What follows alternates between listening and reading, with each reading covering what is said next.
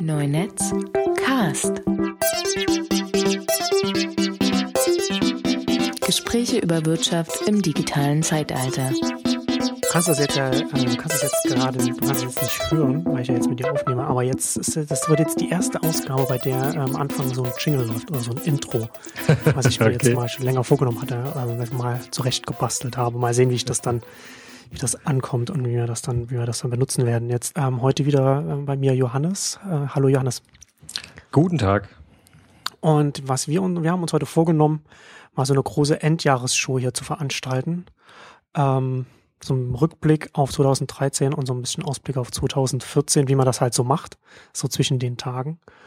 Und ich würde direkt mal mit dem, mit, mit, mit meinem persönlichen Favoriten oder meinem großen Trend von 2013 anfangen, den ich mir dann von dir abgeguckt habe, zumindest, oder zumindest das Setup, und zwar ähm, Standing Desk. Ich habe jetzt, also jetzt sitze ich, jetzt sitze ich gerade, weil ich die letzten Podcast-Aufnahmen ähm, im Stehen gemacht habe und dann aber so gemerkt habe, ja, wenn man eine anderthalbe, zwei Stunden steht oder so mit Vor- und Nachgespräch oder sowas, dann ohne sich hinsetzen zu können aufgrund des Setups, das war dann doch irgendwie nicht immer so optimal. Deswegen sitze ich jetzt, aber sonst stehe ich, wenn ich jetzt hier zu Hause im Homeoffice bin, äh, stehe ich jetzt auch im Hab doch dieses, was, wie heißt der Tisch? So Lack, ne, glaube ich, von, von Ikea, den man einfach auf seinen, ja, seinen, seinen äh, Schreibtisch stellen kann und hat man schon die Höhe für so ein Standing Desk und Genau, du hattest das in einem von, von euren Wochenartikeln äh, erwähnt und hattest das, hattest da so einen Artikel verlinkt von, von Leuten, die das sich irgendwie ausgedacht haben oder auf die Idee gekommen sind.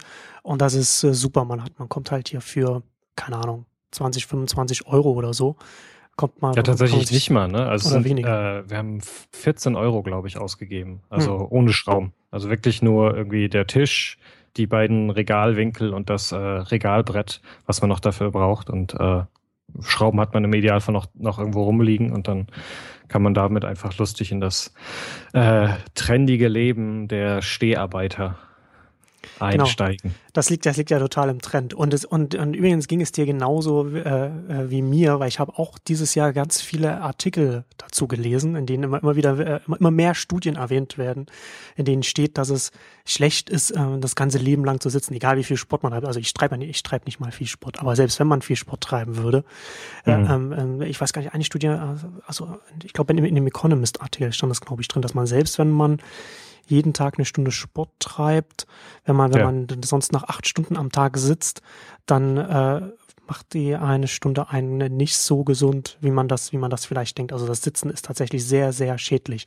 Und das ist tatsächlich sowas, man liest es immer wieder, man liest es und liest es und denkt, jetzt müsste ich aber wirklich mal was äh, gegen meine eigene persönliche Situation machen, also weil man wirklich ja wirklich den ganzen Tag an, an, den, an den Geräten sitzt. Ja. Ähm, aber was ja natürlich dann abhält, so ein Standing Desk, das ist dann halt auch mal da muss man halt wirklich irgendwie so ein neues Ding herstellen und das äh, geht halt durchaus auch ins Geld. Und dann ist, dann ist halt auch so ein Setup, wenn man sich nicht was besonders Teures kauft, wo man dann irgendwie so die Höhe einstellen kann, dann steht man dann halt auch und kann sich nicht hinsetzen. So, dann ist man halt auch so genau. festgelegt, ne? Aber das, und deswegen mag ich halt so diese Lösung, die du da, die du da verlinkt hattest, dass man das einfach auf den, zum einen ist es günstig und zum anderen äh, hm. steht es dann auf dem bestehenden Schreibtisch und wenn man halt, man kann es halt auch wieder runternehmen oder, oder, ne, je nachdem, wie, wie einem halt ist. Und das ist in jeder Hinsicht einfach super. Ja, also ich bin auch sehr angetan davon. Ähm, also für uns war das auch genauso. Wir haben halt irgendwie immer wieder Studien gelesen, irgendwie Berichte darüber gelesen. Äh, man hatte das Gefühl, jedes neue Startup, was was auf sich hält, muss seinen äh, Mitarbeitern, seinen Top-Codern auf jeden Fall einen Stehtisch äh, bieten, sonst brauchst gar nicht ankommen. Da bringen auch Optionen irgendwie nicht viel.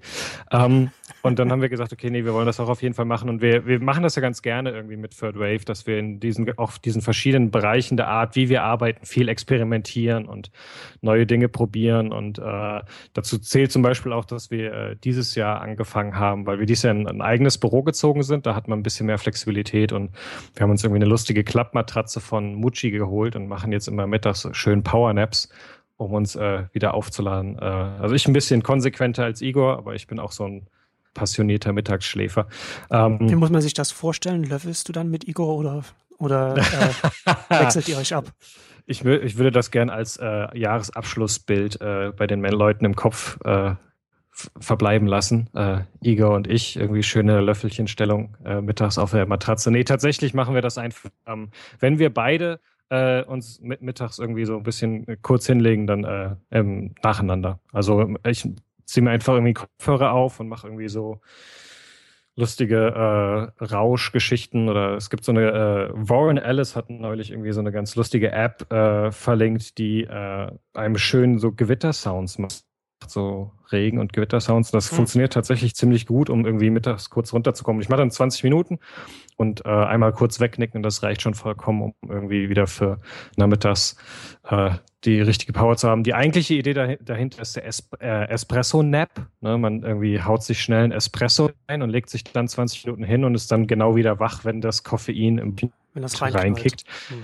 Genau, aber da wir keinen Espresso-Kocher äh, oder Espresso-Maschine im Büro haben, machen wir das ohne und äh, legen uns einfach kurz hin. Das ist so der eine äh, ein Ding von dem, was wir machen. Das andere, was wir immer gesagt haben, wir wollen unbedingt dieses Thema stetisch ausprobieren und genau, man will halt nicht irgendwie sofort irgendwie 500 bis 1000 Euro für so ein flexibles, hoch und runterfahrbares äh, Ding ausgeben, wenn man noch gar nicht sicher ist, ob das überhaupt fein funktioniert. Und deswegen haben wir auch, äh, wir haben dann von Wirecutter einen ziemlich ausführlichen Artikel gelesen, die ganz viele verschiedene Tische getestet haben, dabei auch diesen Standdesk 2200, äh, wie dieser äh, IKEA-Hack offiziell äh, genannt wird, der tatsächlich auch relativ verbreitet ist. Ähm, sieht total aus für Leute, die ins Büro kommen. Äh, ist aber tatsächlich einfach für wirklich derzeit 14 Euro, die man dafür ausgeben muss, eine super Möglichkeit, um das einfach auszuprobieren. Und ich mache das tatsächlich so, dass ich dann ein paar Stunden im Stehen arbeite und wenn ich merke, so jetzt wird der Rücken lahm, dann setze ich mich einfach in unseren kleinen Konferenztisch, der irgendwie einen Meter 50 von meinem äh, eigenen Schreibtisch weg ist, nehme quasi meinen Laptop rüber und arbeite dann irgendwie zwei Stunden da, bevor ich mich wieder hinstelle ich bin da tatsächlich ganz überrascht, wie viel ich dann doch letztendlich auch stehe, weil das für mich irgendwie wirklich sehr gut funktioniert. Ich habe mich da relativ schnell dran gewöhnt. Ich habe auch festgestellt, ähm, ich stehe jetzt gerade bei, ähm, bei mir im Schlafzimmer und habe hier so eine hohe Ikea-Kommode und die ist tatsächlich perfekt, wenn ich da mein Mikro draufstelle, dass ich auch stehen kann. Ähm, und so. Mal gucken, äh, wie lange ich heute den Podcast aushalte, ohne Rückenschmerzen zu bekommen. ja, ich habe schon gesehen, so wie du flexibel vor dem, vor dem Mikrofon so hin und, hin und her schwingst. Genau, genau. Stehen, ja, genau. Ähm, ja, also wie, also wie gesagt, bei, bei mir war das auch so am Anfang, also am Anfang ist es schon mal eine Umstellung zu stehen, aber man merkt. Absolut. Also, also man merkt Absolut. relativ schnell, dass es, dass es auch wirklich gut für den Rücken ist, einfach mehr, mehr zu stehen, statt die ganze Zeit zu sitzen. Ja. Ich habe schon auch immer regelmäßig so Rückenprobleme, was wahrscheinlich vielen äh, Büroarbeitern oder vielen Leuten so geht, die einfach tagsüber äh, immer in so einer, einer Position an, am, am Rechner sitzen. Ja, ich habe vorher, ich habe vorher schon immer ähm, so ein kleines Programm gehabt, was mich alle 20 Minuten irgendwie kurz unterbrochen hat am Rechner, dass ich ah, einmal okay. kurz aufstehe, einmal irgendwie Augen in die Ferne fokussieren, um einfach genauso dieses nicht so am, am, am Rechner wegzusacken, wie wir das äh, so gerne machen. Ähm, ich habe selbst gar nicht so viele Rückenprobleme. Ähm, sondern es war einfach so, okay, ich glaube, das macht Sinn, irgendwie das zu machen. Für mich ist ganz interessant in der Kombination damit, dass ich gerade sehr, sehr viel zu Fuß gehe. Also ich gehe irgendwie die 3,5 Kilometer zum Büro, wenn es irgendwie geht, morgens und abends zu Fuß. Und das noch in der Kombination mit Stehen ist tatsächlich ganz interessant, weil man erstmal denkt, so danach ist man völlig fertig, aber eigentlich ist tatsächlich fast das Gegenteil der Fall. Ich fühle mich abends irgendwie fitter, irgendwie, aber auch ähm, entspannter äh, und nicht so verkrampft. Und das funktioniert echt ganz gut. Hat den lustigen Effekt, dass ich dann teilweise echt, wenn ich morgens hier irgendwie um, um halb neun losgehe, ähm, dann stehe ich teilweise, also mit zu Fuß laufen stehe ich dann teilweise bis 13 Uhr und dann setze ich mich zum Mittagessen irgendwie das erste Mal hin, falls ich nicht vorher irgendwie aufs Klo musste. Was irgendwie auch eine ganz neue Qualität bekommt, wenn man sich so oh, aufs Klo setzt. Oh, entspannt. ja. ja. Gut, ähm, ich würde sagen, wir fangen jetzt mal mit den, mit den weiteren Trends neben dem Standing Desk an. Ähm, de, de, du meinst, es gab noch größere Trends in der Technologie? Also größere auf, größere auf keinen Fall. Also für mich persönlich, wie gesagt, das ist ähm, tatsächlich, glaube ich, eines, eines der wichtigeren Dinge, die ich 2013 gemacht habe, dass ich das dann auch mhm. hier so nachgebaut habe. Ähm, auf jeden Fall, also für für uns, glaube ich, auf jeden Fall für unsere Lebenserwartung und unsere äh, äh, Fitness ist das auf jeden Fall was sehr Gutes. Definitiv. Und wie gesagt, ganz viele Studien bestätigen das ja auch. Also ab einer bestimmten Anzahl von Studien, dann kann man sich dann schon ähm, irgendwann darauf verlassen, dass da, was dahinter steckt. Ja, jetzt ähm, müssen wir nächstes Jahr nur noch das Ding mit der Meditation irgendwie ordentlich in den Alltag reinbekommen haben, reinbekommen und dann, dann kann uns nichts mehr aufhalten. machst du, machst du das? Meditierst du? Ich versuch's. Äh, ich versuch's, äh, so gut es geht. Es ist relativ, ähm, also es ist natürlich deutlich schwerer, weil es schwierig ist, in den Alltag einzubauen, weil ähm, der Alltag auch immer ein bisschen anders aussieht. Ähm, ich habe eigentlich nur morgens ein festes Ritual oder relativ festen Ablauf, in den ich sowas gut einbauen kann, aber irgendwie eine, eine halbe Stunde, nachdem ich die Augen aufgemacht habe, wieder irgendwie für 20 Minuten die Augen zuzumachen, ist schwierig, sage ich mal vorsichtig. Ich habe das schon ein bisschen hinbekommen. Ich habe extrem gute Erfahrungen mit ähm, einer britischen App, äh, die Headspace heißt, ähm, gemacht, die wirklich sehr, sehr, sehr äh, gut ein Stück für Stück in so ähm, ja, Aufmerksamkeitsmeditation reinführt. Also sehr langsam, sehr behutsam, mit sehr viel, äh, ohne irgendwie spirituellem Shishi oder sowas, sondern äh, total auf diese Dinge im Alltag äh, fixiert und dann auch weitergeht von dem Meditation zu, wie kann ich allgemein im Alltag mehr Aufmerksamkeit haben. Äh, das finde ich total super. Ich habe einfach nur kämpfe immer noch damit, wo ich es genau jetzt irgendwie, weil sowas funktioniert eigentlich nur, wenn man sich irgendwie einen festen Punkt setzt, wo man es dann irgendwie immer macht und das habe ich noch nicht so richtig hinbekommen. Aber das ist für mich auf jeden Fall das große Ding irgendwie fürs erste Quartal 2014, das irgendwie fest zu verankern, weil ich, weil ich wiederum merke, ähm, also stehen ähm, beim Arbeiten hat einen sehr positiven Effekt, aber der Effekt, den ich schon von dem bisschen meditieren gemerkt habe, ist noch viel krasser. Ähm, also gerade für uns irgendwie als starke Kopfarbeiter und die ständig tausend Sachen, Inspirationen in sich reinhauen und über alles Mögliche nachdenken und reflektieren, dieses, ähm, die Gedanken irgendwie zur Ruhe kommen zu lassen, beziehungsweise so einfach so an sich vorbeiziehen zu lassen, so einen Schritt zurück zu machen, ist unglaublich hilfreich. Ich halte das für eine der wichtigsten zukünftigen Fähigkeiten, um irgendwie in so einer Informationswissensgesellschaft irgendwie nicht völlig wahnsinnig zu werden. Hm. Ja, das kann ich nachvollziehen. Also ich habe das, es ist auch sowas, was ich, wo, wo ich auch, das, was du erzählst, so von, auch von, von vielen Leuten höre, das liest man ja dann auch. Und deswegen ist das auch sowas, was, was natürlich auch wieder so ein, so ein, so, so ein Trendthema ist, was ganz viele Absolut. Leute machen, ne? was, was, was auch hip ist gerade. Aber das ist, das heißt ja nicht, dass es deswegen dann äh, selbst das, das, das Ding an sich keine, keine Substanz hat. Das ist auf jeden Fall auch was, was ich mir irgendwann mal, mal näher anschauen muss und mal irgendwie mal testen muss. Aber ich habe mich da auch noch nicht irgendwie näher mhm. damit beschäftigt. Deswegen fand äh, ganz interessant, was du da zu sagen hast. Und, und, wie, und wie du schon sagtest, ne, so eine Informationsgesellschaft, wenn man dann auch so Kopfarbeiter wie wir, da wird das auch immer wichtiger. Also ich habe zum Beispiel, mir, mir geht es zum Beispiel zu, ich weiß nicht, wie dir es geht, aber ich habe so dieses Jahr so das erste Mal das Gefühl gehabt, dass es dass, dass so ganz viele Sachen passieren und, und, und ich Probleme habe, bei, bei allen Themen mitzukommen, die mich, die mich interessieren. Also ich bin ja schon relativ fokussiert, aber noch nicht super fokussiert, also immer noch relativ viele Themen, ob das jetzt irgendwie Urheberrecht ist, ob das jetzt ist irgendwie so, so in Entwicklungen, was, was, was, was Netzökonomie Plattform angeht oder auch das, das Internet als Ganzes.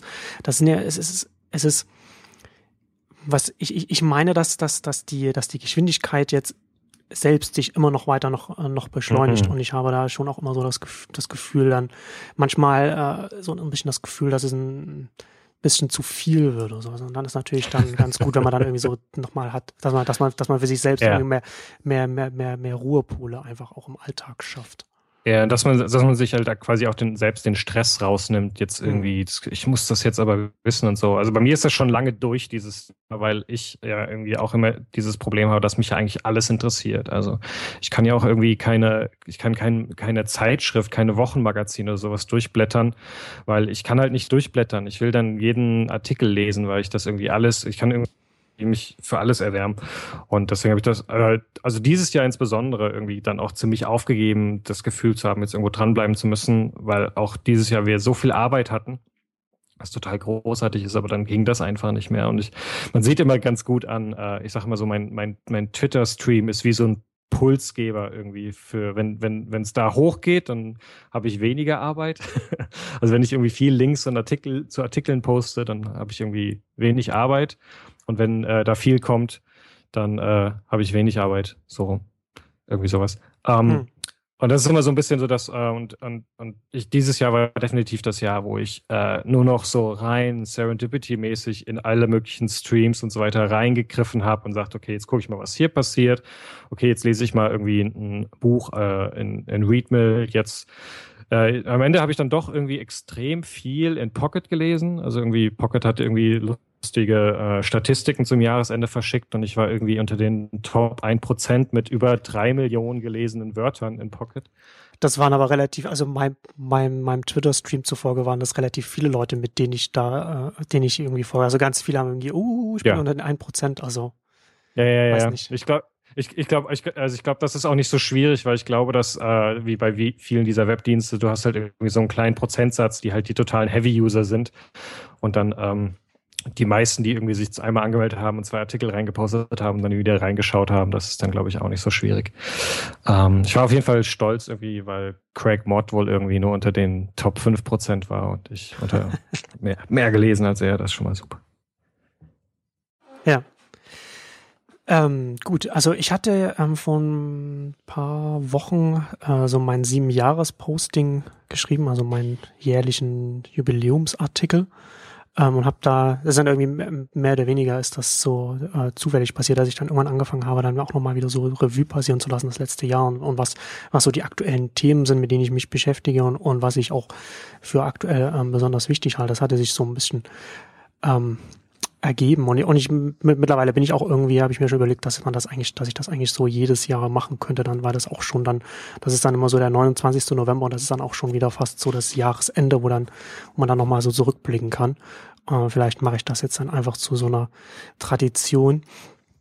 Und über diese Themen ähm, können wir jetzt ja auch nochmal noch mal ein bisschen sprechen. Ähm, Sehr gern zum Beispiel so der erste Punkt, so die, das, was, was Steve Jobs mal die Post-PC-Ära genannt hat. Ähm, die finde ich, das finde ich mittlerweile ist, ist, ist ein extrem wichtiges Thema. Ich glaube auch ein Thema, das noch, das noch äh, relativ unterrepräsentiert ist, gerade in der Berichterstattung, also im Vergleich zu dem, was sich da gerade tut. Also wenn, ich finde es zum Beispiel sehr, sehr spannend, wie schnell jetzt die Verbreitung der Smartphones zum Beispiel voranschreitet. Mhm. Ähm, Horace hatte auf Simco vor ein paar Wochen, glaube ich, mal einen Artikel, in dem er auch nochmal aufgeschlüsselt hat, so wie, was, was er vermutet oder, was, oder was, was, was, was seine Prognose besser gesagt ist, wann, wann man so eine Sättigung erreicht hat, also wann die äh, Bevölkerung, Mehrheit der, der, der erwachsenen Bevölkerung in den, in den westlichen Ländern dann alle Smartphones haben, also von Feature-Phones oder von gar keinem äh, mobilen Telefon zum, zum Smartphone gegangen sind. Und das ist jetzt sowohl in den USA also, als auch in Europa ist das jetzt schon am Horizont zu sehen. Also ich mhm. jetzt die, hätte noch mal gucken sollen, was das, was das war. Ich glaube, es war ähm, bei beiden irgendwie, glaube ich, 2015 und 2016. Also so innerhalb der nächsten zwei Jahre mhm. haben wir da eine Sättigung erreicht. Und das ist insofern spannend, als dass ich glaube, dass das, dass das Smartphone selbst so, dass, dass der, der, der zentrale äh, Computer wird für das Ganze, was jetzt noch, noch dazu, noch da drum herum kommt. Ja, also, ja. ganz, also Wearables zum Beispiel, wenn wir jetzt ja. über, über Smartphones, äh, über Smartwatch zum Beispiel sprechen. Ähm, alle diese Geräte werden mit dem, mit dem Smartphone selbst kommunizieren, weil das Smartphone sozusagen eigentlich der, der, der, der, erst, der erste echte PC ist, also im Sinne von Personal yeah. Computer, also dieses, yeah. dieses kleine Gerät, das man immer in der Hosentasche dabei hat, das ein, das einen durch den, durch den Alltag begleitet und deswegen auch diese ganzen äh, Programme, Apps also mitbringt, die dann, die dann diese digitalen Assistenten sind, die einen, die einen in, in den großen und kleinen Aufgaben im Tag, im Alltag so mit begleiten und, und unterstützen. Und das, glaube ich, ist ist äh, ähm, eine extrem wichtige Entwicklung. Wir haben ja zum Beispiel jetzt auch schon so unsere erste Zahlen äh, sehen wir jetzt auch mittlerweile. Was, was war denn? Das weiß ich jetzt letztens, vorletzten gestern. Was, was auch so ein Problem ist. Also ich lese so viele Artikel, dass ich dann, dass ich dann nicht nur vergesse, wo die herkommen, sondern auch, worum es in denen auch noch ging. Ähm, yeah. Es war, es war, ich weiß nicht, was es war, aber ob es Facebook war oder irgendwas anderes. In irgendeinem anderen Bereich war es, ähm, dass oder, oder John Gruber hat das auf der Fall auch, aber das ist ja nicht, das ist ja nicht, nicht repräsentativ. Aber dass man schon an vielen Stellen sehen kann, dass die Zugriffe vom, vom mobilen Web, die vom äh, Desktop-Web überschreiten. Mhm. Also dass auch die Nutzung des, des Webs und des Internets ähm, zunehmend vom, vom, vom mobilen Web bestimmt wird, also von den, von den kleineren Geräten, nicht mehr vom Laptop oder vom, oder vom Desktop. Was auch irgendwie eine, eine logische Entwicklung ist, aber natürlich insofern interessant ist, dass es jetzt schon relativ schnell geht. Also die Entwicklung ist relativ, geht relativ fix. Ähm, das war auch interessant. Horror Studio hatte auch nochmal in, in einem Artikel auf Simco nochmal aufgezeigt, so wie schnell verschiedene ähm, Technologien äh, adaptiert werden, also angenommen werden. Und da ist ja. das Smartphone ähm, schneller als der, als, als der Kühlschrank zum Beispiel oder, oder, oder, die, ja. oder die Mikrowelle oder so etwas. Und das ist schon bemerkenswert. Also hat natürlich meines Erachtens auch viele Gründe, weil du natürlich, du hattest mit, mit Feature Phones, also mit, mit, mit, mit Mobilgeräten vorher schon so eine, du hast schon einen Distributionskanal etabliert gehabt. Ja, also mit den, mit den Mobilfunkbetreibern und die haben auch ein Netz und haben halt auch als, als, ähm, als Verkäufer auch natürlich einen Anreiz, dir dann ein Smartphone zu verkaufen, weil du dann in der Regel dann einen Vertrag nimmst, bei dem du einen Monat mehr bezahlst. Und man hat dann auch zusätzlich halt immer noch so, hat sich als so äh, äh, als als Kulturtechnik, sage ich jetzt mal, so etabliert, dass in dem Bereich alle zwei Jahre halt ein neues Gerät gekauft wird. Und das, halt, ja. das führt natürlich alles insgesamt dazu, dass Smartphones als Geräte selbst eine relativ fixe Verbreitung bekommen. Und das glaube ich, zusätzlich mit den Tablets, die natürlich jetzt auch noch immer weiter zunehmen, dass wir dann in eine sehr, sehr spannende Phase kommen. Ich weiß nicht, wie weit das jetzt 2014 gehen wird, aber auf jeden Fall werden wir es stark 2014 sehen, wie wir vom auch auf, im, im Technologiesektor weg von von äh, so Formfaktoren und von Geräten kommen, auf die, die, die wir ganz lange in dem Bereich benutzt haben. Ja, also Laptops sind ja noch, sind ja zwar schon was anderes als ein Desktop, aber zum Beispiel auch dieselben Betriebssysteme, dieselben Plattformen dann immer noch, noch gewesen. Und jetzt kommen wir in so einen Bereich, wo diese neuen, wo, wo diese neuen Plattformen auch immer stärker werden und auch diese neuen Geräte und auch diese neuen Nutzungsarten. Und das finde ich, ist ein sehr, also vielleicht eines der wichtigsten Themen, weil es weil es natürlich die Technik selbst betrifft und die Technologie selbst betrifft und wie sie sich unseren Alltag oder in, in, in allen möglichen Bereichen dann jetzt festsetzen kann. Ich finde ähm, ich immer diesen einen Aspekt davon sehr spannend, wie ähm, inwiefern das einfach auch eine Entwicklung ist, die damit zu tun hat, dass ähm, wir ähm, lange, also wir haben einfach Computer benutzt, weil das halt die einzige Möglichkeit war, diese Art von Rechenpower und so weiter zu benutzen. Und wir haben ähm, also wir meine ich jetzt irgendwie auch Leute, die quasi sich für Technologie an sich begeistern und die gucken was ich damit machen kann und die Möglichkeiten, die ich damit habe und, und das ähm, und das auch, dass quasi sich eine Berichterstattung über diese Themen genauso widerspiegelt, weil natürlich die Leute, die Technologie äh, Journalisten, die darüber schreiben, tief in diesen Sachen drinstehen und die Geschichte äh, des Computers schon lange mitverfolgen und sich damit beschäftigen.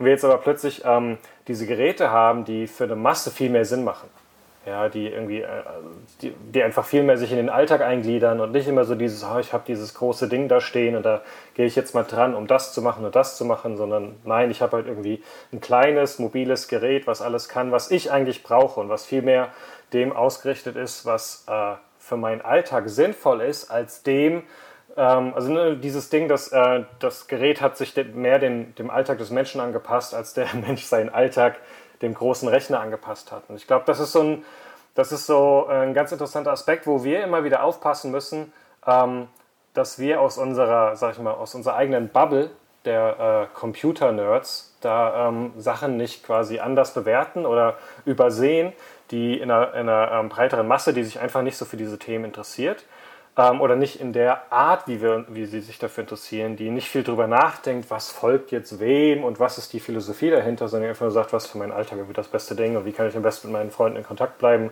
und mich über diese äh, Dinge informieren, die äh, viel schneller darauf springen, einfach weil es für sie viel natürlicher ist. Ja, ich hatte das, ähm, ich muss jetzt gerade also daran denken, wie ich 2012, glaube ich, war das, ähm, von der, nach der Republika in der, in der, in der U2 nach Hause saß und ähm, dann in, in, in meinen, also in, in den Zug, ähm, eine Gruppe älterer Frauen äh, einstiegen waren, so, ich würde, ich würde sagen, so um die 70. Mhm. Ende 60 vielleicht und und äh, haben sich dann äh, die eine hat ihr iPhone rausgeholt und hat den anderen so von Apps erzählt, die sie runtergeladen hat mhm. und haben sich darüber so ausgetauscht und das fand ich fand ich ganz fand, fand ich ganz bezeichnend für das, was du gerade gesagt hast, weil ganz oft ähm, in, in, in, in technikaffinen Kreisen auch über diese neuen Plattformen, also über Android jetzt nicht so sehr, aber über iOS zum Beispiel gesagt wird, dass es, dass es den Nutzer bevormundet und ihm äh, Freiheiten wegnimmt, wo, ich sage, dass man, dass das immer eine Frage der Perspektive ist. Also wenn exakt, ich jetzt, exakt. wenn ich, wenn ich jetzt ein, ein Nutzer bin, der nicht so technikaffin ist und sich nicht mit diesen Themen beschäftigt, dann ist meine, dann ist dann, dann steht meine Wahl nicht zwischen, äh, äh, zwischen äh, iOS und, und irgendeiner Linux-Distribution, sondern zwischen so einem, zwischen iOS und, und kein Computer. Ja, mhm, also das, genau. ist, das ist halt also, also wenn man, wenn man, wenn man seinen Eltern oder seinen Großeltern mal irgendwie einen Windows-Rechner erklärt hat oder mal eingerichtet hat und dann mal äh, ein paar Tage später dann stundenlang am Telefon mit denen darüber gesprochen hat, wo sie hinklicken müssen, damit sie das und das machen können, dann wird man verstehen, dass, es einfach auch ganz viele Bevölkerungsschichten gibt, die sich einfach nicht mit diesen, mit diesen über viele Jahre, teilweise Jahrzehnte gewachsenen Systemen auseinandersetzen und diese benutzen können, weil die zum Teil überhaupt nicht darauf ausgelegt sind, dass man die benutzen kann, ohne sich intensiv mit der Funktionsweise zu beschäftigen. Mhm, also es genau. mag jetzt ein Mac OS oder so mag, mag noch gehen oder jetzt gerade auch Ubuntu hat mittlerweile, äh, Linux Ubuntu hat mittlerweile auch so eine, eine Stufe erreicht, wo man ganz viele Sachen machen kann, ohne sich näher damit zu beschäftigen. Mhm. Aber das ist trotzdem immer noch so, dass, dass diese, diese Betriebssysteme für, für, für Desktop und dann schließe ich jetzt mal Laptops mit ein, ähm, einfach, einfach so einen Ballast mit sich tragen, der es teilweise für, für, für Menschen, die sich halt nicht damit auseinandersetzen können oder nicht auseinandersetzen wollen, weil sie einfach nicht die Zeit haben, nicht das Interesse haben, einfach nicht so zugänglich sind und vor denen sie dann auch zum Teil auch zum Teil auch zu Recht auch eine Angst entwickeln, weil man, weil es da ganz oft die Möglichkeit gibt, wenn man mal an eine falsche Stelle klickt, dass man da das komplette System kaputt macht. Und ich glaube, dass das auch gerade so, so iOS ist zum Beispiel, finde ich sehr interessant. Ähm, da hat, da hat Apple ja sehr viel, glaube ich, auch aus der Vergangenheit gelernt und hat da ein System gemacht, das zum ersten Mal auch für, für nicht technikaffine Endnutzer auch benutzbar ist. Und im, so im benutzbar im Sinne von nicht, ich habe da nur ein, ein einziges Programm, das ich benutze und ich gehe nicht aus, aus diesem Programm irgendwo raus und mache irgendetwas anderes, weil ich nicht verstehe, was drumherum passiert, sondern mhm. auch, dass es ein System ist, auf dem ich ganz viele verschiedene Aufgaben erfüllen kann, weil ich weiß, wie ich es benutze, wie ich auch ähm, Programme installiere und deinstallieren kann und ich, und ich auch das Vertrauen in dieses ganze System habe, dass egal was ich mache, ich kann es nicht kaputt machen. Ja. Das ist, das ja. ist, glaube ich, das ist, glaube ich, extrem wichtig. Also ich, ich, ich habe mir lange Windows Phone nicht mehr angeguckt. Ich glaube, dass das auch äh, so ein bisschen so in die Richtung geht. Da bin ich aber nicht hundertprozentig mhm. sicher. Ähm, aber das ist auch ganz witzig.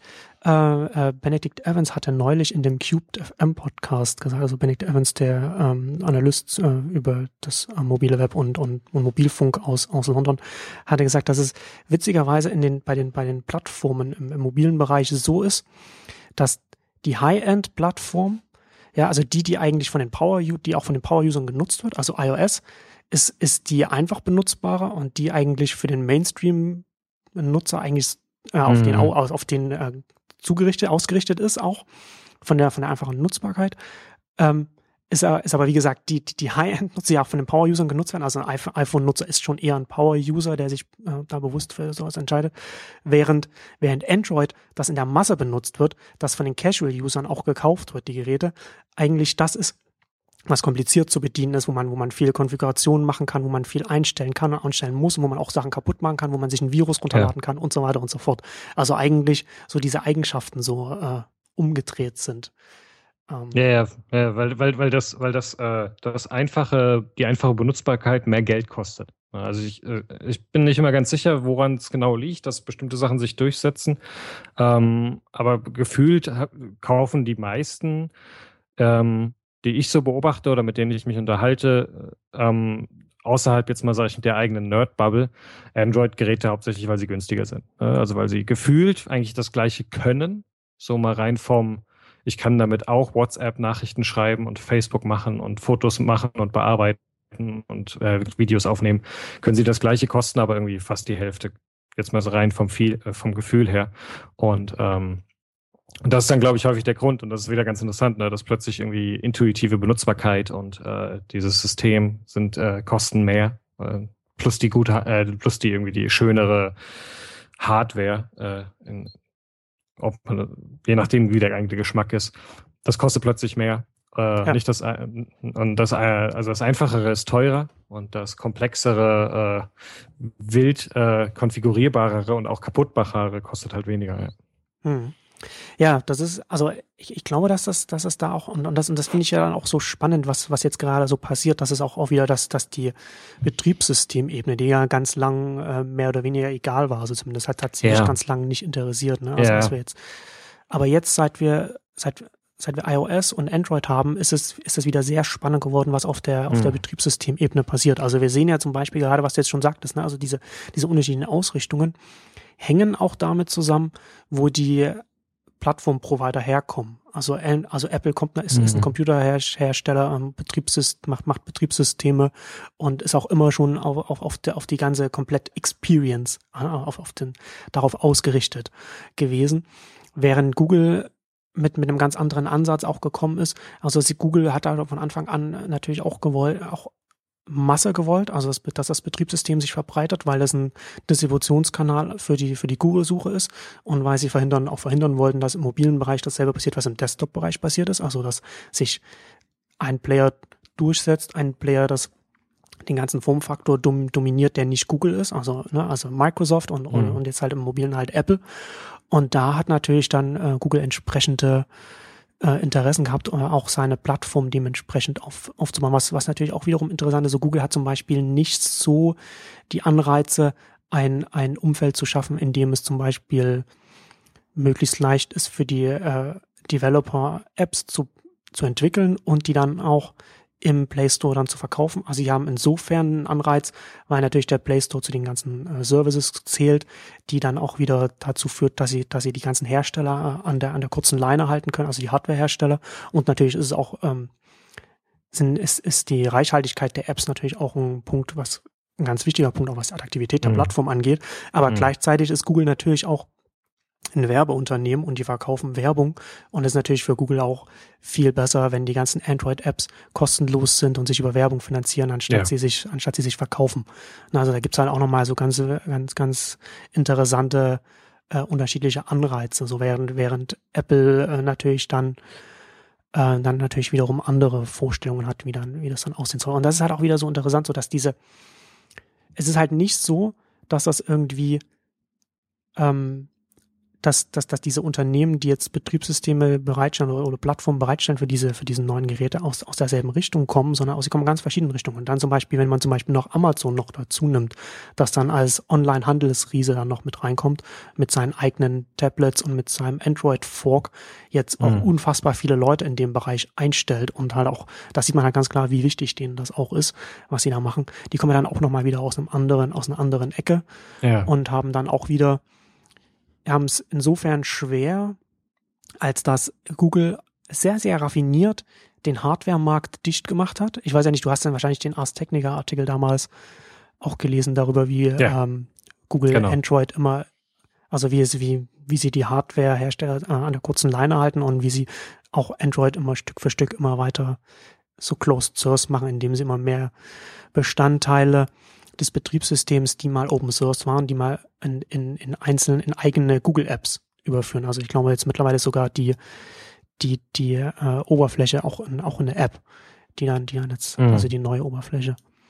Ähm,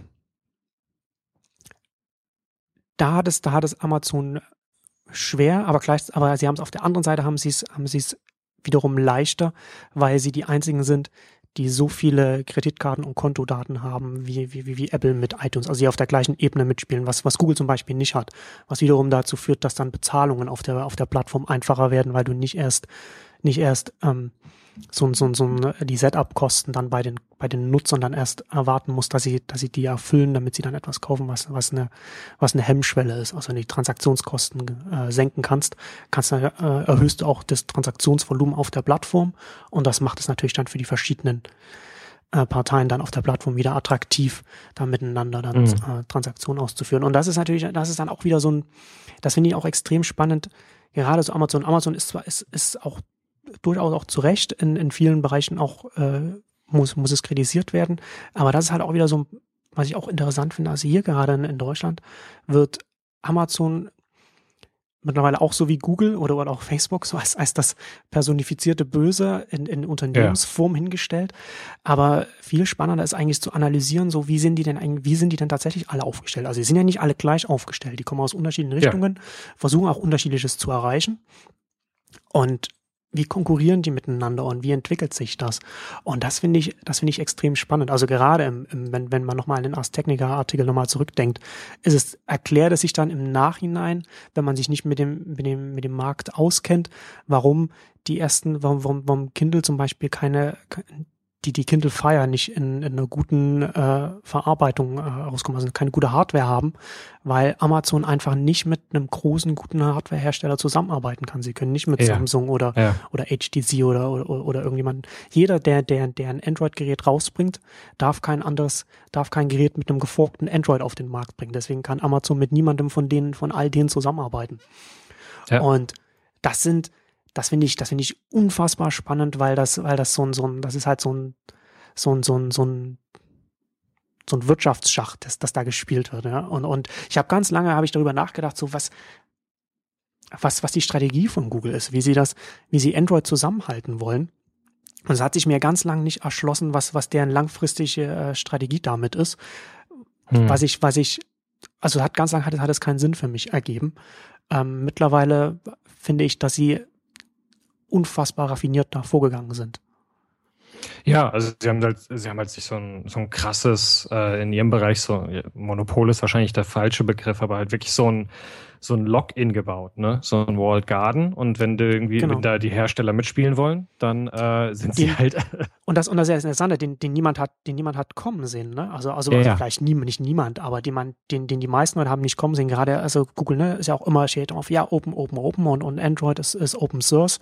Aber dann natürlich dann dahinter der Punkt, ja, das mag hier Open Source sein, das kann halt jeder benutzen, aber die die wichtigen Punkte, die erst die Plattform dann auch, auch, auch benutzbar machen, ne? also zum Beispiel eine Karten zum Beispiel drin zu haben oder einen Zugang zum, zum, zum App Store, damit überhaupt auch Apps installiert werden können, die werden dann von Google kontrolliert. Das sind dann die, die, die äh, Komponenten, die wertvoll sind und die ein Bestandteil, die, die drin sein müssen, die nicht einfach kopiert werden können. Und damit hat Google dann wie du, wie, wie, wie du gerade gesagt hast, so, so, so ein Login geschaffen. Obwohl sie immer von, von Open und Open Source und so weiter gesprochen haben, haben sie letzten Endes die ganzen, alle, alle Hardware-Hersteller so an sich, an sich geknebelt damit, weil natürlich jetzt ist, es ist, äh, äh, Microsoft merkt es mit, mit, mit Windows Phone sehr schwierig, noch ein zusätzliches Betriebssystem zu etablieren, hm. das halt, das halt auch nochmal von, von, von Entwicklern dann auch noch bedient wird. Absolut.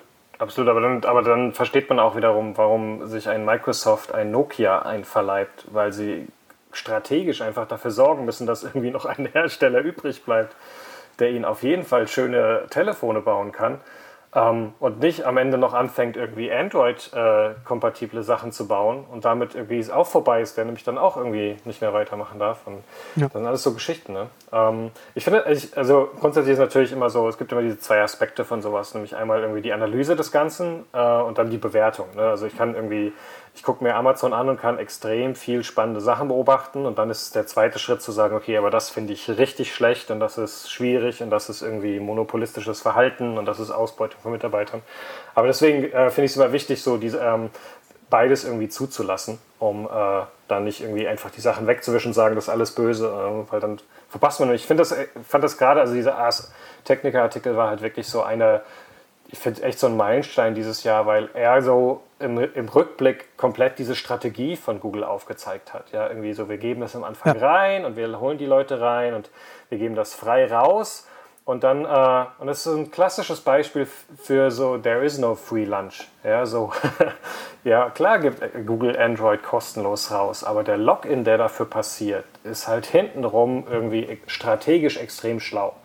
Ähm, was für mich dann auch dieses Jahr einfach so ein klares Ding war, so, ähm, ich habe, äh, also bei mir, jetzt im, im, Herbst lief irgendwie wieder der Zweijahresvertrag irgendwie aus und irgendwie Verlängerung stand an und eigentlich habe ich seit dem ersten iPhone immer alle zwei Jahre irgendwie das neue iPhone geholt.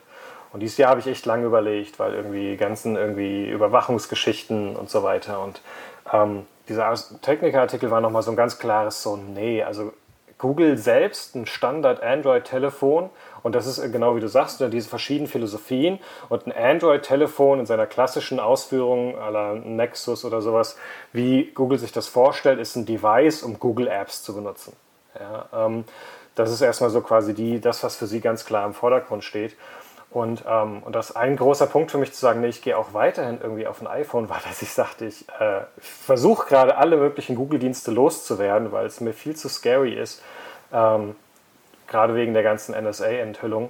Und äh, dann kau kaufe ich mich jetzt nicht in ein neues, äh, in, in, in Android ein und wo es eigentlich wirklich nur richtig Sinn macht, wenn ich das auch alles benutze. Und das war so ein ganz großer Faktor davon, irgendwie zu sagen, nee, dann halt doch wieder iPhone. Ich habe, wie gesagt, nochmal zwischendurch ähm, diesen Cyanogen-Mod ausprobiert, den auf so einem Nexus S installiert, um mal zu sehen, wie weit das ist.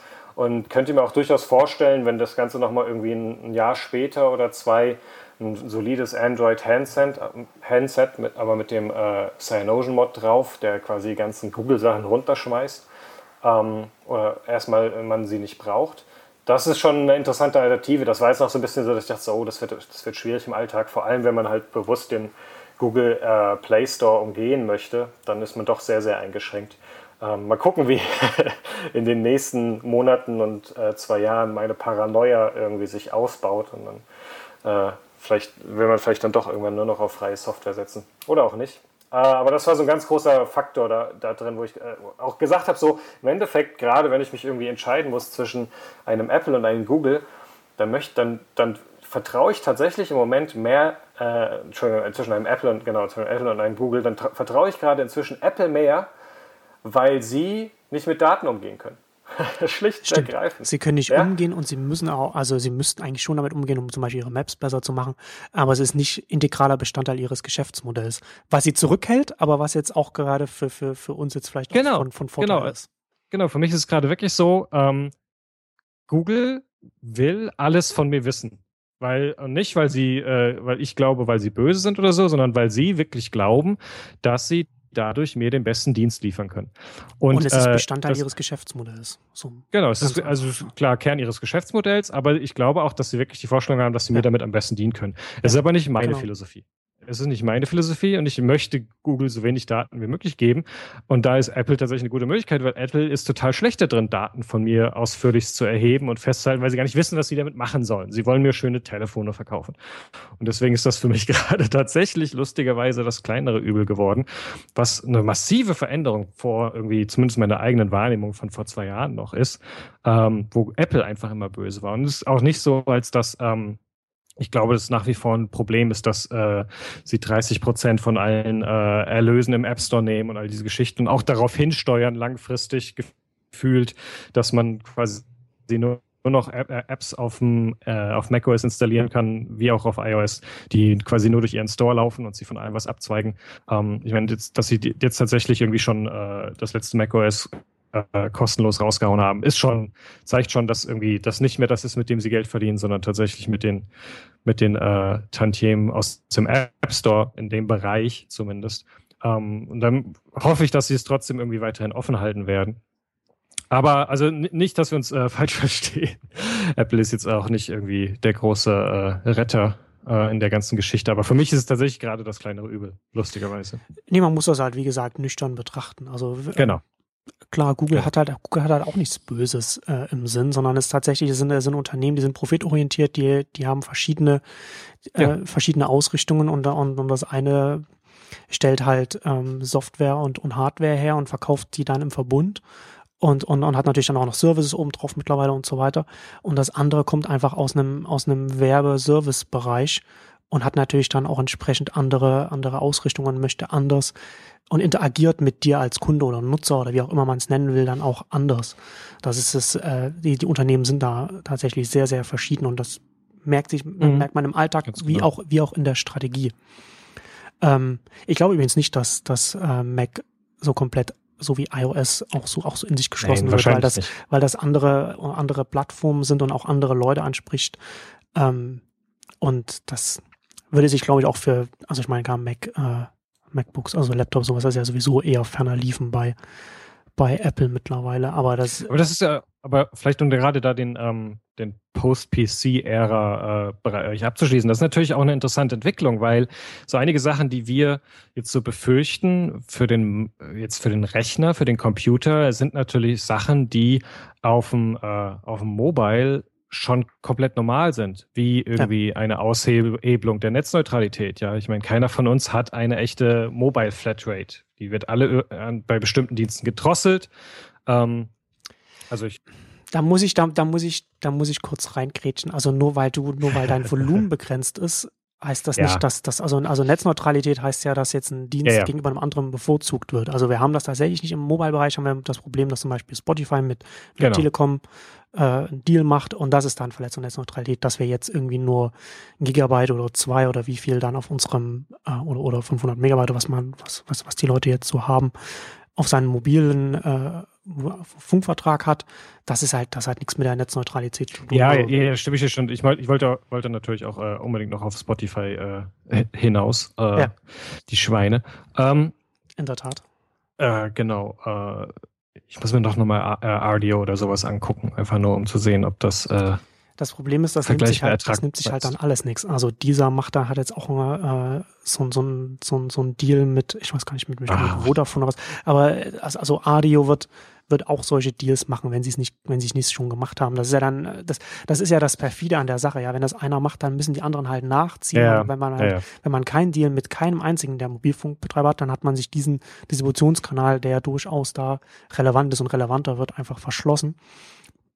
Und ja, die Startups genau. konkurrieren halt auch in einem, in einem, in einem sehr schwierigen Feld ja. miteinander. Ne? Das, ja, das, ist ja schwierig. Ja. Und genau, und der zweite Aspekt ist halt genau dieses, dass wir es halt auf dem, auf dem iOS zumindest schon haben, dass halt wirklich nur auf das Telefon offiziell draufkommt, was irgendwie von Apple freigegeben ist, was eine Sache, die wir auf einem, auf einem Rechner niemals akzeptieren würden. Ja. Auf dem Mobile ist es schon, ist es schon Realität. Und das ist natürlich so, wenn jetzt quasi so eine ganze Masse sich in Mobile reinbewegt oder auch überhaupt das erste Mal dazukommt, für die das völlig normal ist, das sind natürlich dann schon so wieder Konsequenzen einer Entwicklung, die mir so ein bisschen Sorge machen.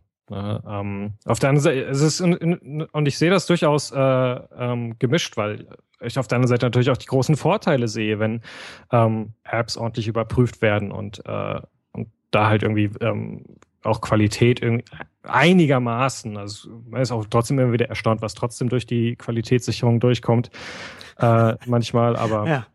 aber grundsätzlich ist, äh, ist, hat das schon alles seine Vorteile, vor allem wenn man sich irgendwie, also ich kriege es immer nur mal so ab und zu von irgendwie Freunden oder äh, anderen oder Bekannten mit, die auf Android sind, die Gefahren durch irgendwelche Malware und Viren und Würmer und, und so weiter halt einfach auf einem ganz anderen Level ist. Und das ist schon, da muss man dann schon wirklich abwägen. Ne? Und das, äh, ich kann das schon gut verstehen.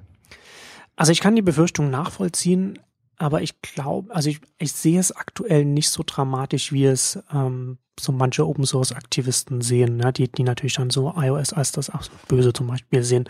Ich glaube, dass es man, was man, glaube ich, nicht vergessen darf, wenn wir jetzt auch so, Post-PC-Ära und, und so weiter so jetzt sprechen, ist, dass wir eine, eine größere Ausdifferenzierung der Geräte und auch der Plattformen sehen. Also ich glaube zum Beispiel so, so Laptops, ähm, mit, mit, mit, mit macOS oder Windows oder, oder, oder Linux oder was auch immer es dann, dann da drauf läuft, wird es auch weiterhin geben, weil es einfach so Leute gibt, die intensiv mit so einem, mit so einem Gerät arbeiten und bestimmte Sachen machen, die sie anders nicht machen können. Es gibt dann zusätzlich noch andere Plattformen jetzt im mobilen Bereich dann, wie gesagt, jetzt Android, das auch wiederum offener ist, wo man auch Sachen dann installieren kann und, und so weiter, aber wo man das auch nicht muss. Ähm, und, und iOS, das, wie gesagt, so für den, ähm, für den, für den, für den Mainstream-Nutzer, sage ich jetzt mal, relativ attraktiv ist, weil man da eben durch diese ganzen Mechanismen nichts oder nicht viel falsch machen kann, nicht oder nicht, nicht viel kaputt machen kann. Ähm, Aber ich finde das, ich finde das eine ganz spannende Frage. Ist nämlich, ähm, ist, ist, wird irgendwann, also sag mal, in fünf Jahren ist eine Computerbenutzung nur noch so ein Legacy-Ding? Mache ich das, weil ich es ähm, halt so gewohnt bin? Ich bin halt somit sozialisiert, am Rechner irgendwie die Sachen machen zu können und so weiter und wird quasi mit einem Generationswechsel ähm, das dann passieren, dass Leute, die quasi auch nie mit einem, wirklich mit einem Rechner irgendwie groß geworden sind, das auch in keiner Weise mehr vermissen und dann irgendwann das einfach nicht mehr da ist, weil es so normal geworden ist. Aber bis dahin gibt es wahrscheinlich 20 neue Sachen. Wir stehen alle irgendwie vor Kinect äh, Interfaces. Ähm, also ich, ich weiß nicht, ich, ich glaube, dass ich glaube, dass es, dass es vom Anwendungsfall einfach abhängig ja. sein wird. Ne? Also du hast halt, ja, du hast halt natürlich ganz viele und, und ich, also wie sich das dann letztendlich entwickeln wird, das können wir natürlich, das können wir jetzt schwer äh, vor, vorhersagen. Da kann man natürlich irgendwie so ins, ins Blaue reinraten. Aber also ich glaube zum Beispiel, dass es mit, dass es sehr viele Sachen gibt, die, für die man die heute noch am Laptop gemacht werden, die aber nicht am Laptop gemacht werden müssen. Ja. Also zum Beispiel, ich habe jetzt äh, im letzten Jahr auch, auch immer mehr angefangen, einfach produktiv am iPad zu arbeiten, auch, auch zu schreiben zum Beispiel. Wenn du zum Beispiel, wenn du zum Beispiel ein Autor bist, ob du, ob du jetzt ein Buch schreibst oder oder ähm, als, als Journalist arbeitest, oder, also wenn du halt mit Text arbeitest, kannst du mit einem, mit einem iPad zum Beispiel, das natürlich noch Begrenzungen hat, mittlerweile sehr, sehr viel machen, teilweise auch, auch mit manchen Apps, die es mittlerweile gibt, auch besser arbeiten, als du es vielleicht an, einem, an einem Laptop machen könntest. Während du wiederum, wenn du jetzt zum Beispiel ein Webdesigner bist oder ein Programmierer bist, dann kommst du einfach an einem, an einem Laptop einfach nicht vorbei. Kommst Ja. du vielleicht irgendwann mal, aber kommst du aktuell nicht. Und ich, also ich, wie Und da gesagt, wir ich, ja in Zukunft alle Programmierer sein sollen. ich, ich habe tatsächlich auch schon mal jetzt, ne, äh, jetzt, jetzt seit ich jetzt Editorial benutze auf, auf, auf Mhm. dem iPad, auch tatsächlich schon mal drüber nachgedacht, so, so, so Python zu lernen. Aber, Absolut. aber das ist, ich habe nicht mal die Zeit, irgendwie die, die, die Bücher zu lesen, die, die ich mir zum Lesen kaufe und dann noch eine Programmiersprache lernen. Man muss dann vielleicht, Ich auch, dachte, man muss dann nicht- vielleicht auch realistisch bleiben. Ich Zumal dachte, ich das jetzt ist nicht mehr die Zeit, äh, den Kurs rauszusuchen, mit dem du dann Python lernst. den, den, den Mock-Kurs, genau. Mhm. Nee, also man, man muss dann, man muss dann halt dann immer auch, glaube ich, ein bisschen realistisch bleiben. So mal bei mir Auf muss jeden man, Fall.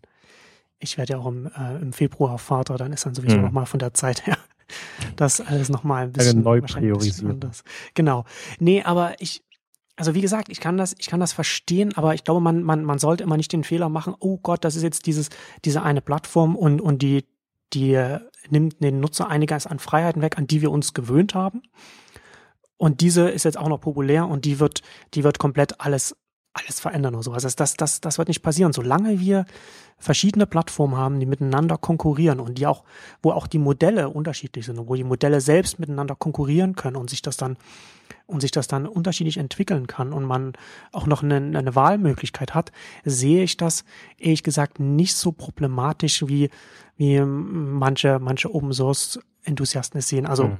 Mhm. und gleichzeitig sehe ich es natürlich auch zum Beispiel auch extrem spannend, was, was gerade auch im Open Source Bereich passiert. Ich bin, finde zum Beispiel sehr spannend, was Canonical mit, mit Ubuntu jetzt macht. Also die haben ja klar, schon länger äh, Ubuntu vorbereitet, auch von, von der, von der Oberfläche, dass es, dass es mobile-freundlich ist, sodass es also jetzt auf, auf Telefon, auf Tablets dann Ja. benutzt, wer- benutzt werden können. Und dass sie haben jetzt auch angefangen, es gibt jetzt dieses ersten Beta-Installer, habe ich jetzt vor ein paar Tagen gesehen, wo man das ähm, Ubuntu Touch heißt es, glaube ich, auf Nexus installieren kann. So wie man das zum Beispiel jetzt auch bei, bei Windows-Rechnern installiert, installieren kann. Also hast unter Windows installierst du dir das und dann hast du jedes Mal, wenn du deinen Rechner hochfährst, hast du so, so, so eine Aus, so eine Auswahl äh, äh, Box Ja. oder so eine Option, ne, wo du sagen kannst, boote in, in Windows oder, oder boote in, in, in, in Linux Ubuntu. Und genauso ist es bei dem Nexus. Du kannst dann, du hast dann eine App auf deinem Android, wo du sagen kannst, ähm, starte das Gerät neu in Ubuntu. Mhm. Und das ist, das ist halt, das ist halt nix jetzt für einen, für für einen Casual äh, User oder so etwas. Aber das ist, finde ich, durchaus wiederum interessant, wie sich, wo die sich vielleicht hinentwickeln können, was die vielleicht Ja. irgendwann mal machen können. Und, und die wären ja dann, wenn du jetzt zum Beispiel Canonical nimmst, so Ubuntu ist, ist meines Wissens nach komplett Open Source. Also ich weiß nicht, wie sie das, sie haben ja so ein paar Sachen da auch drin.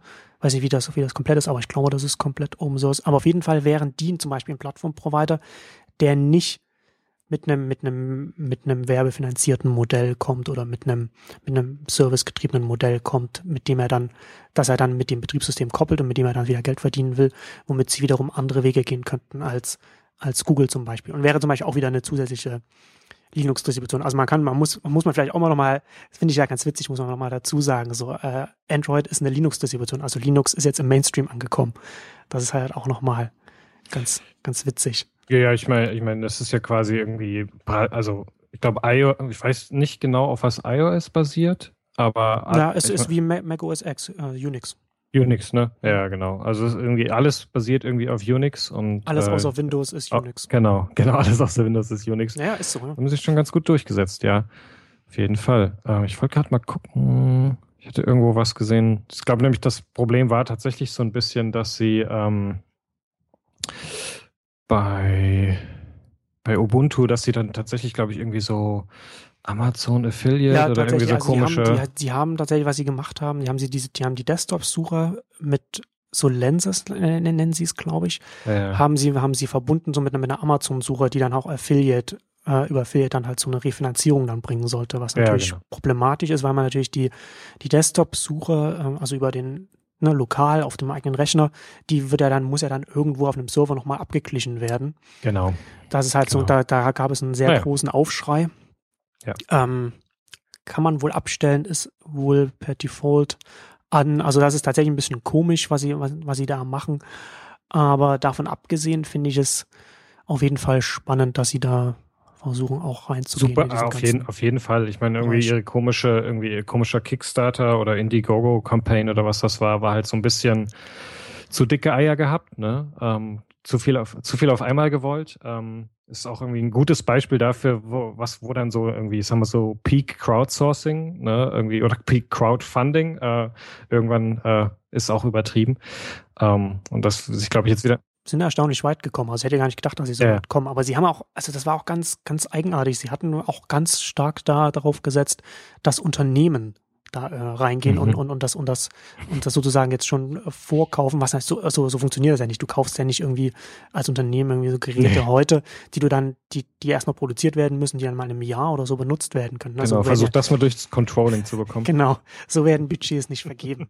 Also das ja, war, war auf jeden Fall sehr, sehr optimistisch gewagt. Die ja. Crowdfunding-Kampagne.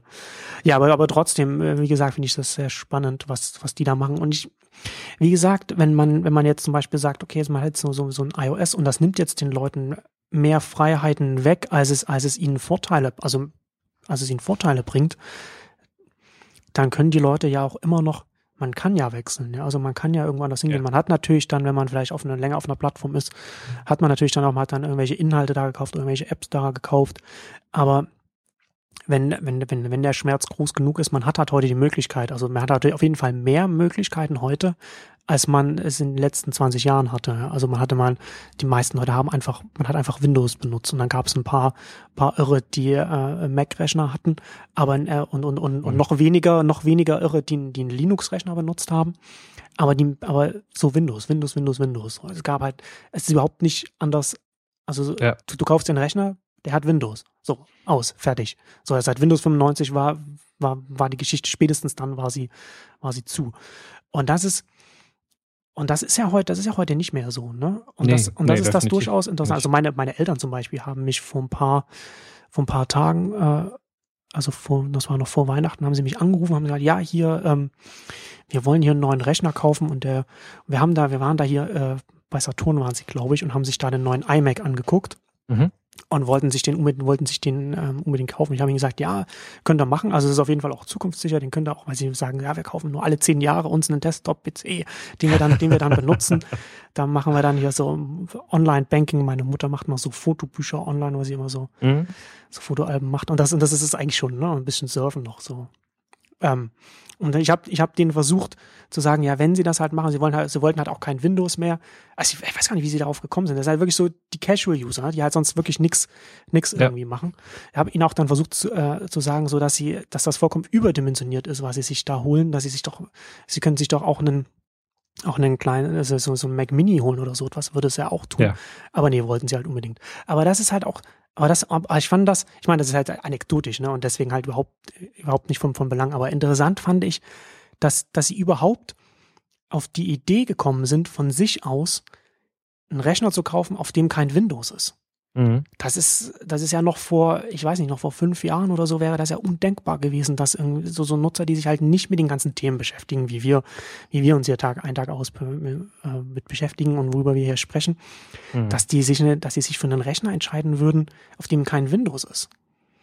Ja, und das ja. ist. Und, und das ist auch ohne, ohne das Wissen, dass sie natürlich da jederzeit irgendwie Windows mit draufhauen können und genau. solche Geschichten, ja. Ich meine, ich finde das ja irgendwie interessant. Ich habe ja dann irgendwie auch im, im Zuge dieses Jahres irgendwie äh, den Vorkommnissen mir dann auch mal irgendwie die aktuellen guten Linux-Distributionen angeguckt. Und ich kann das halt einfach. Ich hau mir halt irgendwie VirtualBox auf den Rechner drauf und dann mache ich irgendwie so und so viel Virtual Machines und lade mir einfach die ganzen Distributionen runter und installiere die in diesen Virtual Machines und kann einfach ausprobieren. Und dann kann ich die irgendwie in Volltext, äh, in Vollbild machen und irgendwie da drin so benutzen, als sei irgendwie mein Rechner ein Linux-Rechner und kann einfach gucken, wie das ist und kann das ausprobieren, kann damit rumspielen, kann das alles einrichten und es funktioniert.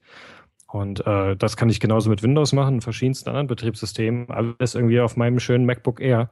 Und das ist schon echt super, weil ich dann einfach viel besser irgendwie weiß, was ich benutzen kann und auch viel irgendwie breiter sagen kann, okay, das macht aber auf dem System mehr Sinn, funktioniert viel besser. Also mache ich das jetzt da drauf.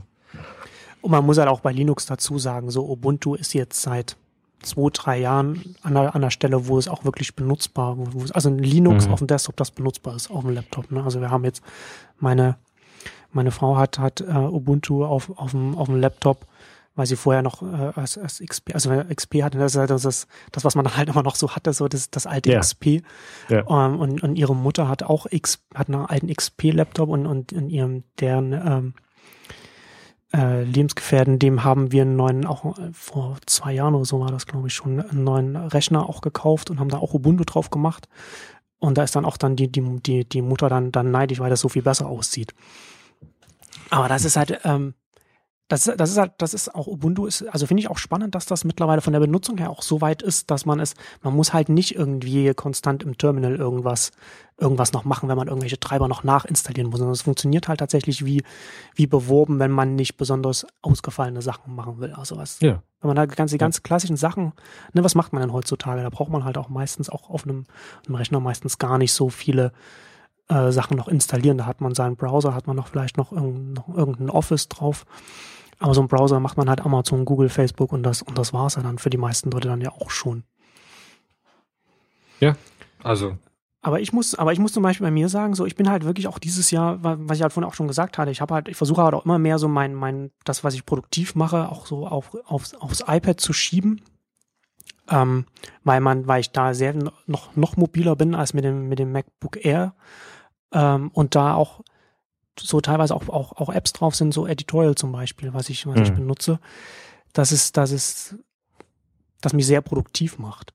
Und ich glaube, dass es auch sinnvoll ist, wenn man, wenn man das kann, also wenn, wenn man, wenn man ein iPad nutzen kann, produktiv, dass es auch sinnvoll ist, sich, sich, sich anzugucken, was kann man denn machen, wie könnte man sich das einrichten und so weiter, weil das eine Plattform ist, die sich sehr viel schneller weiterentwickelt die, und die sehr viel größere Sprünge von, von Version zu Version macht, als es jetzt jetzt ein Mac OS oder, oder, oder ein Windows oder so jetzt noch macht.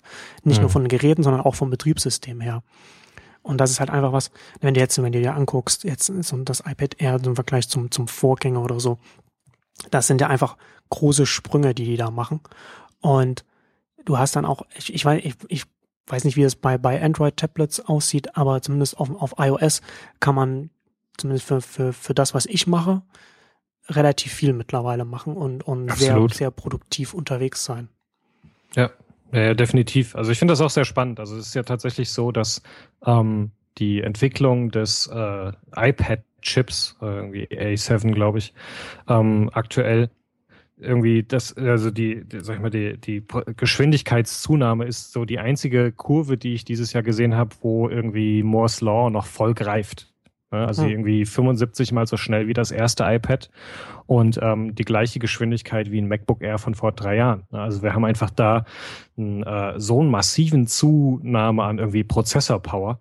Um, ähm, und das ermöglicht tatsächlich jetzt echt richtig viel. Ich finde es ganz lustig, ich beobachte so ein bisschen irgendwie so die verschiedenen Podcasts aus dem Bereich, äh, so von den, sag ich mal, Mac und Programmier-Nerds, die, die ich so ein bisschen verfolge, die halt gerade alle so ein bisschen sagen, ja, lass doch mal ausprobieren, irgendwie, wie es ist mit dem, äh, dem iPad als Hauptrechner, was, wie weit wir damit kommen. Ich fand es ganz interessant, irgendwie Ben, ben Hammersley ist äh, Editor at large bei Wired UK und hat irgendwie ein Buch, äh, also ein ziemlich bekannter so Tech-Denker eigentlich. Hm. Ähm, der hat ne, dieses Jahr irgendwie war ein halbes Jahr irgendwie unterwegs, hat halt, ist halt viel gereist und hat gesagt, okay, ich nehme tatsächlich nur mein iPad mit und will halt gucken, wie weit ich komme was kann ich damit alles machen? Und ich habe ihn mal irgendwie gefragt, was er denn so für Apps benutzt hat, ob er irgendwelche Geheimnisse hat.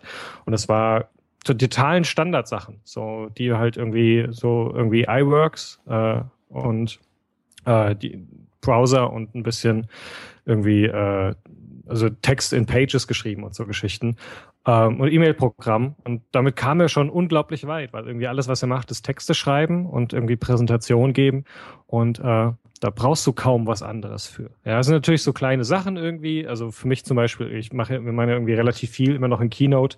Wenn du dann irgendwie keinen eigenen Font einbinden kannst, ist natürlich immer ein bisschen doof. Das sind so die kleinen Details, die nach wie vor noch schwierig sind. Aber selbst da habe ich jetzt schon Ähm, ich habe neu, äh, neulich eine, eine Editor-App äh, auf dem iPad gesehen, wo man tatsächlich per Drag and Drop am Rechner oder äh, aus der Dropbox. Äh, man lädt die Schriftdatei in die Dropbox und kann dann aus, dem, aus der Dropbox auf dem iPad in diesen Editor seine eigene Schrift einbauen. So, dann haben wir das Problem auch schon wieder gelöst. Das setzt sich jetzt durch und dann können wir sehr bald, denke ich, dann auch irgendwie in, in Keynote auf dem, äh, auf dem iPad auch unsere eigenen Schriften benutzen. Ich finde das eh sehr spannend. Also ähm, was mich sehr fasziniert hat in dem Bereich dieses Jahr waren so die ganzen verschiedenen kleinen iPad und iOS-Tools, die rauskamen, die alle diese URL-Schematics benutzen. Also wo ich halt quasi aus einer App heraus eine Unterfunktion in einer anderen App aufrufen kann über so URL, URL-Schematas. Ich versuche mir da immer noch so ein bisschen reinzudenken, aber da sind, genau. das ist so mächtig. Das ist, äh, das ist extrem ja, spannend. Das muss man ja, da muss man ja, also Android, da können, da können die Apps miteinander sprechen und, und auf iOS ähm, geht das nicht. Und da haben sie sich na, ein Entwickler, ich glaube, der Entwickler, der die Drafts-App äh, macht, hat mhm. das, hat das dann mhm. ähm, so ein Protokoll quasi geschrieben oder ein Standard mehr oder weniger, weil man kann man kann, was man, was man iOS machen kann, man kann mit einer, mit einer URL kann man eine andere aus, aus, aus der einen App die andere App aufrufen und man kann so ein paar Parameter noch mit, noch mitschieben. Uh, und der hat dann so, der hat dann so ein, so ein, so ein Standard geschrieben, so was man dann, woran sich dann die Entwickler halten können und dann können sie das, dann können sie dann so, ähm, da können Sie dann zum Beispiel das lesen, was eine, was eine andere App dann Ihnen, Ihnen gibt. Ja. Also ich, ben, ich benutze das zum Beispiel relativ intensiv. Also ich habe zum Beispiel Mr. Reader auf, auf dem, dem iPad, auf dem, mhm. wo ich meine Feeds lese. Und da kann man dann, da kann man dann auch so eigene Share-Optionen äh, reinschreiben. Ja. Und da habe ich dann zum Beispiel eine Share-Option drin, mit der ich, da kann ich, ähm, da markiere ich Text und kann dann das an, an Poster weiterleiten. Das, das ist eine App gewesen, so, so, ein WordPress-Client, die ist mittlerweile nicht mehr im, im App Store, weil der Entwickler von, von, von Automatic, also dem Machern von WordPress, übernommen wurde und jetzt für die irgendwas entwickelt, wahrscheinlich auch iOS dann. Ähm, also auf jeden Fall kann ich von meinem Feedreader, von meiner Feedreader-App, habe ich das so geschrieben, dass, dass der zitierte Text dann direkt an, an die, an die Blocking-App weitergeleitet wird, automatisch als Blockquote ähm, äh, formatiert mit dem, mit dem, mit dem, mit dem Link noch drin und so. Also schon so vorformatiert, ja. Und dann mhm. kann ich das halt dann noch, kann ich was dazu schreiben und so, dann kann ich das, kann ich das posten. Und das macht es halt sehr bequem, was man da, äh, also, ja, also genau. oder, oder sehr, sehr, sehr reichhaltig, was man damit machen kann. Und das ist, glaube ich, um, um diesen ganzen Bereich irgendwie abzuschließen, das ich glaube halt tatsächlich, dass es immer, es wird immer wieder neue und andere Benutzungsformen geben. Und gerade wenn wir diese Post-PC-Ära reingehen, für uns als Leute, die quasi aus so einer starken PC-Ära rauskommen und irgendwie das halt gewohnt sind, so und so macht man das und ja hat die Funktion und ich kann das so und so anpassen. Ich glaube, für uns ist es immer ganz wichtig, irgendwie den Kopf aufzuhalten ähm, oder offen zu halten, um auch zu beobachten, wo ganz neue Benutzungsmethoden entstehen, die ähm, ganz anders sind als das, was wir kennen, aber die irgendwie in dem Kontext, in dem sie entstehen, wesentlich mehr Sinn machen und dadurch irgendwie äh, so schlauer zu benutzen sind, anstatt immer nur darauf zu bestehen, irgendwie das Alte war aber das Beste und so und so muss es funktionieren. Ähm, ich glaube, das hilft uns ganz gut. Äh, ist aber eine schöne Herausforderung. Ja, absolut. Also ich muss jetzt, also das gesagt hast, musste ich jetzt gerade nochmal ähm, daran denken, was ich auch sehr spannend finde, ist ähm, John Siracusa, der, der die macOS X Reviews für Ars Technica macht, hat ähm, auch, glaube ich, auch da darüber geschrieben und hat auch in den, in den, in den Podcasts jetzt immer wieder mal darüber gesprochen, dass ähm, Apple schon seit längerem darüber nachdenkt, wie sie wie sie das, das, das Filesystem abschaffen können oder das Dateisystem, mhm. weil es, mhm. weil es, wie, wie er, er, also, also man muss halt dazu sagen, er ist halt so der, der, der, der Übernerd, der, der sich, der, der von allem alles weiß und, und, und sehr detailliert auch immer alles kritisieren kann und was, was, was noch besser sein könnte. Und, und er ist da, er sieht das aber auch ähnlich so, dass es das, wenn man sagt, oh Gott, was, das, das, das Dateisystem, nein, ich will an meine Dateien ran, aber man muss halt immer auch daran denken, dass auch das Dateisystem, dass du dann auf deinem, dass du dann in deinem, in deinem Explorer oder wo auch immer dann dir, dir anguckst, ist auch nur eine Metapher. Und es ist nicht, es ist nicht unbedingt die beste Metapher, um, um so diese ganzen Daten mhm. zu organisieren. Ja, also man kann es, so das extreme Gegenteil äh, ist, äh, also am anderen Ende der Bandbreite ist natürlich iOS, wo du halt wo dann, wo dann die Daten oder wo dann halt alle Informationen dann, die du da vielleicht reingibst, dann in der jeweiligen App dann in dem Programm gefangen ist und nicht irgendwie woanders hin und du kannst es halt nicht hin und her schieben, kannst nichts damit machen. Und irgendwo dazwischen muss es eigentlich, müsste, äh, müsste es noch eine andere Metapher äh, geben, mit der man arbeiten kann. Und da ist ja. Apple wahrscheinlich die einzige Firma, die dann äh, irgendwie das finden kann, wie man das, wie man das tatsächlich umsetzen kann. Und das ist tatsächlich spannend, wenn man darüber nachdenkt, oh, das, das Dateisystem, das Dateisystem weg, das kann man sich halt überhaupt nicht vorstellen, wenn man wie wir seit, seit unserer Jugend mit, mit, mit, mit Rechnern unterwegs ist. Aber das ist halt auch so ein, so ein, so ein, so ein Paradigma, von dem man sich wenn man mal einen Schritt zurück macht, ja, das müsste eigentlich nicht sein. Das ist wirklich, wenn man, wenn man sich auch mal den eigenen Rechner anguckt, das ist, das ist halt, wenn, wenn man nicht sehr perfektionistisch immer rangeht und alles ordnet, dann wird es halt einfach irgendwo Festplatte. Und das ist halt auch was, womit, womit äh, normale Nutzer meistens oder, oder so nicht so technikaffine Nutzer meistens scheitern. Ja, am, am, am Dateisystem. So habe ich das denn jetzt abgelegt? Ich finde das nicht wieder. Wo soll denn das, wo, wo, wo ist denn das jetzt? Ähm, du hattest, hattest mir im Vorfeld hattest du mir noch gesagt, beziehungsweise hast es hier in den in unsere Notizen reingeschrieben, dass du, weil wir jetzt gerade über die Post-PC-Ära, ähm, also äh, Tablets und, und, und, und Smartphones so gesprochen haben, ähm, hattest, hast du hier geschrieben, dass 2014 äh, Smartwatches ein Hype bleiben. Wie, wie kommst du darauf? also hältst du den, hältst du den Formfaktor selbst für, für nicht zukunftsträchtig oder, oder meinst du, dass es noch, noch zu früh ist, dass da noch nicht irgendwie das, das Gerät kommt, das dann den Mehrwert bringt für den normalen.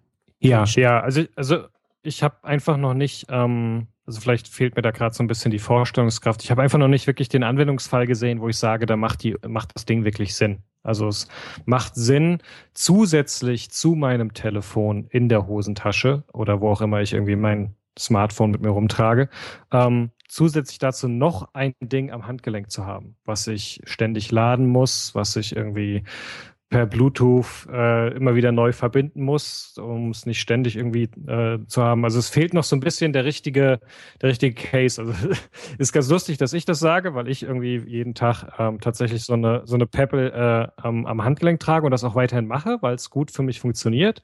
Ähm, ich glaube aber nicht, dass das ein großes Thema ist. Ähm, also es wird, äh, es ist so, das äh, wird, wird ja wirklich wurde ganz, ganz groß gehypt dieses Jahr und ich glaube nicht, dass es so groß ist. Ich glaube, dass es eine nette Funktion ist. Es ist ähnlich eine nette Funktion wie, ähm, wie die Tracker, so aller Nike Fuel Band und so, äh, Jawbone Up. Ähm, ich glaube, dass sich das langfristig irgendwie vermischen wird. Also es wird entweder, entweder gehen die Tracker irgendwie direkt ins Telefon, was ich halt jetzt irgendwie mit dem äh, iPhone 5S ziemlich gut beobachten kann. So, es gibt für mich einfach gerade keinen keinen Grund, noch so einen Tracker zu haben, weil mein Telefon das so solide macht ähm, und, und so genau macht vor allem, dass das alle, alles andere über, äh, unnötig ist. Ähm, das heißt, kann durchaus sein, dass das so ein kurzfristiges Ding war, diese Tracker, insbesondere die, die ich am Handgelenk trage und die dann noch auffälliger sind. Ähm, und auch dies, also Smartwatch, das ist nett, so ein erweitertes Display zu haben, gerade wenn ich unterwegs bin und mein irgendwie Fablet nicht aus der Handtasche holen möchte. Ähm, aber viel mehr kann ich mir da tatsächlich nicht drunter vorstellen. Also gerade wenn man ja. irgendwie so die, die Samsung-Versuche an, anguckt, die dann irgendwie versuchen, da noch eine Kamera einzubauen und sowas. Und das dann hat dann irgendwie drei Stunden Akkulaufzeit und sieht irgendwie total scheiße aus. Ähm, ich glaube, das mit dem scheiße Aussehen lässt sich langfristig immer lösen. Aber tatsächlich die Funktion, die mir das ganze Ding bringen soll. Solange da kein Hologramm rauskommt, äh, bin ich äh, unbeeindruckt. Ja, also die, die, die Samsung Smartwatch ist genau das, was man von Samsung erwarten würde, wenn sie nicht irgendwie ein anderes Unternehmen haben, von dem sie da äh, irgendwas kopieren können, ob das jetzt ein Razer oder ein, oder ein iPhone ist. Das ist wirklich, also man, man, also man, man, man müsste, wenn, wenn man es nicht genau wüsste, würde man es als Parodie äh, sehen. Das ist, das ist wirklich bemerkenswert. Ähm, ich, ich glaube tatsächlich. Ja, ich würde sagen, der, der, Onion hätte es nicht besser machen können. Äh, tatsächlich, ja, stimmt, genau. Ähm, ich glaube tatsächlich, dass. Also ich finde, ich finde den, ich finde den Formfaktor so, so Smartwatch, ich finde den, den sehr, sehr spannend, weil es, wie gesagt, die eine, ich hatte das ja in einem Artikel mal vor ein paar Monaten mal ausgeführt, mal so Smartwatch mal so, äh, zusammengefasst, so meine, meine Gedanken dazu, ein paar da zumindest. Ähm, es ist die eine Stelle von am, am Körper, also wenn man, wenn man, wenn man Wearables insgesamt sieht, an der wir schon seit vielen Jahrzehnten, Jahrhunderten auch Maschinen mhm. getragen haben. Ja, also also mhm, die, das, das, das, Hand, das Handgelenk. Ähm, und es ist halt, und es ist auch, es ist das, es ist, es wie, also es kann halt ein Tracker sein, es kann aber auch so noch, noch so viele andere Sachen sein. Ja? Also es kann halt auch noch ein zusätzliches Display sein, es kann ähm, einem vielleicht auch was bei der Bedienung zum Beispiel auch ähm, mit, mit, mit, mhm. mit hilfreich sein, was irgendwelche Daten, was zum Beispiel was, was Gesten angeht oder so etwas. Ähm, und es ist, und es ist, glaube ich, auch insgesamt so als, also als Erweiterung für Smartphones auch spannend, gerade weil wir schon, was ich am Anfang sagte, wir, wir haben, wir erreichen es bei Smartphones innerhalb der nächsten zwei, drei Jahre eine Sättigung. Das heißt, du hast dann, du hast dann zum einen eine, eine, eine Verbreitung der, der Geräte, die damit sprechen können im, im Markt. Du hast außerdem auf der, auf, auf der Ebene der, der, der Plattformprovider, die miteinander konkurrieren oder auch der Hersteller, die miteinander konkurrieren, hast du dann auch noch zusätzlich noch, noch mehr Druck, sich von anderen zu differenzieren, sodass du halt auch ähm, versuchst, glaube ich zumindest, dass die Hersteller und, und die Plattformprovider versuchen werden und auch müssen, sich von den Konkurrenten abzusetzen und da auch mehr damit experimentieren werden, wie sie ähm, ihre Plattform erweitern können und die Smartwatch ist meines Erachtens mhm. die erste logische Erweiterung. Ich weiß nicht, was, was, was, was dann noch kommen kann. Ich glaube zum Beispiel nicht an Google Glass und so etwas ähnliches. Das, das, das halte ich als Formfaktor für nicht sehr zukunftsträchtig. Aber die Smartwatch ist insofern auch interessant. Ich hatte mal in dem, in dem einen Cubed FM äh, Podcast, in der einen Ausgabe haben sie auch über Smartwatches gesprochen. Da hatten sie auch einen da, der, ist, äh, der, der ein Smartwatch, Smartwatches herstellt.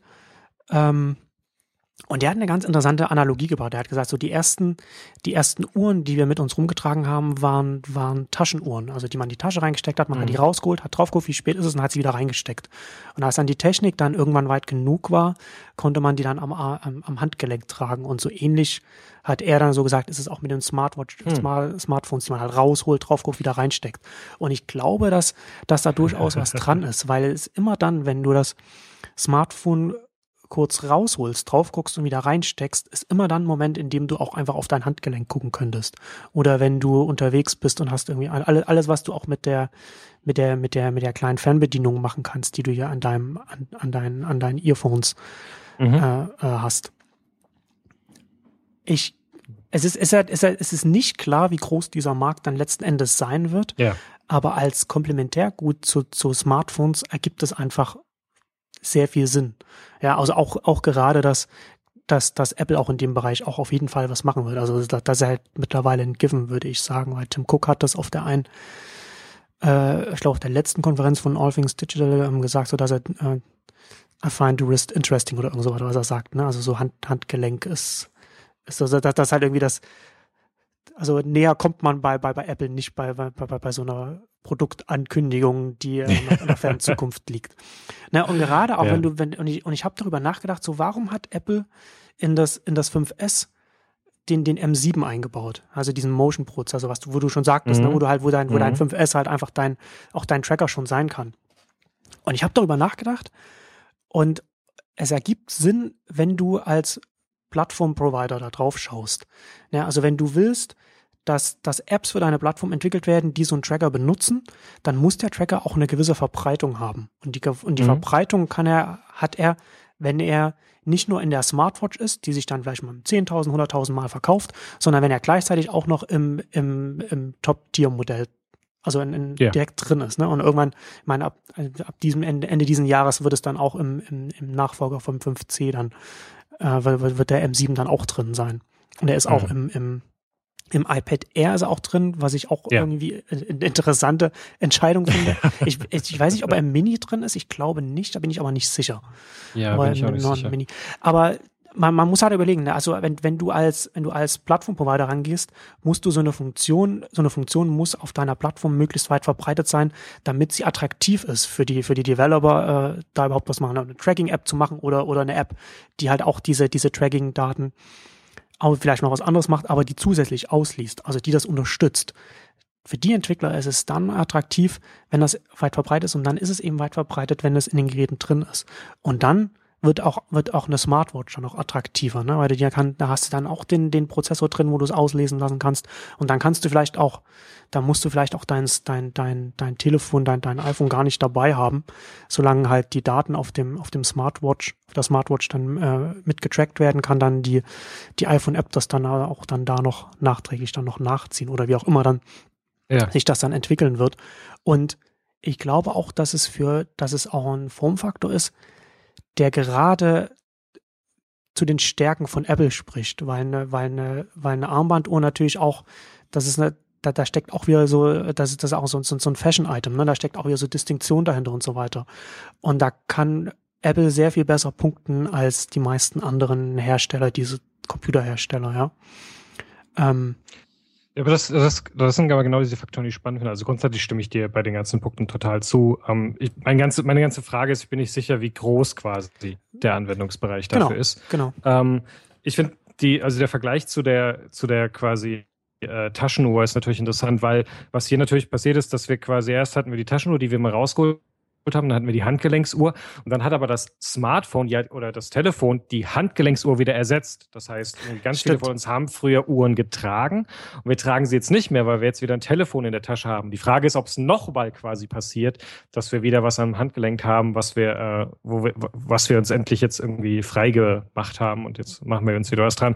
Das finde ich nochmal so ein interessanter Punkt. Auch dieses, ähm, ja, irgendwie ist es so ein, ist es so ein Fashion-Faktor, aber die Uhr ist nun mal gerade so ein Fashion-Faktor, der extrem durch Individualität funktioniert. Ja, also es ist genau. ja, also, ich, also es, wenn, wenn wir zwei den gleichen Rechner haben, äh, also irgendwie beide irgendwie einen schönen, also zumindest irgendwie vor vier oder fünf Jahren, wenn man irgendwie die zwei Leute mit irgendwie einem, einem MacBook irgendwie, äh, keine Ahnung, in der Vorlesung war, dann war man irgendwie, ja, cool, irgendwie. Das ist so ein Identifikations-, ein Gemeinsamkeitspunkt.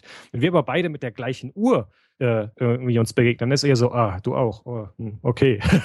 genau. Eigentlich. Ähm, also das, das sind so die, das sind für mich so, so ein paar ähm, Sachen, die ganz unabhängig eigentlich von der Technologie selbst sind, die aber ganz interessant sind, weil sie ich nachher über sowas entscheiden, ob die Masse sagt, ist cool oder ah, irgendwie nicht so richtig.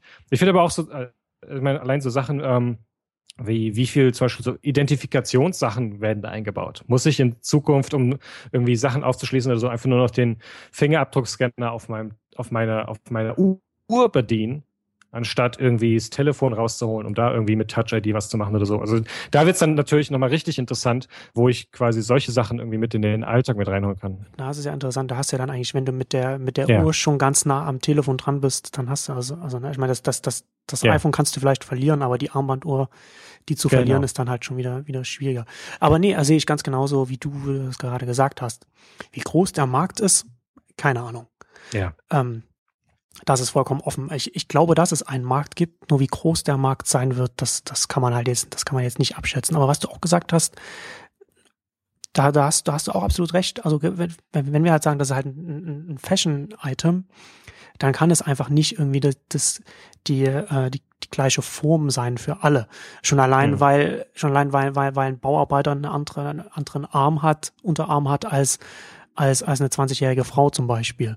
Also da musst du halt auch schon, da musst, den, dem musst du dann, also den, den, den, den Körperunterschieden musst du halt auch irgendwie Rechnung tragen und den, und den verschiedenen, den verschiedenen ähm, Geschmäckern und, und Ich meine, so es, ist ja, es ist ja interessant, das, interessant äh, es ist extrem interessant zu beobachten, wie gerade mit dem 5C Apple jetzt genau in diese Individualisierungsrichtung geht. Also, ja. dass sie nicht nur, dass sie fünf Farben rausbringen, sie bringen auch nochmal fünf Komplementärfarben als Hüllen raus um noch mehr quasi so Individualisierung, so, so viel wie sie gerade auch nur im Ansatz zulassen möchten, mit reinbringen, nämlich um genauso sich mehr ja. unterscheiden zu können. Und das ist, und dann bringen sie noch Gold ausgerechnet irgendwie als Farbe für das 5S mit raus. Also alles so Sachen, die halt genau zeigen, so, okay, wir haben das Ding jetzt etabliert und jetzt geht es darum, sich wieder, also am Anfang war es, ah, du hast auch ein iPhone und jetzt ist es, muss es aber mehr irgendwie auch, auch das Individuellere sein. Ja, und das kann genau. natürlich da genauso sein. Also es macht bei der Uhr natürlich noch viel mehr Sinn, ja.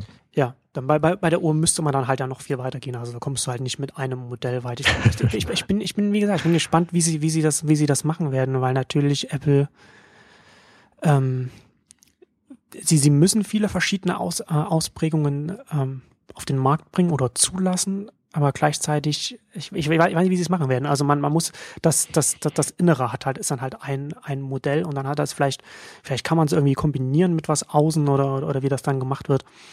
Ähm, Finde ich auf jeden Fall sehr spannend. Und die sind, wie gesagt, das Unternehmen ist da auch prädestiniert, dann da in dem Bereich dann zum ersten Mal zumindest so etwas wie, mhm. einen Erfolg dann zu haben.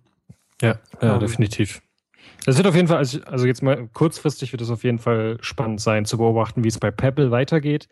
Ähm, gerade weil sie jetzt irgendwie den neuen Software Developer Kit raus haben. Sie haben ein neues, einen neuen Bereich auf der Webseite für Developer eingerichtet. Und ähm, da sollen jetzt einige Apps auch mit größeren Anbietern wie Foursquare und so weiter kommen ähm, die einfach, glaube ich, nochmal ein bisschen mehr zeigen können, was das Potenzial dieser Smartwatches ist. Und dann kommen, glaube ich, auch mehr so Anwendungsfälle, wo du sagst, ah ja, nee, das macht auch irgendwie im Alltag in bestimmten Kontexten richtig Sinn, irgendwie, dass ich schnell auf mein Handgelenk gucken kann, um bestimmte Informationen zu bekommen oder um etwas zu kommunizieren. Und, und dann ist es nochmal ein ganz anderer Kontext, der, glaube ich, so Stück für Stück entsteht, wo auch dann irgendwie mehr und mehr Leute sa werden sagen können, macht Sinn oder macht keinen Sinn. Genau. Und das ist ja auch das ist ja auch wieder, wir hatten das ja in der, äh, in der 28, in, äh, als wir ähm, auch über diese Themen gesprochen hatten, hatten wir das ja auch schon drin. Das ist, man, man muss ja halt bei solchen Sachen dann auch immer bedenken, die Möglichkeiten, die dadurch entstehen, dass man, dass man mehrere Geräte hat und auch benutzt und die miteinander kommunizieren. Ja, also zum Beispiel ist ja auch jetzt beim, bei iOS so, dass, dass es ja ganz viele Geräte gibt, die hast du auf dem iPhone und die hast du auch auf dem iPad und die können dann machen teilweise das Gleiche, machen aber auch unterschiedliche Sachen. Und gerade da mhm. stelle ich mir auch vor, du hast dann vielleicht, du hast eine iPhone-App, die du auch vielleicht auf dem iPhone benutzt, aber die macht nochmal auf der Smartwatch dann, also die schickt nicht nur irgendwie Notifications, sondern du kannst dann auch noch äh, Dinge, die dann einfach Sinn ergeben, dann in dem Moment einfach nur schnell auf der auf dem Handgelenk zu machen, schickt mhm. die einfach dahin. Hat er hat noch mal so ein noch mal so eine so eine Art so eine Companion App noch mal auf der Smartwatch drauf, wo du zum Beispiel wenn, wenn, wie, ja. überleg dir einfach nur mal ähm, es würde ja es würde ja fast schon Sinn machen, wenn also von ich überlege immer noch die ganze Zeit quasi das andere ähm, Device Interface Device, nämlich irgendwie Audio was, äh, wo iOS ja viel rein investiert hat. Ähm, oder, oder mit Siri viel gemacht hat. Und jetzt überleg dir einfach nur mal irgendwie allein schon diese Funktion, irgendwie, dass du einfach nur mit ähm, irgendwie am, am Telefon irgendwie den Button hast, um Siri aufzurufen oder sowas. Ähm, ich finde das ganz interessant. Ich habe äh, ich benutzt, hab Siri nie benutzt, weil so Audio für mich immer irgendwie creepy war, so ähm, durch die Stadt laufen und irgendwie in ein Mikrofon sprechen äh, zu einem Computer. Ähm, aber tatsächlich mache ich das gerade. Ähm, also irgendwie, wie gesagt, ich gehe viel zu Fuß und äh, wenn ich unterwegs bin, irgendwie Podcast höre und ähm, beim zu Fuß gehen fallen einem natürlich immer tausend Sachen ein, was man noch alles zu tun hat und noch machen möchte. Und ich äh, benutze tatsächlich jetzt Siri, um mir Erinnerungen zu machen. Weil wiederum schön mein, meine To-Do-App Things kann irgendwie auf die Erinnerungen von iOS zugreifen. Und das heißt, ich sage einfach nur Siri, erinnere mich an und dann irgendwie die Aufgabe und dann kann ich meinen Podcast weiterhören, muss weder das Telefon rausholen noch sonst was, sondern ich kann das einfach über irgendwie den Kopfhörer-Button starten. Und das ist schon ziemlich, äh, ziemlich nett so. Und ähm, das kam ich nur gerade drauf. Das ist natürlich auch eine interessante Möglichkeit, sagen, so eine Funktion, nämlich irgendwie, ich kann einfach Siri aufrufen, indem ich einfach nur irgendwie meine einen bestimmten Button an der Smartwatch drücke oder sie irgendwie eine bestimmte Geste darüber mache. ich sehe uns, ich sehe uns gerade alle wie, wie, wie Michael Knight in, in die, genau. die Uhr reinsprechen dann zu unserem genau. persönlichen Kit. das, ich sag dir, darauf läuft es am Ende wieder hinaus. Diese ganzen Sachen doch immer nur von quasi den Leuten, die irgendwie mit diesen Serien groß geworden sind, sei es irgendwie ein Star Trek, sei es ein Knight Rider, alles nur das Bauen. Die ganze Smartwatch-Geschichte ist nur dadurch entstanden, dass irgendjemand sagt, ich will irgendwann so eine Uhr haben und mit meiner Maschine sprechen können. Genau. Ähm, was du jetzt gerade gesagt hast, ist auch, bringt mich auch halt zurück, so direkt zum nächsten Punkt, den ich ähm, auch dieses Jahr verstärkt beobachtet habe und, und der, und der auch wieder so ein Punkt ist, wo ich das Gefühl habe, dass er, dass er von vielen Beobachtern immer so ein bisschen auch ausgeblendet wird. Ähm, und zwar ist jetzt auf, auf der, man, man kann heute mittlerweile nicht mehr einfach sagen, okay, ich mache jetzt, ich mache jetzt äh, ein Web-Startup, also in, in, in, nicht in allen Bereichen, sagen kann, okay, ich mache jetzt einfach äh, ein Web-Startup, mache mach jetzt hier, das mache jetzt alles selbst und und und fertig, sondern man muss mittlerweile heute auch immer mehr so die die Plattformen, auf denen man aufsetzt oder mit denen man kommuniziert, die schon da sind, darüber nachdenken, wie man sich bei denen positioniert. Also zum Beispiel, ich mache eine To-Do-Listen-App für für iOS, dann muss ich mich entscheiden, integriere ich in, in, integriere ich meine, meine, meine, meine App-Daten mit, mit, mit den Reminders von iOS mhm. oder Apple oder, oder mache ich das nicht? Also Wunderlist macht es zum, macht es zum Beispiel nicht. Was, was, was, was, womit man dann als Anbieter zum Beispiel auch, auch darüber nachdenken kann, okay, das ergibt für mich, für mich vielleicht Sinn, weil ich dann dadurch nicht, weil ich dadurch eine, äh, ein Gesamtangebot machen kann, das ich vielleicht sonst nicht machen kann.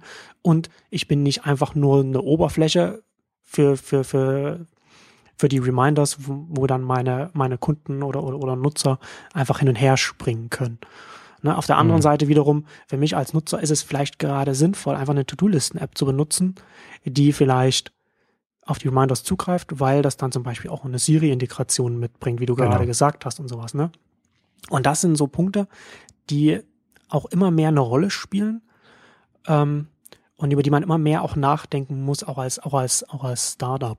Und ich finde das ähm, vielleicht ist das auch einer der Gründe, warum ich dieses Jahr es meistens interessanter fand, was jetzt ein, ein, ein, Apple macht, was ein Google macht, was ein Facebook macht, was ein Amazon macht, als zu gucken, was irgendwie neue äh, Startups teilweise machen, weil, weil vieles mhm. von dem, was ich sehe, sage ich so, das, was er, was er, was er hier versucht zu machen, hätte vielleicht vor drei Jahren funktioniert, aber funktioniert heute so nicht mehr.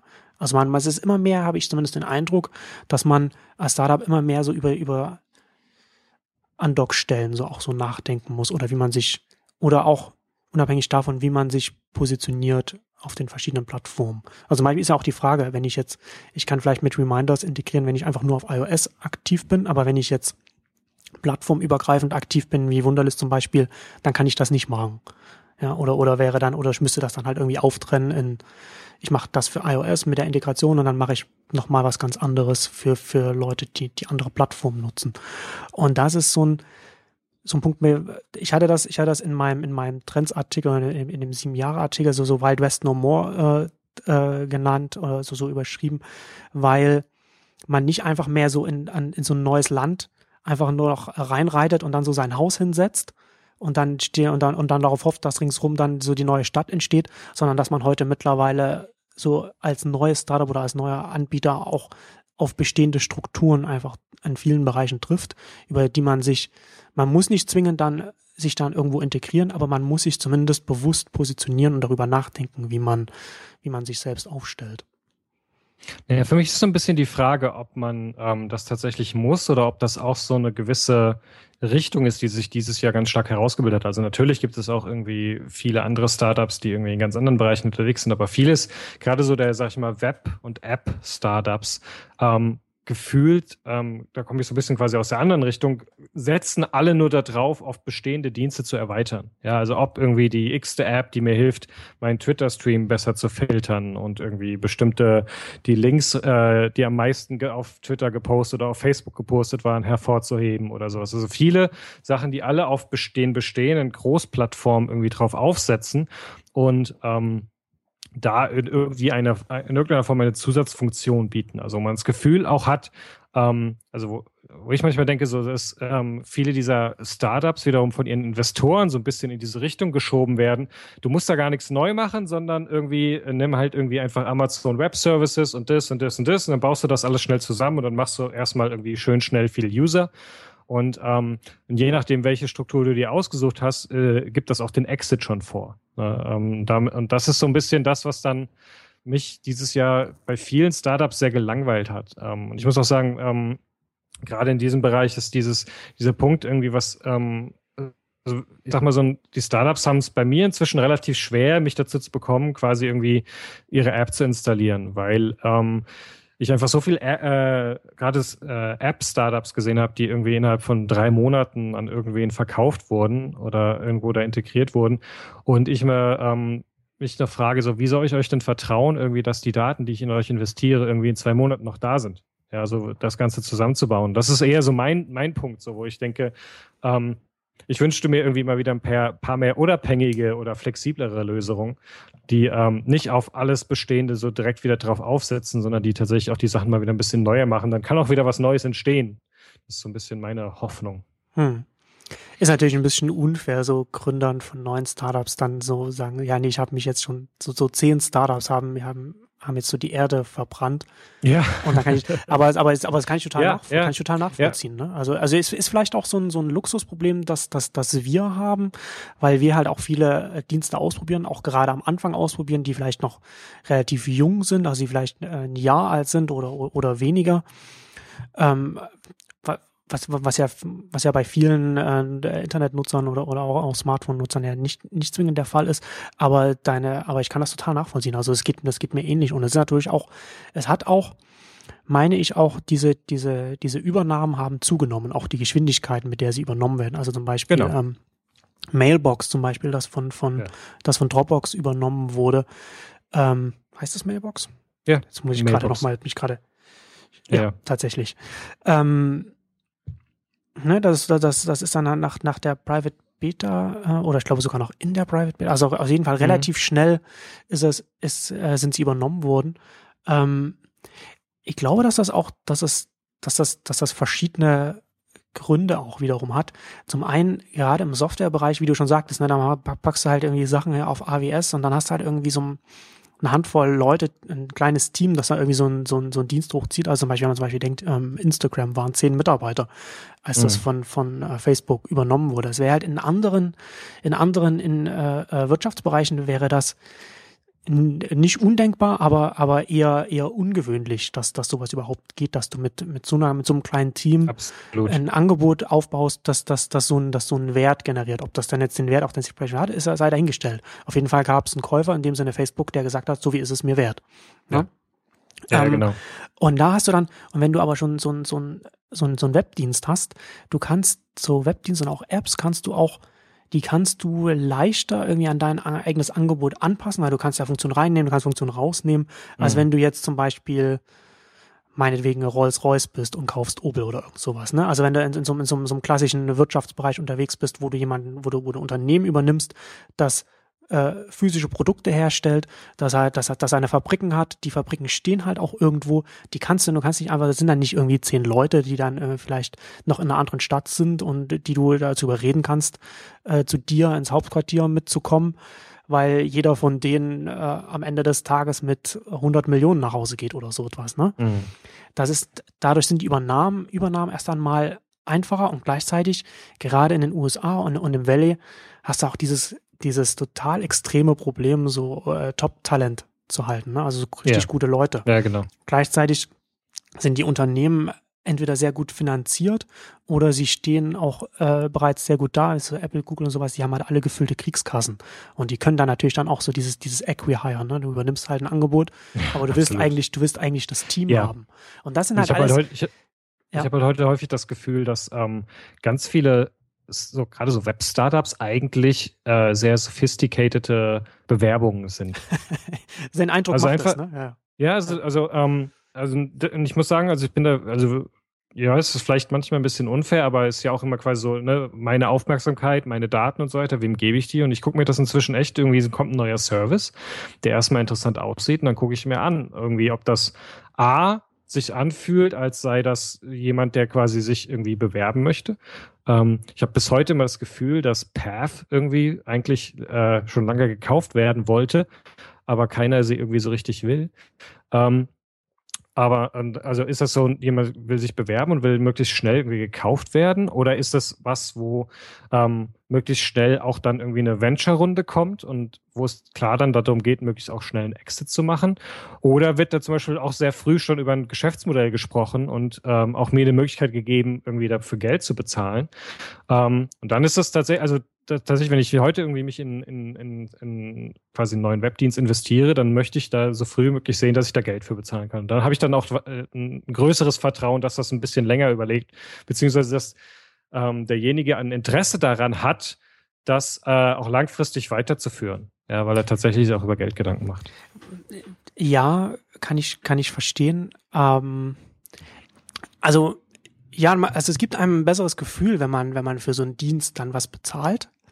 Aber, aber ich glaube, dass das, ich glaube, dass das eher so ein, so ein, so ein, so ein Placebo-Ding ist. Also zum Beispiel, äh, ähm, Everpix, so, äh, die haben mhm. auch für, für ihren, für ihren Dienst wollten sie auch Geld und es hat halt, und es hat, und, und, und sie haben aber falsch kalkuliert und haben dann noch, und wollten mhm. noch eine, wollten noch eine neue Finanzierungsrunde, ähm, haben sie nicht bekommen und, und äh, sind dann dadurch dann, ähm, äh, ja, pleite gegangen quasi. Mhm. Ähm, ich glaube, dass man das, dass man das ganz oft, dass man das, dass man da ganz oft den Fehler machen kann, dass man sagen, ähm, erst wenn, wenn, wenn, wenn, wenn wir als Endnutzer oder Endkunden oder, oder als normale Kunden dafür bezahlen, dann ist das irgend, dann kann das hier irgendwas ähm, Nachhaltiges sein, aber das das ist ein Indiz, dass es, dass es, dass es das vielleicht eher sein kann, aber dass es dann, dass es das nicht sein muss. Weil du nee, kannst stimmt, auch, wenn du werbefinanziert bist, also Facebook zum Beispiel, ne? keiner von uns zahlt für Facebook und ich meine, das ist ein das ist ein ganz, ganz klar nachhaltiges Geschäft, was die da machen. Ob es die in Ja, ja, 50 Jahren noch gibt, sei dahingestellt, aber die wird es auf jeden Fall in 10 Jahren noch geben. Ja, nur die Frage ist, ähm, ob wir besser, ob wir besser damit fahren, dass, äh, dass sie äh, uns mit Werbung zubombardieren äh, oder ob wir dafür. Das ist noch was anderes. Das Mir stimmt, aber das ist eine andere auch, Frage dann. mir geht es auch gar nicht so sehr um das, ähm, kann der Dienst überleben, weil ich ihn bezahle, sondern mir geht es eher so darum zu verstehen, was ist die, Intu äh, die Intention der Gründer. Ne? Also in welche Richtung denken sie? Denken sie an den Exit?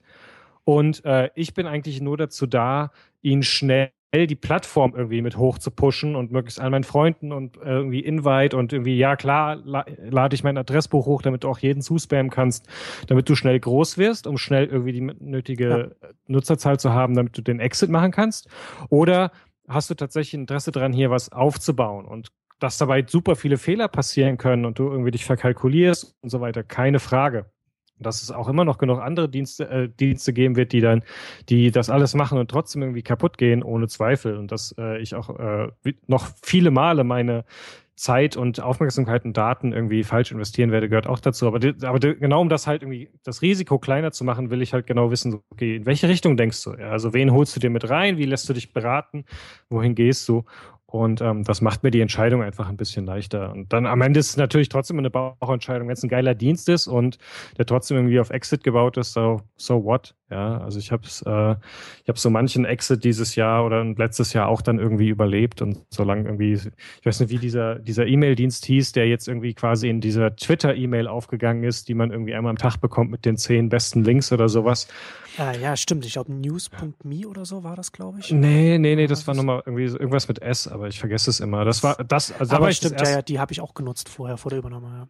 Da, da, war ich, da war ich richtig böse, als das irgendwie weggegangen ist, weil ich dachte so, ihr Schweine, und jetzt ist irgendwie, aber tatsächlich hat, haben sie das ja tatsächlich auch dann so weitgehend in Twitter integriert und ich nutze diese E-Mail gerne jeden Tag und das äh, bin ich okay mit. Ja, also was ich, was ich an diese, an diesen, an diesen Übernahmen, die man immer, dies, von denen es wirklich viele, äh, die auch dieses Jahr auch schnell übernommen wurden, was ich immer ein bisschen schade finde, ist, dass es dadurch, dass diese auch die auch frühe Übernahmen verhindert, dass, dass es eine größere Anzahl an, an unabhängigen Unternehmen Ja. äh, Also gibt es, gibt es einfach nicht. Ne? Und das ist das, also ich, ich, ich finde vieles an dem, was, was, was Twitter jetzt in den letzten Jahren mit der Plattform gemacht hat, finde ich alles, finde ich sehr schwierig. Aber wenigstens, wenigstens sind sie noch unabhängig, ja. Also wenigstens haben sie sich nicht, wenigstens gehören sie nicht zu, sind sie nicht die Social-Abteilung von Apple oder so etwas. Genau. Oder, oder, oder, oder gehören zu Facebook oder so. Ne? Also wenigstens gibt's da noch, ist das noch eine äh, unabhängige Entität. Ne? Also, wie, also äh, man, man kann das auch durchaus nachvollziehen, also zum Beispiel, dass, dass, dass Tumblr sich an, an, an Yahoo verkauft hat. Aber ich finde das halt insgesamt, finde ich, das ist, ist es eine sehr, ist es eine Entwicklung, die sehr schade ist, dass auch Ja. aus dieser ganzen Web 2.0-Welle halt wirklich nicht viele unabhängige Unternehmen gekommen sind. Also wir haben Facebook, wir Ja. haben Twitter, so bei, bei, bei den Großen. Und dann kommt er, dann kommt ja schon mal ganz lange nichts. Also LinkedIn könnte man vielleicht noch dazu zählen, wobei die ja schon auch schon vor Web 2.0 angefangen und, und auch nicht da unbedingt dazu gezählt wurden. Aber äh, unabhängig davon, so über die letzten Jahre, die ja wirklich sehr, sehr, sehr produktiv und fruchtbar waren, äh, haben einfach ganz oft zu Angeboten geführt, äh, die dann von, von, von, von einem bestehenden Unternehmen einfach übernommen wurden. Ne? Also wie Google zum Beispiel oder, oder und so weiter. Ähm, und das finde ich, das finde ich schade, wenn, wenn, wenn ich auf wenn ich auf diese Branche insgesamt schaue, weil es der Branche natürlich viel besser tun würde, wenn mehr unabhängige Unternehmen dann da äh, unterwegs sind, die, die dann auch ihr eigenes Ding machen und miteinander konkurrieren Mhm. würden. Ja, absolut. Sehr, also sehe ich definitiv genauso. Finde ich auch irgendwie extrem schade, dass das irgendwie so. Ja, also ich glaube, das ist so eines der großen Themen ne, die, dieses Jahr. Ich hatte irgendwie in die ähm, in unsere Notizen für die für die Sendung auch diesen einen Artikel mit reingepackt, der so ein bisschen ähm, noch ne the, the Year Mega Platforms Ruled the Internet, der so ein bisschen auch irgendwie äh, nochmal eingeht auf diesen NL Dash Artikel zu The Web We Lost, ja, der ähm, so ein bisschen Nostalgie ausstrahlt, aber der tatsächlich auch sagt, so diese ganz viel von dem, was das eigentlich ausgemacht hat, ist verloren gegangen und wir tun uns so ein bisschen schwer. Und ähm, tatsächlich bin ich trotzdem gespannt, wie sich das im nächsten Jahr weiterentwickeln wird, gerade durch die ganzen äh, Geheimdienstskandale und so weiter und wo halt irgendwie das Vertrauen nochmal massiv zurückgegangen ist und wir vielleicht doch irgendwie das nochmal so ein äh, so, ein, so ein Initialpunkt ist, um zu sagen, nee, wir müssen da doch noch mal ein paar andere Sachen angucken. Ähm, aber vielleicht ist es auch nur mein frommes Wunschdenken in diese Richtung rein. Ja. Ähm, ich glaube, dass so ein, so ein Artikel wie, wie, wie heißt er, die, die hier, die, die hier Mega Platforms Ruled Internet, ich glaube, das ist so ein, so ein Artikel, den man jetzt wahrscheinlich so die nächsten drei, vier Jahre jedes Jahr Wahrscheinlich. Ja. Weil ich glaube, dass es wir, also wir, wir befinden uns halt so in, ich glaube, dass wir auch in der Technologiebranche, das sind so, so Zyklen, ja. uns auch bewegen. Ja. Und der, und der aktuelle Zyklus führt halt aktuell gerade mehr zu, zu diesen sehr stark vertikal integrierten Ansätzen. Also wir haben es ja bei Apple, wir sehen es jetzt, wir sehen Google geht in die gleiche Richtung, Microsoft versucht es auch, Amazon macht es. Äh, also ich finde, bei allen, bei all diesen, bei all diesen großen Unternehmen ist Facebook in, in meiner Sicht immer noch so, so, so eine Wildcard, weil die äh, nicht alles machen können, was die anderen machen, aber gleichzeitig etwas haben, was sonst keiner von den anderen hat. Also dieses mhm. große mhm. Social Network. Ähm, bin ich mal gespannt, was, was die so machen werden. Und vor allem, weil ich auch glaube, dass, dass Mark Zuckerberg ähm, ein, ein, ja, ein Genie ist. Also der ist wirklich ähm, so ein sehr mhm. faszinierender äh, Charakter und, und, und als, als Gründer und CEO, der da auch immer, der, der die Zügel bei dem Unternehmen in der Hand hält und das einfach so mit einer Vision führt. Das finde ich, finde ich auf jeden Fall spannend, was, was die machen werden, weil das, weil das nicht so ganz offensichtlich ist. Aber unabhängig davon, ich glaube, dass wir da, dass, dass, dass diese Entwicklung, die wir beobachten, die wird jetzt einfach noch, noch, noch, noch einen längeren Zeitpunkt weitergehen. Und ich meine jetzt, wir mhm. beschäftigen uns auf einer intellektuellen Ebene damit und, und, und schauen und sehen auch, wo sich das hinentwickelt. Gleichzeitig sind wir auch noch als Nutzer so Early Adopter, was probieren viel aus und merken dann halt auch relativ schnell, okay, hier kommen wir, also hier kommen wir einfach an eine Grenze, weil sich, weil sich die Plattformen äh, sich gegenseitig äh, miteinander konkurrieren, da kann man nicht das und, und das fehlt mir und, und das kann ich nicht so machen, wie ich es gerne hätte. Aber da ist der, da ist der, der normale Nutzer oder die Masse der Nutzer einfach noch sehr weit, glaube ich, davon entfernt, dass sie dann an so einem Punkt kommt, wo, wo, wo, wo dann, wo dann äh, äh, wo dann, wo dann so, so, so, so ein Schmerzpunkt dann erreicht mhm. ist, an dem man dann sagt, okay, jetzt muss ich hier etwas ändern. Gleichzeitig sind wir bei den Angeboten, glaube ich, ja noch nicht so weit, dass es dann wiederum Angebote gibt, die dann ähm, diese verschiedenen Megaplattformen vielleicht miteinander verbinden oder die dann so, so, so, also so Multi-Homing möglich machen, sodass du dann halt diese verschiedenen Dienste gleichzeitig benutzen kannst. Also wie zum Beispiel, also jetzt also ein ganz einfaches Beispiel. Ne? Es gab ja mal mit mit TweetDeck gab es ja mal einen Client, wo man äh, Twitter und ich glaube LinkedIn und Facebook so so zusammen nutzen konnte und dann hat es ähm, ja auch mhm. wiederum Twitter übernommen. Also so, das meine ich damit. Ähm, davon sind wir, glaube ich, noch das dass es, dass es solche, so, solche Angebote gibt, die dann äh, auf den, auf den Technologie-Stack sozusagen nochmal eine Ebene oben drauf setzt und dann wiederum mehr, mehr Sachen ermöglicht. Da sind wir, glaube ich, noch relativ weit entfernt. Wir hatten ja äh, das, das Nieman äh, Journalism Lab hatte vor ein paar Wochen oder Monaten, äh, weiß ich schon wieder einen Monat, über einen Monat her, eine Umfrage veröffentlicht, wo es darum ging, wie die Leute auf welchen Social Networks die Leute äh, ihre Nachrichten konsumieren. Und mhm. das Interessanteste an der fand ich, das, das hätte ich nochmal noch mal, noch mal explizit nochmal herausheben sollen auf, auf Neunetz, war, dass es ganz, dass es gar nicht so viele Leute gibt, die mehrere Social Networks gleichzeitig benutzen. Ich dachte, dass das mehr sind, ja. aber das sind, das sind, das sind gar, das sind gar nicht so viele. Also das ist natürlich nicht alle oder so, ne? Aber es war, der Prozentsatz war niedriger, als ich es vermutet hätte. Also es gibt tatsächlich viele Leute, die benutzen nur Twitter, also es gibt Leute, die benutzen nur Google Plus und nur Facebook und so, ne?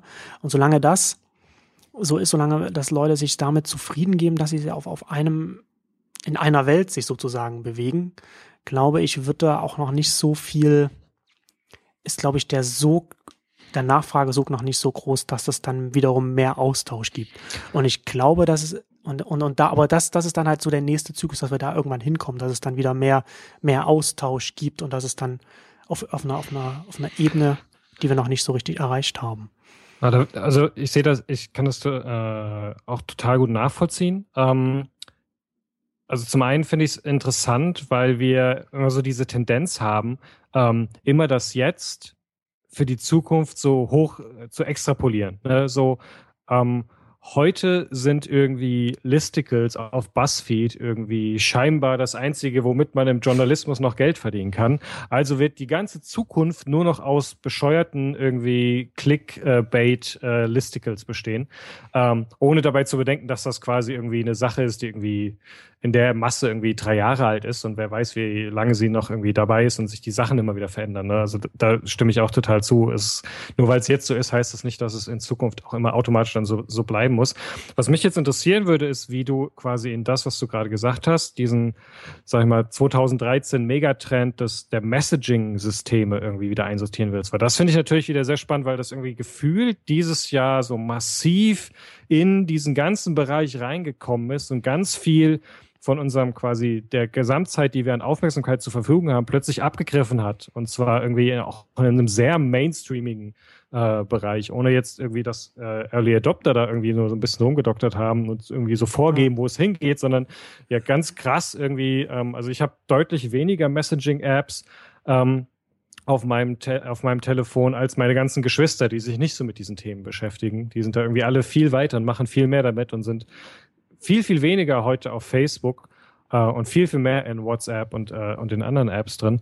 Ähm, das ist schon sehr, sehr faszinierend zu beobachten. Ja, absolut. Ähm, ich hatte das, ich glaube, in der letzten Exchanges-Ausgabe hatten wir, oder in der vorletzten, weiß ich nicht mehr genau, hatten wir auch darüber, hatte ich auch mit Jochen Krisch darüber gesprochen. Ähm, das ist sehr spannend, aber ich glaube, dass es in der Berichterstattung ein bisschen überbewertet wird, mhm. weil die, weil die Wachstumszahlen und die Wachstumsraten nicht in den Kontext gesetzt werden. Also man muss halt immer denken, so WhatsApp, warum ist WhatsApp so schnell so groß geworden und warum sind die anderen so schnell so groß geworden? Weil sie auf die Kontaktbücher zugreifen in den, auf den Smartphones. Ja, klar. Ja, also sie sind halt letzten Endes, greifen sie auf dem Social Network zu, das auf den Smartphones selbst schon existiert. Und sie sind dann deswegen an vielen Stellen auch erstmal eher so ein, sie sind nicht, sie sind nicht selbst Social Networks oder sie haben nicht selbst ja. so, so, so etwas aufgebaut. Man muss halt so, so ein WhatsApp oder so ein, so ein Kick oder so, muss man eher sich so vorstellen, wie so ein, wie ein, wie ein, wie ein Client. Ja, also wie ein, wie ein mhm. Messaging-Client, der auf das, auf das, auf das Kontaktbuch zugreift, so wie jetzt Twitterific ein Client für, für Twitter zum Beispiel ist. Twitterific oder, oder, oder Tweetbot oder, oder so etwas. Das sind ja auch keine eigenen äh, Social Networks. Die greifen ja auch nur zu. Und das macht, und das führt halt dazu, dass du als Nutzer auch sehr viel leichter von der einen Messaging-App zur anderen wechseln kannst. Ich glaube, dass mhm. ganz viele von denen, also die Nutzer, dass auch ganz viele Nutzer einfach auf zweien oder dreien äh, als aktive Nutzer gezählt werden, weil du dann halt nur irgendwie innerhalb von 30 Tagen mal eine Message empfangen oder gesendet haben musst. Mhm. Da bist du halt schon ein aktiver Nutzer dann da. Ähm, und das führt halt dazu, dass es sehr viel leicht, dass, dass es natürlich leicht ist, dass die so wachsen können, dass die schnell innerhalb von äh, wenigen, wenigen Monaten auf 100, 200, 300 Millionen aktive Nutzer kommen können. Aber genauso schnell können die auch wieder abfallen, weil mhm. zum einen ist der, ist der Wechsel von dem einen zum anderen relativ einfach machbar. Ja, also die, das ist halt, äh, du wirst halt da nicht so stark drin gehalten. Ne, weil du halt, du hast ja dein, du hast dein, dein Kontaktbuch und das hast du halt auch bei der nächsten Messaging-App und bei der übernächsten Messaging-App. Und zusätzlich dazu ähm, glaube ich, dass alles, was darauf aufsetzt, was man mit, mit, mit, mit engen Freunden macht, es sehr schwierig hat, die Leute auf der eigenen Plattform zu halten, wenn man das nicht mit Zusatzfunktionen anreichert. Mhm. Weil ich zum Beispiel, wenn, wenn wir jetzt eng befreundet sind, ja, und, und wir sind auch, und, und wir, und wir sind auf Facebook, wir, wir schreiben uns auf Facebook, dann können wir uns, dann habe ich auch vielleicht auch deine Telefonnummer und kann dir auch auf WhatsApp schreiben. Oder dann habe ich deine ja, E-Mail-Adresse und kann dir auch eine E-Mail schreiben. Das heißt, es fällt, es, es ist leicht für mich, dich zu kontaktieren auf verschiedenen Kanälen und ich bin halt nicht auf den Kanal selbst angewiesen. Ich, ich bemerke das zum Beispiel bei meiner, bei meiner Frau, bei ihren Freundinnen so, sie, die, da haben, wir haben am Anfang, wir haben mal, ganz am Anfang haben wir Kick benutzt, dann, dann haben sie alle WhatsApp benutzt und mittlerweile benutzen sie alle iMessage auf, auf Apple und, und, mhm. und switchen mhm. auch noch zwischen iMessage und, und, und Facebook äh, so hin und her, ne? Kannst halt mhm. halt dann, deshalb, wenn du halt so, so wenn, wenn du so eine Art von Kommunikation hast und auf diese Art von Kommunikation zwischen den Kanälen so leicht hin und her switchen kannst, dann ist das schon ein Signal dafür, dass alle Angebote auf, in, in dem Bereich äh, nicht auf einem sehr festen Fundament stehen, was, was die Nutzerzahlen angeht. Mhm. Ich finde das ganz interessant. Es gibt dieses, dieses Line, dass das auch einem Konzern gehört, das, die kommen aus Japan, die machen unfassbar viel. So. Also die haben auch so ein, sind, sind da auch ein sehr erfolgreiches Messaging-App und packen da immer mehr Funktionen rein. Und ich glaube, du musst mhm. dann, wenn, wenn, wenn, damit die sich halten können, müssen die Wege finden, wie sie sich wie sie den, wie sie den Nutzer selbst auf der, auf der App halten können, unabhängig von dem Instant Messaging mit dem, mit den engsten Freunden, weil sonst, mhm. sonst, ist, sonst geht's denen genauso wie, wie ICQ und AIM und so weiter und da gehst hoch und du fällst wieder ab. Das ist halt wie, wie mhm. Warren Buffett, ähm, so sagt, wie er, wie er so Geschäftsmodelle einordnet. Du hast halt dieses, du hast halt die Burg so, das ist halt so dieses, das, das, der, äh, der Mehrwert, warum die Leute dann hinkommen und dann brauchst du aber noch einen Burggraben drumrum. So, dass, dass, ja. dass, der das, dass der das nicht alles wieder wegbricht. Ja. Und, und da Instant, Instant Messaging Apps, so bei den meisten, so WhatsApp oder so, da sehe ich keinen Burggraben. Da ist kein, da sehe ich kein Fundament. Ja. Aber es ist, ist, aber interessant ist natürlich so, die, die Nutzung selbst. Ne? Also das halt. Das, das ist auch das Ganze, was ich meinte. Also ich meinte, also so, ob das jetzt ein nachhaltiges Businessmodell ist oder sowas, äh, weiß ich gar nicht, sondern ich fand es einfach nur interessant, irgendwie dieses Jahr zu beobachten, rein aus quasi Nutzerverhaltensicht, wie äh, ein, eine App wie WhatsApp irgendwie in mein Nicht-Nerd-Umfeld einzieht und quasi das, den, den, das Wort Facebook in den, in den, in den, äh, in den Konversation ersetzt. Ja, und irgendwie ja. neulich mit einer Freundin zusammengesetzt, die quasi ihre ganze Geschichte anhand von WhatsApp-Konversationen irgendwie nacherzählte. So, und dann habe ich ihm das geschickt und dann hat er mir so und so weiter. Ne? Also wo, ja. ähm, und, und, wo ich einfach nur merke, so von dem, ne, was ich meinte, so von dem Kuchen an, äh, Gesamtkuchen an, ähm, an Zeit, die die Leute im Alltag mit Sachen verbringen können, hat dieses Jahr gefühlt äh, Messaging-Apps einen extrem großen Teil rausgenommen, der vorher bei anderen äh, bei, äh, etwas wie Facebook war. Und ähm, das finde ich einfach nur eine interessante Entwicklung. Das zeigt, also für mich zeigt das einfach nur, dass es auch mit einer irgendwie Vormachtstellung eines Facebook immer wieder Sachen von der Seite reinkommen können, die äh, man vielleicht gar nicht so hat kommen sehen und die erstmal einfach nur viel Zeit den Leuten nehmen, die sie vorher auf Facebook äh, verbracht haben. Das heißt, da ist immer wieder Bewegung drin. Das ist äh, ja. bei weitem nicht alles irgendwie auf Ewigkeiten festgefahren. Was, was sie auf jeden Fall zeigen, ist, dass diese, dass diese, diese mobilen Betriebssysteme, also diese Plattform äh, wiederum neue Wege zum, zum Markt führen und zum Nutzer hin mhm. möglich machen und tatsächlich in dem, also es ist halt, wie gesagt, ein besonderer Bereich, weil sie auf diese, auf die Kontaktbücher zugreifen, aber das ist, also die, die, die Dynamik ist einfach auch schon faszinierend. Man, man, man, man sollte sich halt nicht von den Zahlen blenden lassen, weil man sie, wie gesagt, in den Kontext setzen muss. Mhm. Aber es ist, trotz alledem ist es, finde ich es, finde ich es faszinierend. Und gerade was, was du sagtest, ne, also so, so, so nicht technikaffine Nutzer haben so, so ganz schnell angefangen, dieses, diese, diese Apps zu benutzen, was auch wiederum gerade für die Benutzbarkeit der mobilen Plattform spricht. Ja, also ich ja, meine, wer, genau. das, das, sowas wäre halt auf, auf, auf einem Windows oder selbst auf einem macOS halt undenkbar. Unabhängig genau. von, der, von, der, von der installierten. Und, und, und, und gerade sind ja wieder irgendwie die ganzen äh, Schnellschussstudien gekommen, die sagten so, Weihnachten trotz schwieriger irgendwie Kaufszahlen, irgendwie WhatsApp und Kick, irgendwie die super Downloads, so alle haben halt, alle haben halt irgendwie Smartphones zu Weihnachten bekommen und die Apps, die runtergeladen wurden, waren die Messaging-Apps. Ähm, also we weder viel Spiele noch viel andere Sachen, sondern hauptsächlich die Messaging-Apps. Und das, also ich finde das einfach faszinierend. Ich finde, ich fand es faszinierend, ähm, irgendwie Snapchat dieses Jahr auszuprobieren und zu sehen, wie es einfach so eine komplett eigene Dynamik hat. Ja, also dieses an einzelne Leute Bilder zu schicken, die nach zehn Sekunden wieder weg sind und dadurch so ein ganz anderes, schnell irgendwie, hey, ich fahre hier gerade lang, oh, guck mal, äh, hier irgendwie das lustig gesehen oder nicht mal so Sachen, sondern wirklich so, ich bin einfach nur hier. Und das ist ein total banales Bild, aber es gibt ja einfach nur so ein kurzes Aufblitzen aus meinem, was ich gerade sehe. Und äh, es ist viel zu unwichtig, als dass man es in irgendeinen Stream reinpacken würde oder so. Ich gebe dir einfach nur so einen Blitz aus, aus meinen Augen. Und ähm, die, die, dieses Verhalten oder diese Wahrnehmung oder diese Verknüpfung, die wir dadurch untereinander verspüren, fand ich sehr, sehr spannend zu beobachten. Ich selbst bin hier, glaube ich, irgendwie so der, der Einzige, der ähm, Instagram Direct irgendwie super findet. Ähm, das funktioniert für mich viel besser als, äh, als ähm, Snapchat. Ich habe sie überhaupt nicht. Ich habe sie jetzt noch nicht einmal äh, benutzt. Aber was ich ganz interessant fand, ist, dass sie das so so die, die Interface-Entscheidung, dass sie, wenn du wenn du da ein Foto auf Instagram hochlädst, dass dann auch da steht so Abonnenten und ich glaube direkt oder so daneben. Genau. Also das ist halt genau. schon Follower schon direct, schon schon ja. in, in in your face so direkt ja. da drin. Das fand ich, fand ich ganz interessant. Ich, fand ich find, also ich finde es auch da wieder total spannend zu sehen. Also ich ähm, benutze das zum Beispiel, um irgendwie meinen Geschwistern irgendwie Bilder zu schicken und dann direkt zu sehen, was für eine, dass man halt, wenn man so ein einzelnes Bild an eine, eine kleine Gruppe schickt und dann kann halt da, entsteht darunter häufig eine längere Diskussion, als wenn ich es einfach nur irgendwie in meinen Instagram-Stream packe. Klar. Und das ist echt schon ist spannend zu beobachten. Auf jeden Fall. Ja, das ist auf jeden Fall auch eine so sowas Interessantes, so so visuelle Kommunikation ist das ja dann ganz oft, mhm. ne? also so, so Snapchat und so weiter das dann da möglich wird. Ähm, also ein weiteres Thema, äh, einen weiteren Trend hatten wir noch aufgeschrieben, so, also beziehungsweise hatte ich äh, in dem Artikel auch erwähnt, so Dezentralisierung äh, versus, versus Cloud. Das hatten wir auch in der, der Ausgabe 28 schon ausführlich drüber geschrieben. Ähm, also das ist eine ganze, was die ganzen äh, was wir durch, durch Edward Snowden jetzt erfahren haben, das wird ähm, auch Auswirkungen auf, auf Dienste haben. Tatsächlich habe ich jetzt, ich habe ähm, auf meiner, auf, auf, auf dem iPhone habe ich, benutze ich Momento. Das ist so eine, so eine App, die, da kann man halt so, so, so ein Tagebuch-App, wo man so Sachen reinschreiben kann mhm. und wo man halt auch, mhm.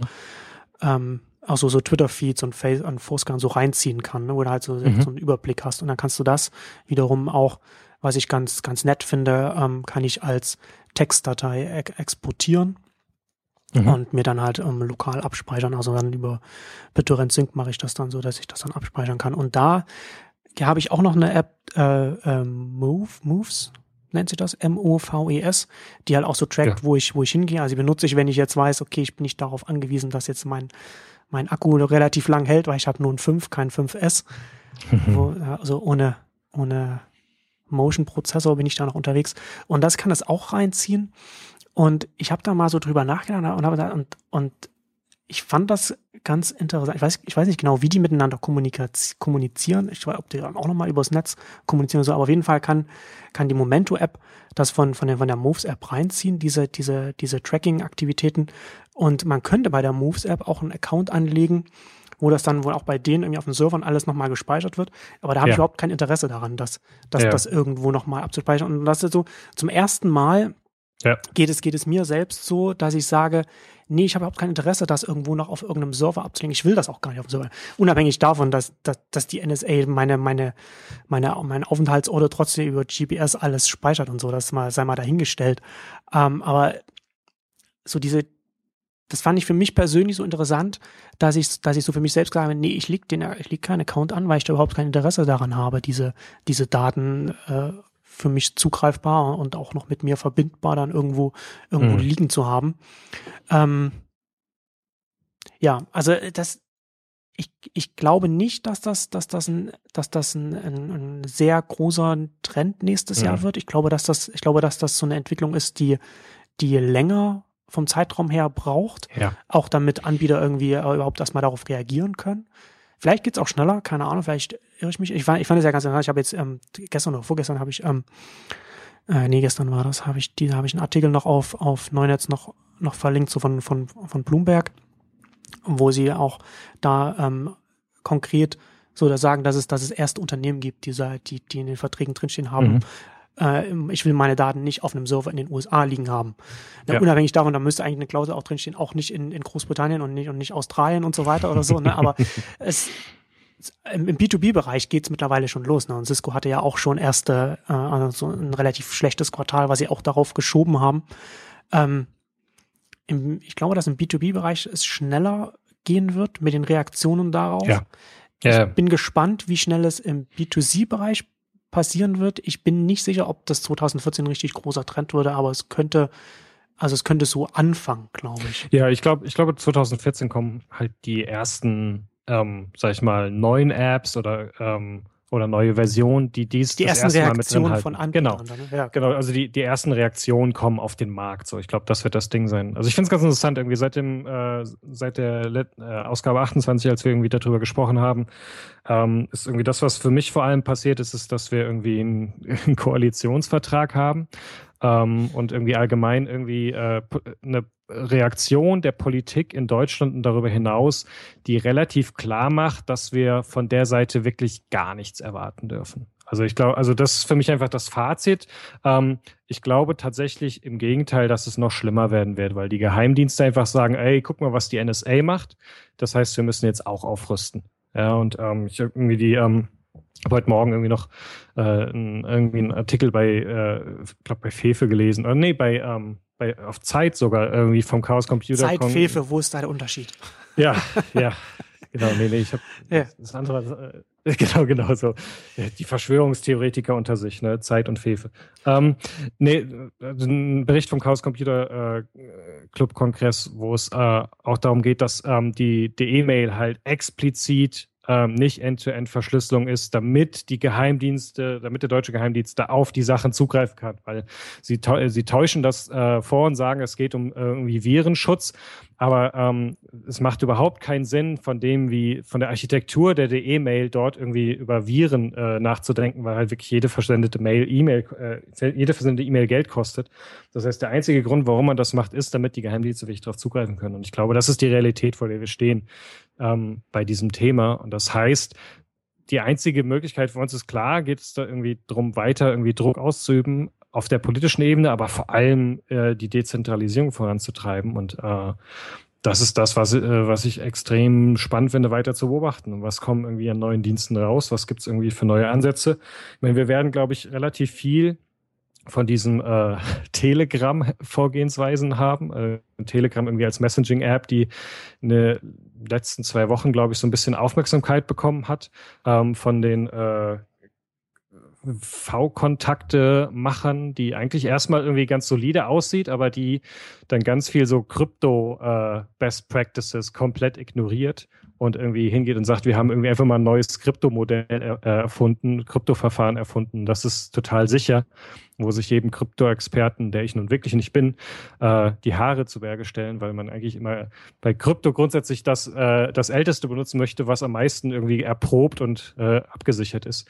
Ähm, da, davon werden wir, glaube ich, relativ viel sehen. Also so pseudo-sichere Sachen, die so äh, versuchen so ein bisschen draufzusetzen, irgendwie so aller äh, E-Mail made in Germany, was auch eher so äh, eine Nullnummer ist. Ähm, aber dann werden hoffentlich langfristig genug neue Sachen rauskommen, die tatsächlich äh, oder sich entwickeln, die genau in diese Richtung gehen. Da sind wir genau wieder auch bei dem Thema von vorhin, von Ubuntu, ja, von Systemen, die äh, viel Zeit gebraucht haben, aber die einfach irgendwann auf einem Level angekommen sind und sagt, so, das kann man jetzt auch tatsächlich verwenden. Und es ist äh, sicherer, beziehungsweise es ist durchschaubarer, es ist transparentbarer, äh, transparenter transparentbarer. Hm. äh, es ist transparenter und das äh, ist das Wichtigste, glaube ich, daran. Und dass wir und dann bin ich sehr gespannt. Also ich bin wirklich gespannt, was da irgendwie kommt. Ich bin gespannt irgendwie auf so äh, Thema wie Mailpile, äh, diese verschiedenen äh, Ansätze, die es, dies, wo es dieses Jahr die Kickstarter gab und nächstes Jahr dann hoffentlich die Ergebnisse dieser Kickstarter. Ich fand das ganz spannend. Äh, Igor hatte bei diesem dieser Ghost-Blog-Plattform irgendwie mitgemacht und äh, hat ja neulich irgendwie hat ja neulich so ein bisschen gerantet, dass das tatsächlich das einzige Kickstarter-Projekt sei, bei dem er mitgemacht hat, wo tatsächlich auch on time etwas geliefert wurde. Und die haben fast in, äh, spannenderweise tatsächlich es irgendwie geschafft, ihr Business so aufzusetzen, dass es äh, ähm, unmöglich ist, dass jemand entscheiden kann, das Ding zu verkaufen. Das heißt, das Ganze ist irgendwie von den Entscheidungsbefugnissen her oder wie auch immer von der Geschäftsform so aufgesetzt worden, dass es immer unabhängig bleiben Aber muss. war es nicht sowieso als war es nicht sowieso als als Non-Profit von Anfang an angelegt? Ja, also äh, Non-Profit, aber halt nochmal mit so einer speziellen äh, äh, Leitungsführungs, ah, okay. was auch immer, oder, oder, oder Gründerstruktur, die hm. halt wirklich, ähm, also der Sach, also äh, Ego hat da nur zitiert, irgendwie, dass der Gründer meinte, selbst wenn mir jemand 10 Milliarden bietet, ich könnte es nicht verkaufen, weil es legal nicht möglich ist, das Ding irgendwie jemanden äh, für Geld zu überlassen. Und das finde ich natürlich sehr spannend, also wo man jetzt auch anfängt, ähm, auf solchen Ebenen, so wie können wir uns denn davor schützen, dass solche Dinge irgendwie, ein, dass Einflüsse geltend gemacht werden und sowas, Leute neue Systeme entwickeln oder neue, neue Ansätze entwickeln, um ähm, auch auf der Ebene ja das abzusichern, transparenter zu machen. Das finde ich sehr, sehr spannend. Ja. Ähm, ich habe gestern die Live-Ausgabe vom Wir müssen reden Podcast gehört, weil ich sowieso noch am, am Laptop noch gearbeitet habe und die haben da äh, vom 30C3, also vom Chaos Computer Kongress, mhm äh, berichtet, uh, also Berichte haben darüber, haben darüber gesprochen und sind, sind da da. Ähm, und ich fand, ich fand das so als, als Bericht über die Stimmungslage ganz interessant, weil sie ja. ähm, unter anderem gesagt haben, dass, dass es da durchaus so eine, so eine, so eine leichte Kaderstimmung herrscht auf dem, auf dem mhm. Kongress. Ähm, Ne, weil, weil man erstmal mal so feststellt, wie weit das alles fortgeschritten ist, was die NSA alles macht, was, was, was die Geheimdienste alles machen, wie, also ja, wie weit das, wie weit tatsächlich diese, diese ganzen Vorgehen schon, schon vorangekommen sind und jetzt erst erstmal so, so eine Bestandsaufnahme eher so stattfindet, sowas gerade, wie, wie es jetzt, wie ist denn der Status quo jetzt?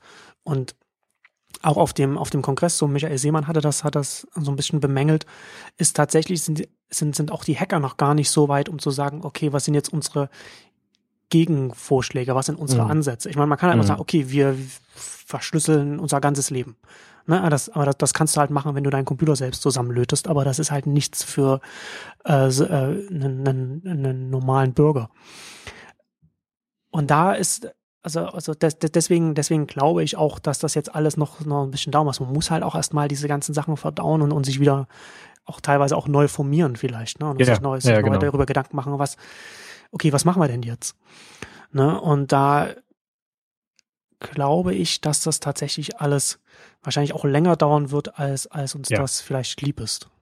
Ich glaube, das ist ja, also ich glaube, das ist sowieso immer meine Grundfeststellung. Es dauert immer alles länger, als äh, wir uns das immer so irgendwie mit unseren Vorstellungen, alles ist so schnell und Realtime und so weiter. Und dann die eigentlichen Sachen brauchen aber doch dann immer wesentlich länger, als man sich das dann immer so vorstellt. Und das, das Einzige, was immer schön schnell geht, sind von, von Lobbyisten vorangetriebene Gesetze. Wir hatten ja jetzt, das stimmt. Wir hatten jetzt ja dieses Jahr das, das, das Presseleistungsschutzrecht, was ich lange Zeit nicht für möglich gehalten hätte, dass es in der Form mhm. äh, ver, verabschiedet wird, in der es dann verabschiedet wurde, also in einer wirklich katastrophalen Umsetzung, deren Folgen auf, auf die, die für uns hier, hier in Deutschland noch äh, noch sehr weitreichend ähm, sein werden. Und ich hatte das auch in meinem, in meinem Artikel auch geschrieben, was ich, von dem ich auch glaube, da, da, was, was wir gerade von der großen Koalition jetzt noch sehr stark mhm. sehen werden, ist dieses, es, ich habe ich hab immer so, so schlecht Organisationskultur geschrieben, also dieses,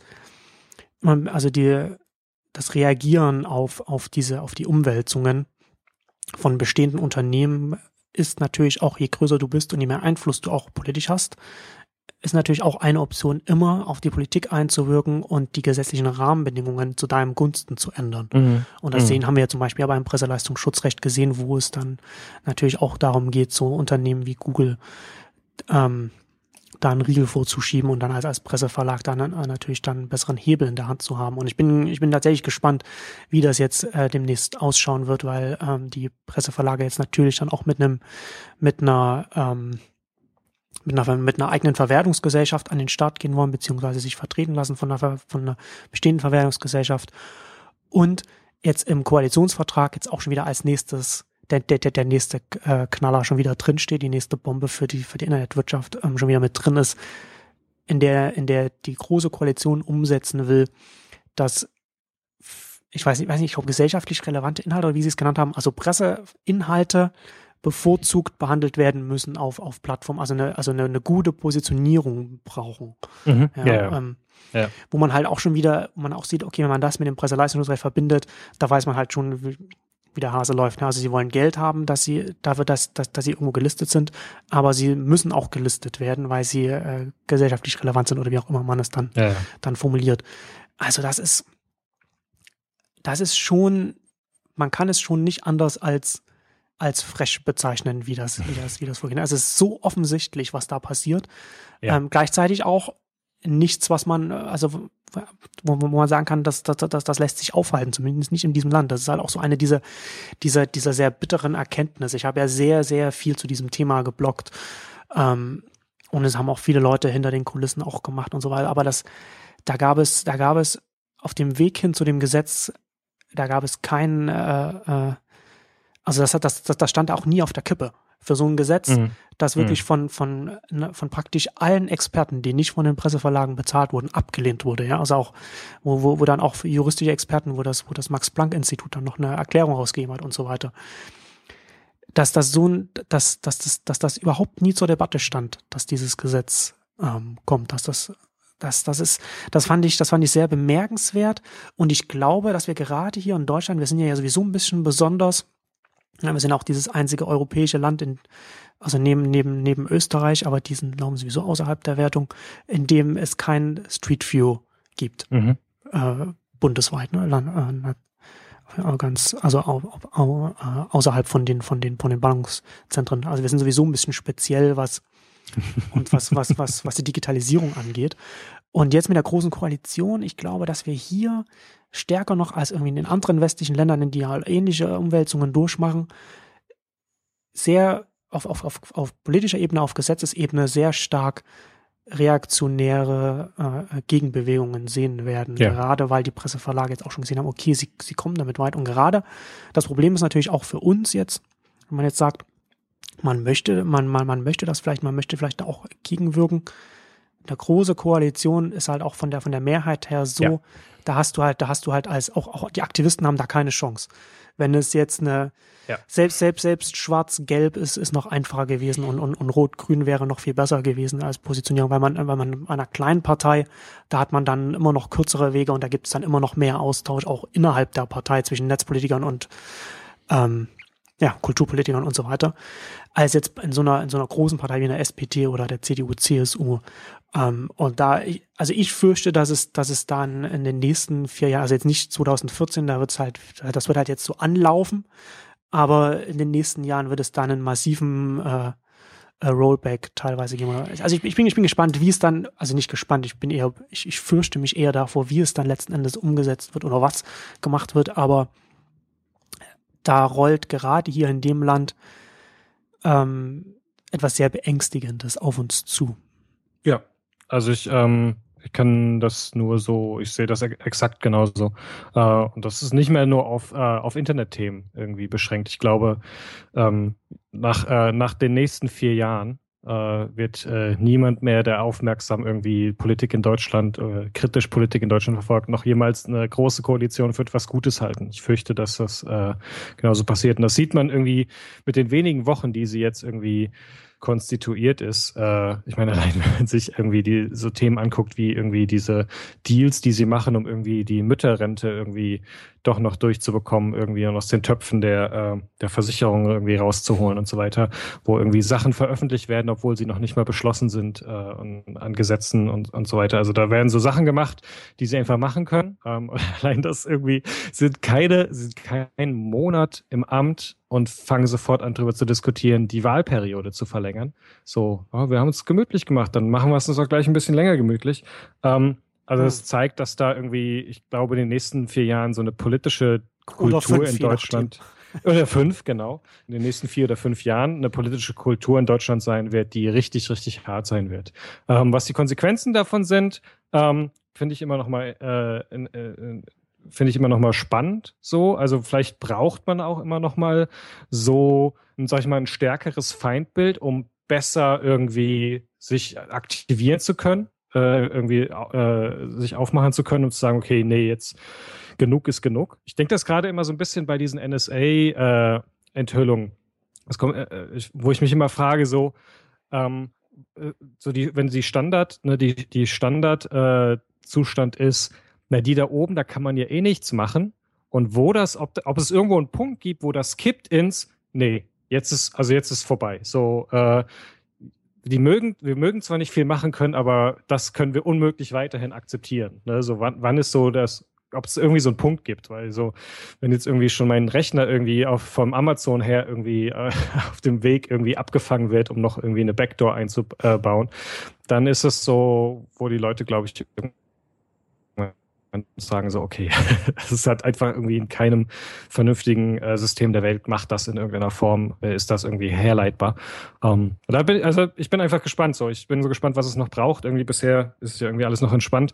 Aber tatsächlich komme ich auch bei dem, also gerade bei diesem Thema Politik habe ich immer wieder das Gefühl, dass wir ähm, am Ende doch halt irgendwie die Regierung haben, die sich das Gros der Deutschen eigentlich wünscht und wo ich dann immer wieder drüber nachdenke, so, ähm, eigentlich ist gerade nicht Politik unser Schlachtfeld, sondern eigentlich eher die öffentliche Wahrnehmung und die, die, dieses Verständnis irgendwie herzustellen, so das bedeutet das. Irgendwie Sascha hat in seiner letzten Kolumne, glaube ich, dieses Ding so, ne, dass der, dass dieser Mensch irgendwie in Göttingen, der nun mal zufällig Osama mit Vornamen hat, kein Bankkonto mehr öffnen kann, weil er den gleichen Vornamen hat wie ein toter Terroristenanführer. Ähm, das ist natürlich, das sind genau diese Sachen, ne, wo man plötzlich so, der Mann hat nichts ver gebrochen, der hat sich nichts zu Schulden kommen lassen und trotzdem schießt ihn das System raus. Äh, ja. Wollen wir das, ist, wollen wir als normale Bürger das zulassen? Ich glaube, das ist tatsächlich unsere größte, also jetzt für uns irgendwie als diejenigen, die, sind wir denn Journalisten oder sind wir Aktivisten? Ähm,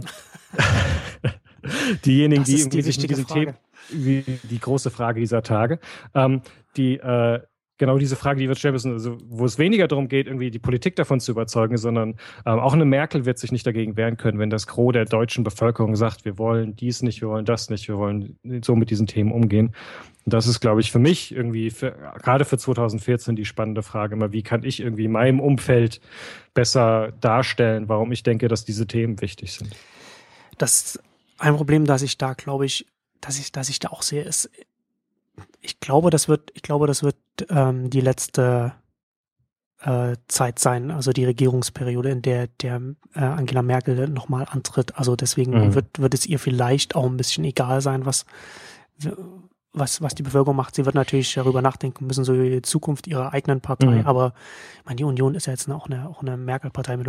Aber ähm, ich glaube, dass das das einzige Gute ist, was ich gerade gedacht habe. Also meintest du dann, dass man dann danach dann keine große Koalition mehr, mehr will. Äh, ich glaube sowieso, dass die meisten Leute keine große Koalition wollen. Aber wenn, wenn die letzten, wenn, wenn die letzten Koalitionen mit, mit Angela Merkel irgendein Indiz ist, dann kann es danach gar, dann kann es jetzt nach den vier oder fünf Jahren gar keine große Koalition mehr geben, weil die SPD gar nicht mehr groß genug wäre, um, um dann, um dann Partner einer großen Koalition zu sein. Also, ja, ja. Äh, aber ja, aber das ist tatsächlich, es, es, war leider, es war leider schon vorher schon absehbar, was, was bei der Wahl so ein bisschen so rauskommen würde. Und, und, und, und mhm. es ist tatsächlich, ist tatsächlich der Worst Case, der jetzt, glaube ich, für uns als Land äh, hätte passieren können, gerade jetzt in der Zeit, ja. weil ähm, unter, unter so einer großen Koalition das, ich meine, wir haben ja, wir, wir, wir sehen es ja jetzt schon, ja, also diese, ich bin ja, ich bin ja ehrlich gesagt schon ganz froh, dass es keinen eigenen Internetminister äh, äh, jetzt gibt, was ja manche gefordert haben. Ich hatte ja mal dann da, äh, als, als die Leute, als, als auch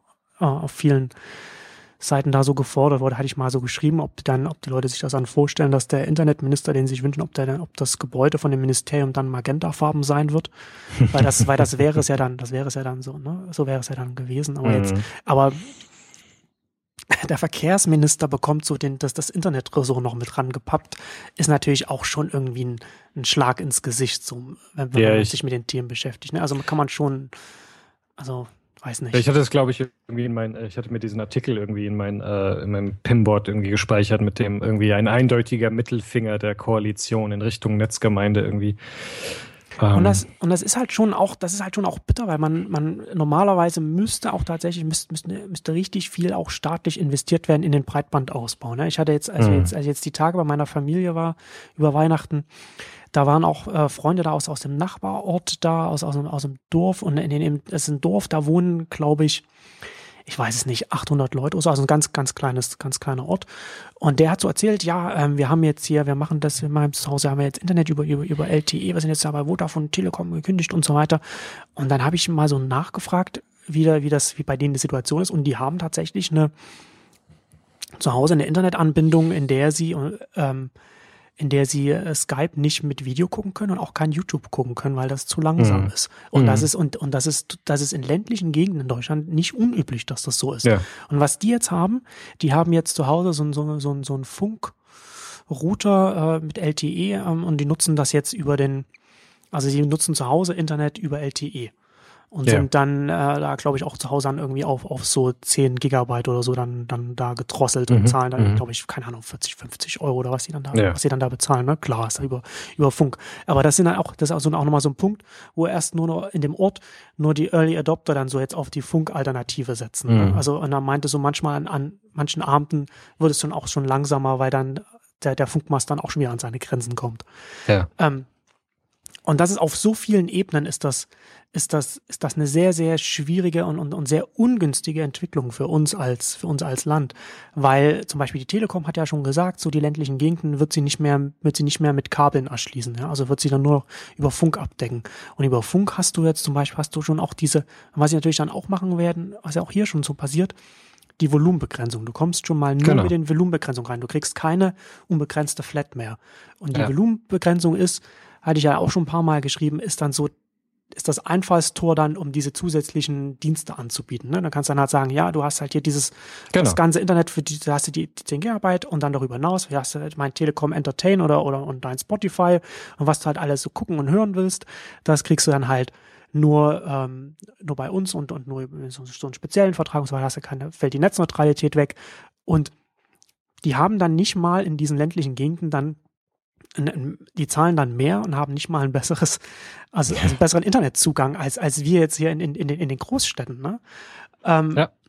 Und das ist, das, das ist, das ist kein, das ist kein Zustand, der hinnehmbar ist für, für eines der reichsten Industrieländer der Welt im Jahr 2013, mhm. 2014.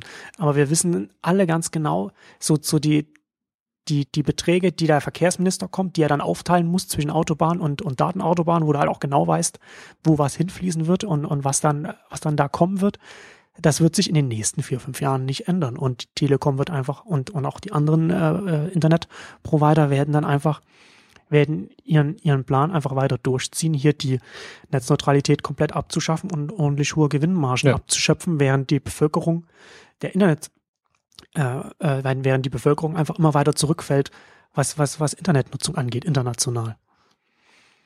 Ja. ja. Ganz genau. Ach, da könnte ich mich aufregen. Da, da weiß ich, das musste ich da weiß ich auch nicht mehr, was ich noch sagen soll. ja. Ja, ja, es ist, also ich sehe es gerade genau so. Also irgendwie mit jedem Ding irgendwie was rauskommt, irgendwie, wo, wo die große Koalition gerade dran ist und irgendwie die allen Details aus dem, aus dem Vertrag und wie auch immer sich irgendwie eine Merkel überhaupt an so einen Vertrag hält oder wo es, worum es hier eigentlich geht. Ähm, ja, es ist gerade nicht, äh, also wir können da nicht viel von erwarten und vielleicht ist es das, was wir brauchen. Mal gucken. Ja, es muss, es muss halt einfach nur noch, noch immer mehr wehtun, ne, in der Bevölkerung. Ja. Also es scheint ja, ja genau. tatsächlich genau. auch in der Bevölkerung dieses, dieses, dieses Verständnis, dass das vielleicht auch gut wäre, sich, sich um den Breitband, äh, und die Breitbandversorgung zu kümmern, es ist ja ganz offensichtlich nicht da, sonst wäre das, sonst wäre das ja auch, das wäre dann vielleicht auch wenigstens. Ich glaube, es ist, auf der, es ist auf der Prioritätenliste weit unten. Ne? Also es hm. ist einfach so, ähm, also so wie auch äh, die Bevölkerung, äh, die Bevölkerung, so wie äh, die meisten Leute in Deutschland sagen, das ist total kacke mit den Geheimdiensten und NSA und so weiter, aber ich brauche erstmal irgendwie Arbeitsplatz oder Arbeitssicherheit und bla und darf, und dann ist mir egal, dann sollen sie mich halt abhören, äh, solange ich irgendwie jeden Tag, jeden Ende, am Ende des Monats mein Gehalt auf dem Konto habe und weiß, dass es da ist, äh, bin ich erstmal zufrieden. Weil den anderen geht's ja auch nicht besser. So. Und das ist, glaube ich, einfach, also, ne, so, die Priorität ist nicht da. So, es, wird, eine, es ist noch kein Verständnis dafür da, ähm, oder zu wenig Verständnis bisher dafür da, ähm, was langfristig das für Auswirkungen hat. Äh, und, ja. Beziehungsweise, wo das einen hinführen kann. Und äh, da waren wir noch nie drin gut, langfristig zu denken oder, ähm, oder äh, in die Zukunft vor allem zu denken. Und ja, ja, ne, man muss, man muss halt auch immer dazu sagen, dass es, ich glaube, dass man das auch oft ausblendet und, und ich habe das auch, ich habe auch lange gebraucht, bis ich zu der Erkenntnis gekommen bin oder beziehungsweise das, das, zu der Akzeptanz gekommen bin, dass wir einfach auch in einem sehr konservativen Land leben. Das muss man ja. halt einfach dazu, muss man einfach so sehen. So. Das, das kann man leicht vergessen, wenn man, wenn man vielleicht auch ein paar Jahre in Berlin lebt, aber Deutschland insgesamt ist ein sehr, sehr konservatives Land. Also das haben wir spätestens bei der letzten Bundestagswahl sehr deutlich zu sehen bekommen. Ja, und es ist ja, man darf, also ich finde, man darf dabei auch immer nicht vergessen, dass es ja auch durchaus, ähm, also scheinbar gerade ganz offensichtlich durchaus auch seine Vorteile haben kann. Ja, wir sind halt, also als Land halt konservativ, sehr langsam bei manchen Dingen.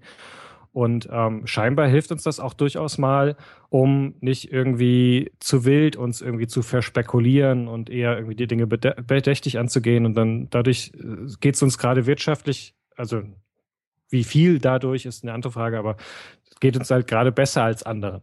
Und hm. ähm, dann ist das ist natürlich auch immer eine schlechte Situation, in der man dann irgendwie auch sagen kann, so, ja, aber ihr müsst irgendwie viel mehr und nach vorne und weiter und in die Zukunft denken, wenn die ganze Erfahrung, die eigentlich gerade sagt, nee, nee, mach mal langsam. Das hat uns gerade ganz irgendwie den Arsch gerettet irgendwie. Und äh, deswegen haben wir drei Prozent Jugendarbeitslosigkeit irgendwie und die anderen 60. So, äh, sollen wir mal langsam machen. Und das, das ist natürlich so ein Problem. Ne? Da, ähm, inwiefern das ja. dann irgendwie auf Dauer auch noch trägt, ist eine andere Geschichte. Aber ähm, das lässt sich natürlich gerade nicht ganz einfach argumentieren. Ja, das ist ja wie in der Disruptionstheorie, ne? mit den etablierten Unternehmen, denen es, ja. denen es, denen es gut geht und, und dadurch dann natürlich auch so weitermachen wie bisher und dann gar nicht genau. sehen, so was, was ihnen dann eigentlich da entgeht. Oder was, oder was gerade um sie herum passiert und wo sie vielleicht irgendwann mal, wo sie irgendwann mal stehen werden. Ähm, wir, wir, wir, wir, wir sprechen jetzt schon relativ lang. Ähm, ich würde sagen, wir machen jetzt mal, wir, wir gehen jetzt mal noch die Punkteliste durch, was 2014 nicht passieren wird. Und dann machen wir noch unsere Top 3 Picks und dann genau. würde ich sagen, dann können wir unsere große Jahresendshow dann auch ähm, beenden. Das finde ich ja auch immer ganz interessant. Ne? Also ich, ich weiß gar nicht, hatten wir das im Vorfeld, glaube ich, auch kurz, ich glaube, drüber gechattet oder so, ne? Dass das, ich weiß gar nicht, mit wem ich darüber gesprochen hatte, ähm, diese, diese, nee genau, wir hatten uns auf der, auf eurer Weihnachtsfeier hatten wir uns kurz drüber mhm. unterhalten, dass diese, diese, dass, dass es ja immer ganz oft diese, diese Jahresrückblicke und dann gibt es immer so Jahresausblicke und gerade so im, im, im, in der Technologie, im Technologiesektor, in der Berichterstattung da ja ganz oft auch äh, hanebüchene äh, Voraussagen gemacht werden, so, so mhm. jetzt nächstes Jahr wird die äh, Musikbranche das, das, das Licht sehen und, und, und keine, keine Piraterie mehr, mehr abmahnen und, und so weiter. Oder also diese, diese, oder, oder dann das, das, man wird, äh, was gibt's zum Beispiel so, so, so äh, Hollywood-Blockbuster werden zur selben Zeit im Internet veröffentlicht, kostenlos, wie auch im, im Kino oder irgend so was, ne? Oder, oder, ja, ja, gegen genau. Bezahlung oder sowas.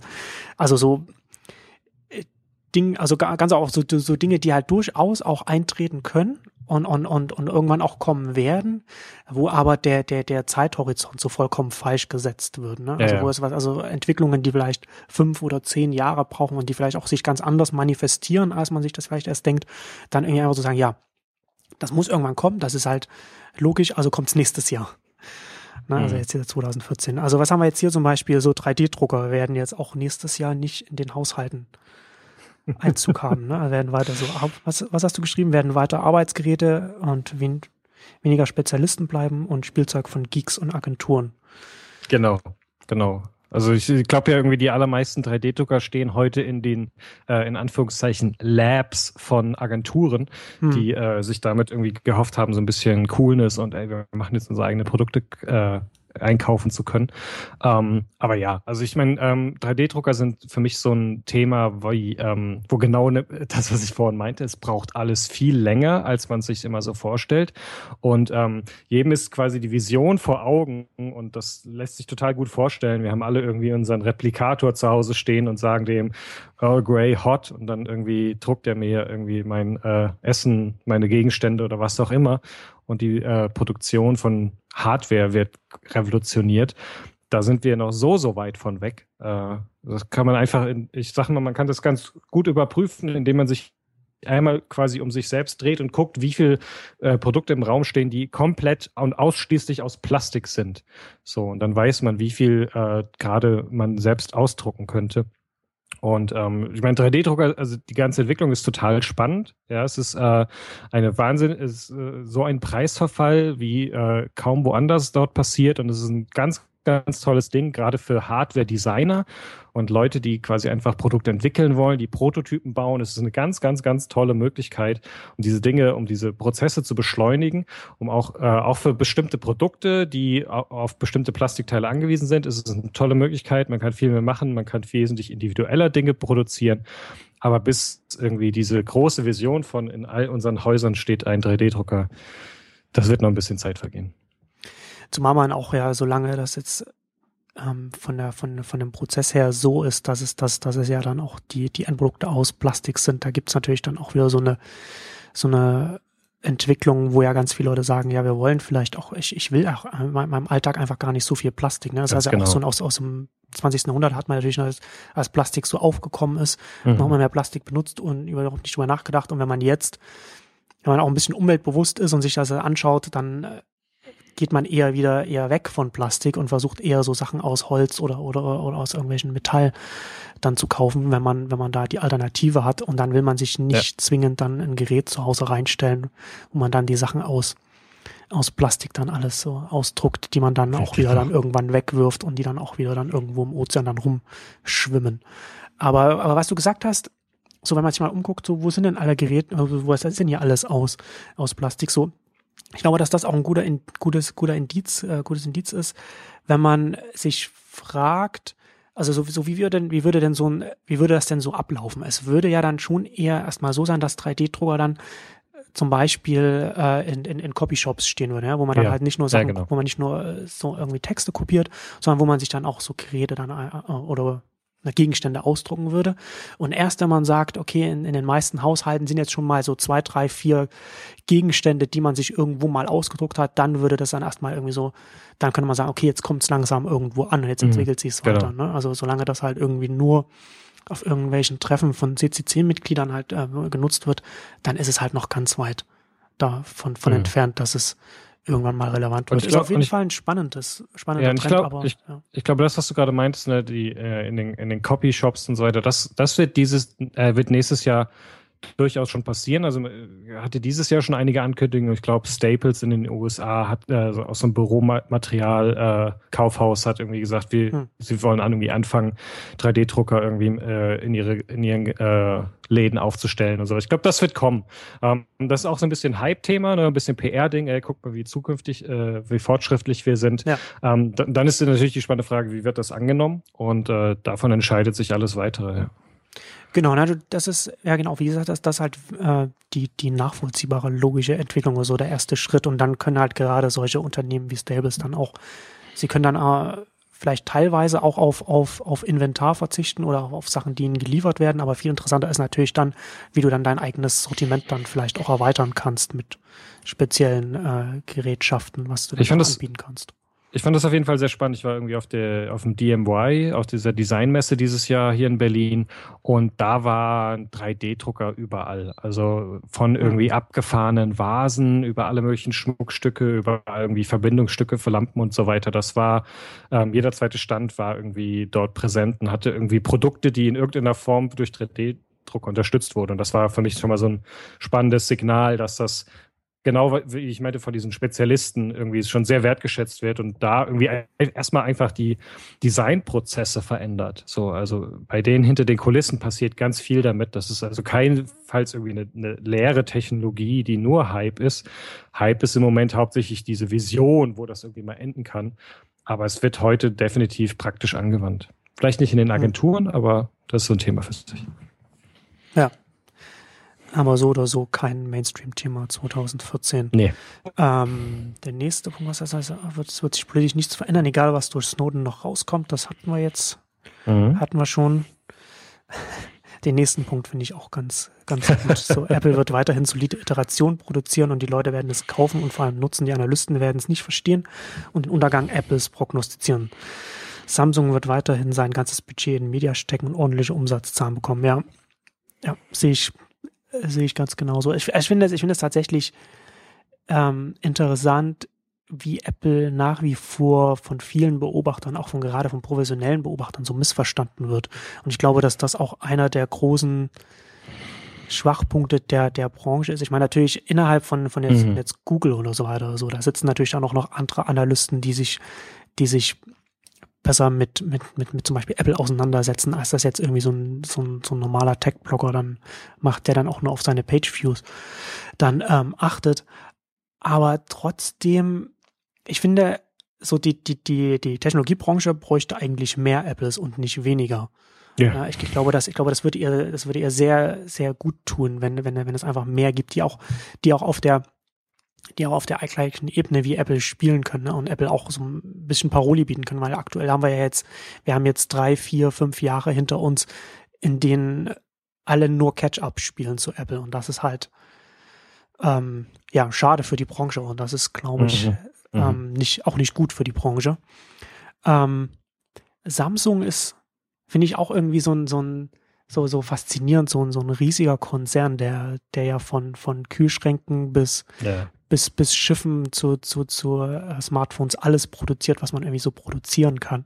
Mhm. Ähm, und die ja auch noch, und äh, was, was du auch schon, was du ja auch in, der, in dem Punkt geschrieben hattest, ähm, ganzes Budget in Media, die haben ja ein Marketingbudget, dass das von Apple um Vielfaches über, übersteigt, das sogar größer ist als das von Coca-Cola. Und Coca-Cola besteht ja eigentlich fast nur aus, aus Werbung. Und Äh, dann äh. machen sie noch ein bisschen Zuckerwasser noch dazu.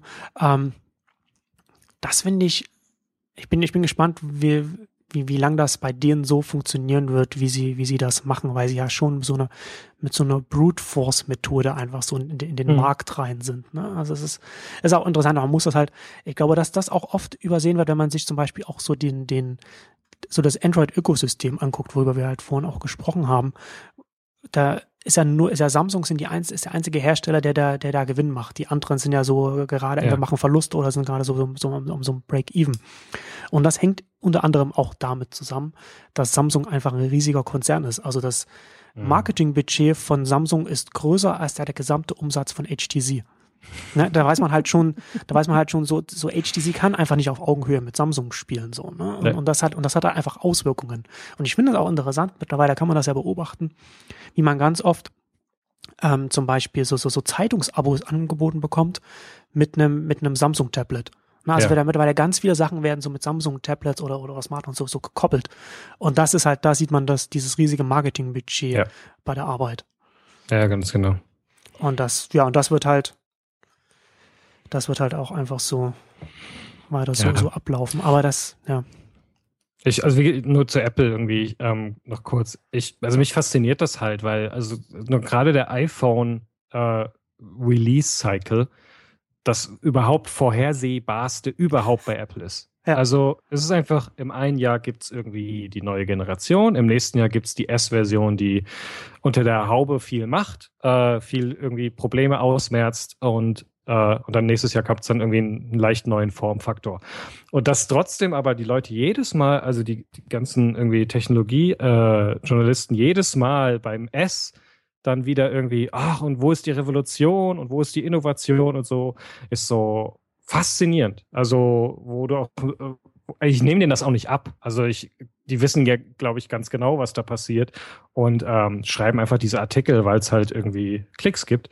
Und ähm, ja, aber hm. das ist halt, also, es, äh, also ja, es, es, ist ganz lustig, weil dadurch, ähm, wie ich halt irgendwie mein Vertrag läuft, läuft der halt bei mir immer genau, äh, die Verlängerung kommt immer dann, wenn das S rauskommt.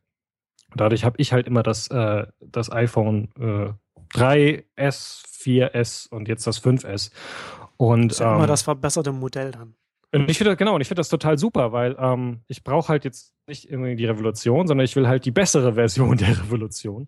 Und, ähm, und äh, gerade hier ist das wieder so extrem gut gelungen. Äh, hm. Ja, so da können Sie sich gerne alle drüber aufregen, aber ich, ich glaube ja. aber tatsächlich, also das ist, ist natürlich so, so, so, so ein Apple-Rand bringt ja halt auch ordentlich Page-Views immer genau. also von, von, von beiden Seiten, von sowohl von den Apple-Fans als auch von den Android-Fans, die kommen dann halt und schlagen sich dann die Köpfe ein. Aber ich glaube, dass auch tatsächlich auch viele Leute das, ich glaube, dass, dass, ja. dass es tatsächlich Leute gibt, die, die äh, tatsächlich so auch so denken, das ist nicht so, das ist nicht so, dass man sich dann, dass man eine Position einnimmt, die man dann nicht selbst eingenommen hat. Es ist übrigens, aber Köpfe einschlagen, ist halt immer, um mal so zu sehen, wie manche Leute auch gerade so im Android-Lager denken. Ich mache ich mach das manchmal und gehe so bei den, bei den Mobile Geeks mal in die, in die Kommentare rein und guck mir mal so an, was, was, mhm. was irre Leute so dazu zu sagen haben. Ähm, der, äh, äh, John Gruber hatte das, hatte das ähm, in, dem, in, in der Reaktion auf, auf, auf den Quarz-Artikel, das 2013 ein verlorenes Jahr im Tech war, relativ, also, also finde ich sehr gut zusammengefasst, so was, was du halt ja auch schon, schon gesagt hast so auch so der der so technologische Entwicklung das das sind das, das findet iterativ statt. Das findet ganz selten gibt's dann gibt's dann mal so, so einen größeren Sprung wie das wie es das iPhone zum Beispiel damals war. Und ganz oft sind es einfach so immer so stückweise immer so die Weiterentwicklungen. Und wenn man sich dann mal man mal einen Schritt zurück macht und nicht irgendwie von Jahr zu Jahr guckt, sondern jetzt zum Beispiel mal bei den iPhones guckt, ne, dass das aktuelle iPhone ist, Kuba hatte geschrieben, ist irgendwie 50 mal schneller als das originale mhm, genau. iPhone. 50 mal, das muss man sich mal überlegen, was das, was das bedeutet. Ja, also da hat man, man hat einen unfassbar leistungsfähigen Computer in der Hosentasche. Ja. Der, der, der, das, das äh, zum Teil schneller ist als, als die Laptops, die man damals 2007 ähm, kaufen konnte. Ähm, und das hat, das hat einfach enorme Auswirkungen. Und das hat viel größere Auswirkungen als diese ganzen, ähm, zum Beispiel diese ganzen Konzeptvideos und diese ganzen Prototypen wie, wie Google Glass zum Beispiel. Ich glaube, dass in der Berichterstattung gerade im, im, im Technologiebereich ähm, sehr gern einfach auf das Oberflächliche geschaut wird, weil das einfach, das sind Das sind zum einen, das sind schöne Fotos, die man halt immer noch oder, oder Videos, die man mhm. so dazu packen kann. Und auch einfach Sachen, über die man leichter schreiben kann, ohne sich mit der Technologie auseinanderzusetzen, ja. ohne sich mit ja, den Implikationen für die, für die Gesellschaft auseinanderzusetzen. Ne, da kann man halt einfach sagen, okay, wenn man halt, okay, wenn jetzt jeder hier rumläuft, der und, und, und Computer im Gesicht hat, was, das verändert ja alles. Das kann halt, das kann halt auch ein Volontär bei der Bildzeitung schreiben. Ne? Du ja, musst dich halt nicht damit beschäftigen. Aber wenn du dir halt was, welche Auswirkungen hat es denn zum Beispiel jetzt, dass jetzt, dass, äh, dass das iPhone 5S jetzt zum Beispiel äh, ein 64, 64-Bit-Betriebssystem hat?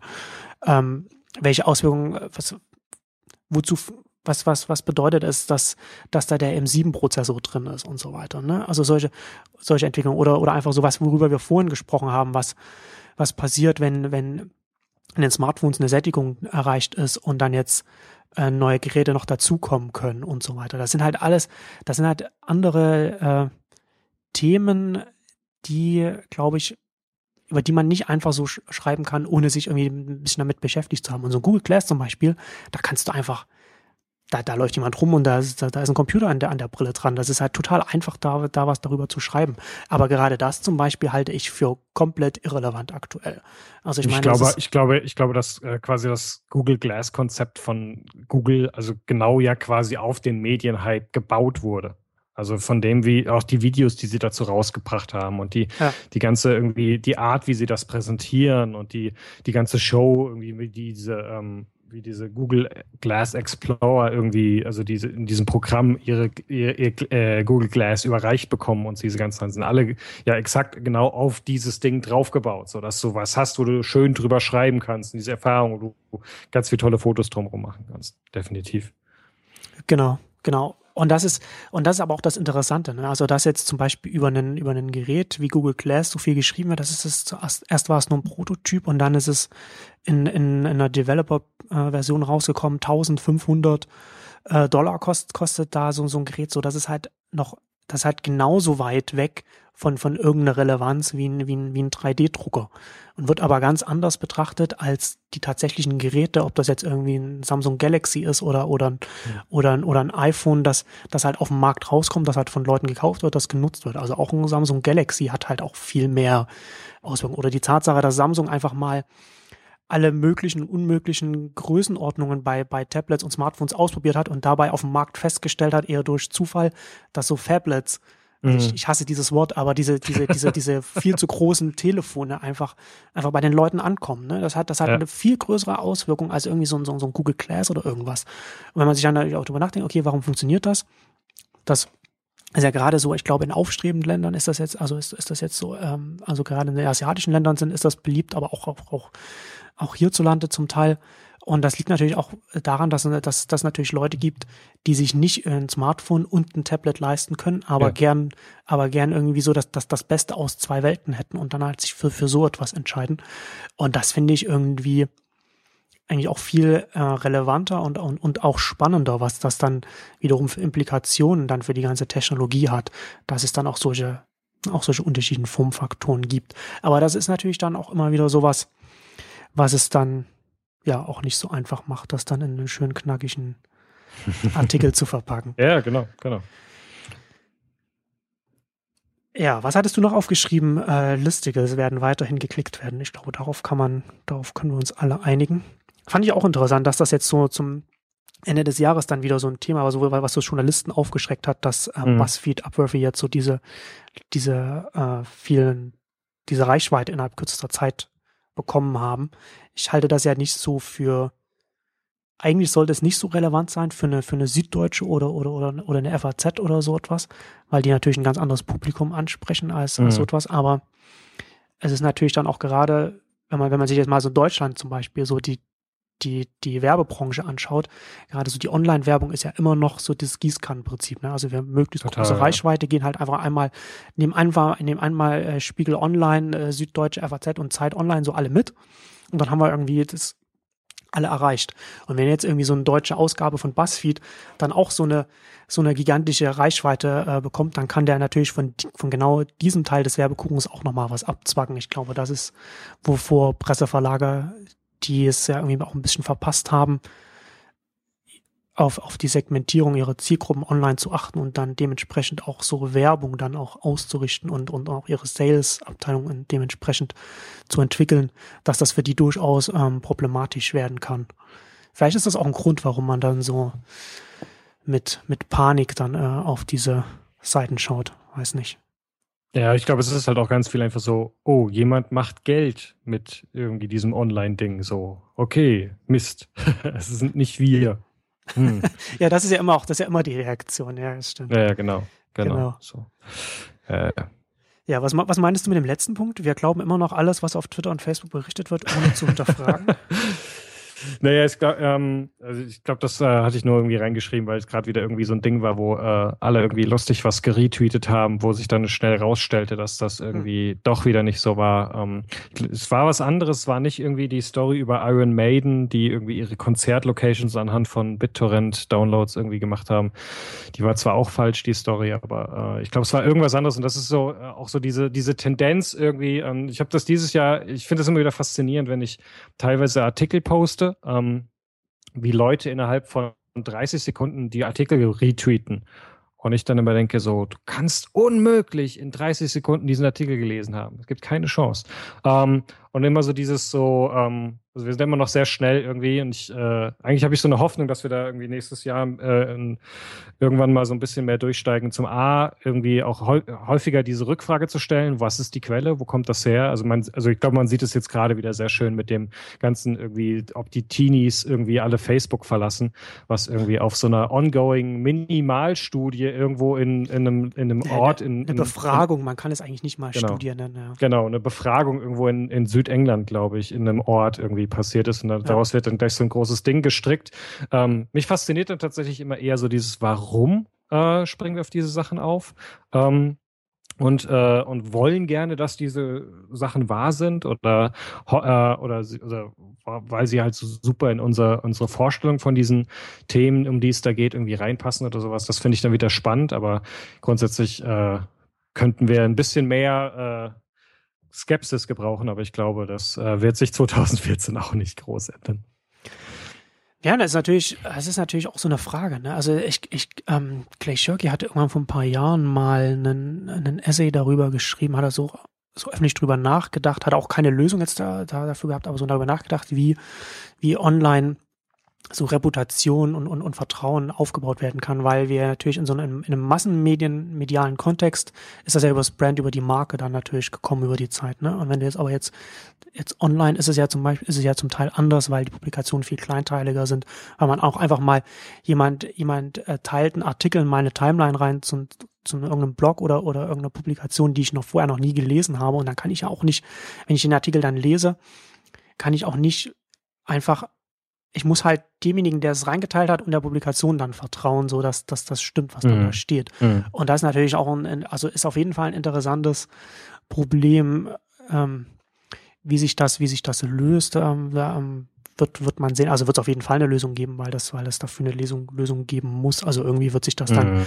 wird dann die Kulturtechnik selbst sich dann anpassen. Also wie wir, wie wir Artikel teilen oder, oder wie sich das dann, oder wie man dann vielleicht auf Artikel, die man auf die Art und Weise stößt, wie man dann auf die zugeht. Also ich bin zum Beispiel dieses Jahr, ich habe mich ein paar Mal verbrannt und bin dann jetzt vorsichtiger geworden. Also ich habe zum Beispiel mhm. auch mal einen Artikel, ähm, also gerade auch so, so Blogartikel, die ich, die ich zitiere und dann halt bei mir im Blog habe, da äh, habe ich mich so, so, so zwei, drei Mal habe ich dann so festgestellt, dass das, wo, wo ich dachte, dass derjenige, der das geschrieben hat, dass das dann auch stimmt, was dann so nicht gestimmt hat, wo ich dann halt so auch so ein paar Korrekturen dann bei mir bringen musste oder dann halt einfach reingenommen habe, logisch, klar.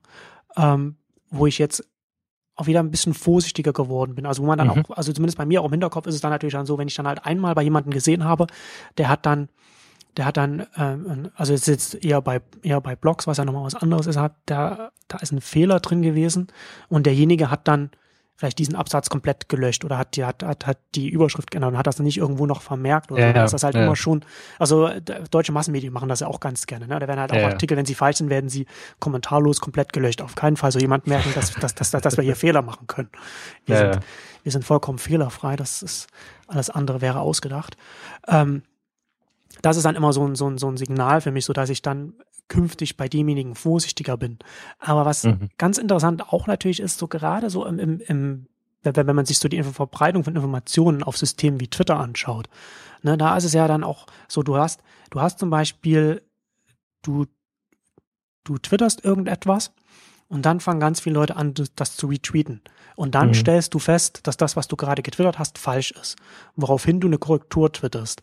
Was, und, und die Korrektur selbst wird aber viel weniger, verbreitet ja. sich nicht. Und der, und der Retweet verbreitet sich immer weiter, weil natürlich die Leute, die den Retweet in ihre eigene Timeline bekommen, ja nur den Retweet sehen, aber nicht genau. die Korrektur und ihn dann wiederum weiterverteilen. Also Max von Webel hatte das jetzt auch in dem, in dem Wir müssen reden so äh, darüber gesprochen, dass das ihm passiert ist. Und er hat dann irgendwann seinen originalen Tweet deswegen gelöscht, weil er verhindern wollte, dass der Retweet sich immer weiter im System verbreitet.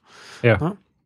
Also halt auch so wieder sowas, so, so, so ein so, so, so eine interessante Entwicklung, wo man halt auch so sieht, so das ist halt alles, ich finde halt immer ganz interessant, dass man muss halt immer so, so, so Doc Sears hatte irgendwann mal gesagt, dass wir nicht vergessen dürfen, dass alles, was wir jetzt im Web sehen, Prototypen sind. Also wir stehen halt immer noch am Anfang. Mhm. Und das sieht mhm. man halt auch immer wieder, wenn man sich solche einzelnen Aspekte rausnimmt und sagt, okay, das kann halt jetzt noch nicht so der Endpunkt sein, wie das jetzt hier ist. Ja. Ja, definitiv. Ich merke, ich ähm, komme auch hauptsächlich deswegen drauf, weil ich ähm, dieses Jahr so ein bisschen meine, hauptsächlich meine Twitter-Filter-Bubble so ein bisschen unbewusst angepasst habe und irgendwie mehr so Akademiker reingenommen habe. Ähm, einfach weil irgendwie die über spannende Sachen geschrieben haben viel.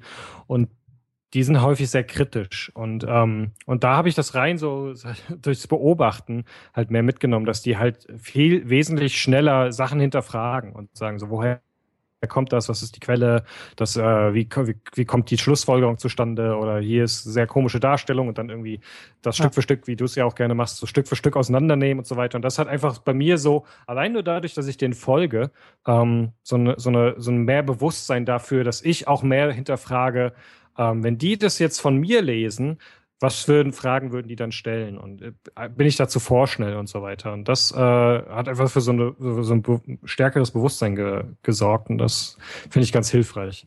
Hm. man, man, man, muss nicht mehr so viel zurücknehmen. Ja, das ist auf jeden Fall ähm, hilfreich, wenn man sich das da so ein bisschen selbst aneignet. Ja.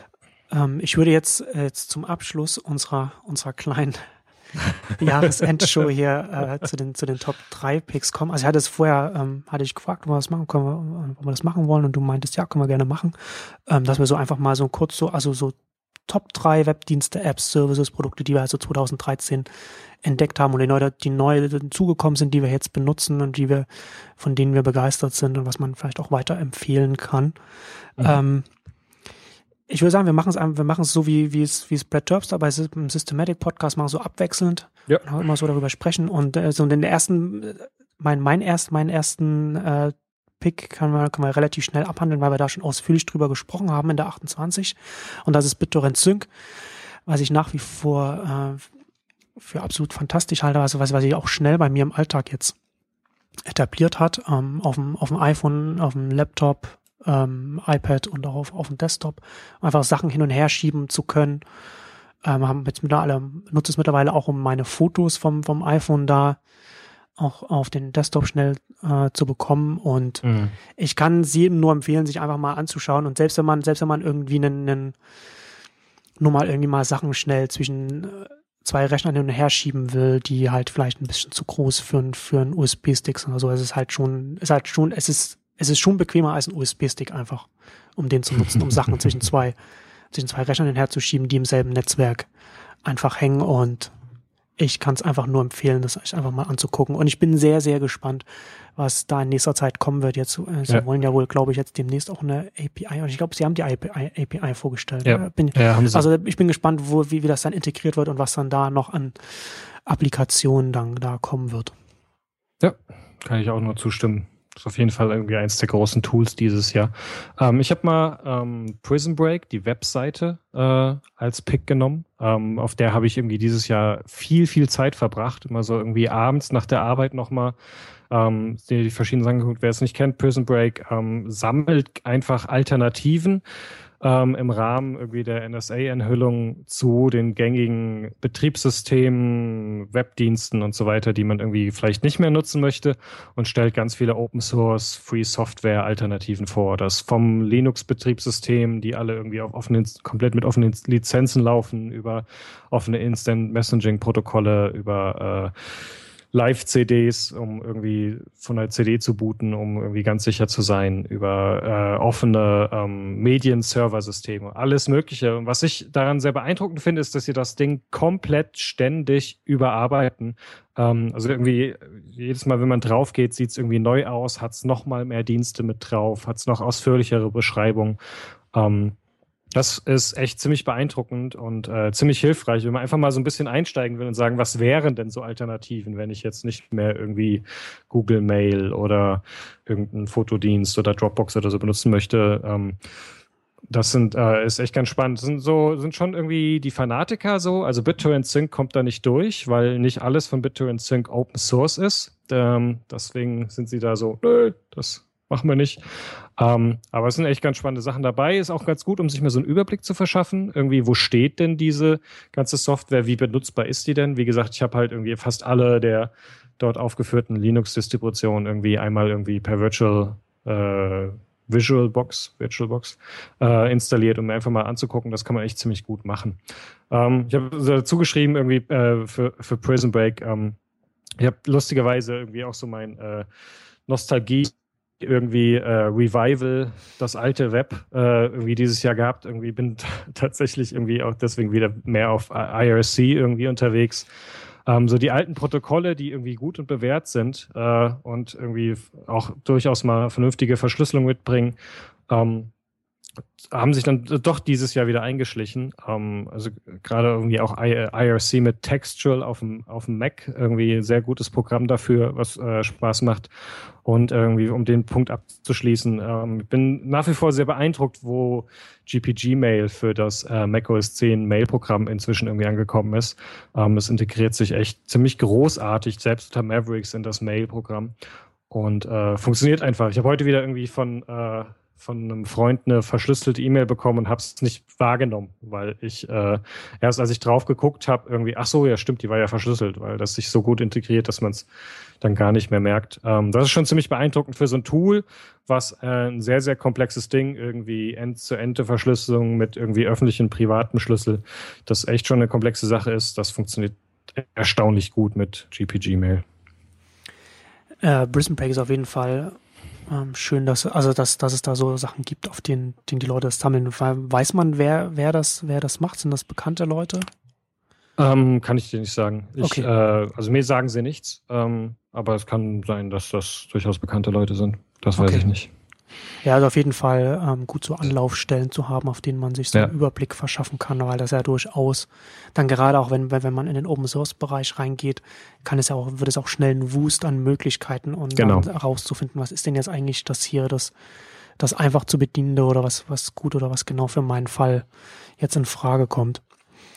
Ähm, mein zweiter Pick Editorial für iPad äh, ist ein Texteditor ähm, und hat wie ich als iPad benutze, maßgeblich verändert. Ich hatte es ja vorhin schon ein paar Mal gesagt, so dass ich jetzt auch mehr produktiv am iPad tätig bin und das, ich habe ich habe tatsächlich ich habe ich habe einen richtigen eigenen Ordner, wo ich so ganz viele Texteditor drin habe. Ich habe auch einige durchprobiert, also so Byword, ähm, Nebulous, äh, was wie heißen die anderen? Also wirklich einiges.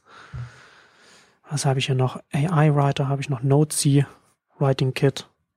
Ja, so diese ganzen üblichen Verdächtigen. Aber Editorial ist, ist eine besondere App. Ähm, ist auch von einem, von einem deutschen Entwickler, ich glaube sogar einer, sogar ein Berliner. Ähm, das hm. Besondere daran ist, dass man es, dass man es so ähm, dass man, dass man eigene Python-Scripts dafür schreiben kann und, und eigene Workflows machen kann, so dass man es an den an die eigenen Bedürfnisse anpassen kann. Also es hat ist eine hat auch noch einen, so, so eine Browser-Sicht, also man kann dann auch Webseiten aufrufen und man kann dann ganz viele eigene Funktionen dann schreiben und, und benutzen. Ich habe selbst keine eigenen geschrieben. Ich habe von Leuten, die, die die App benutzen und die dafür Sachen geschrieben haben, äh, da benutze ich die Workflows und habe sie teilweise minimal angepasst, so dass man so verschiedene, ich habe zum Beispiel so verschiedene äh, Seiten suchen, so ich kann zum Beispiel ganz leicht so auf so Artikel auf Neunetz oder Neumusik raussuchen und habe auch eine Dudensuche, das heißt man gucken mhm. kann, ja, schreibt, schreibt man so ein, so ein das, das Wort, das man jetzt gerade schreiben will, schreibt man das wirklich zusammen oder doch nicht.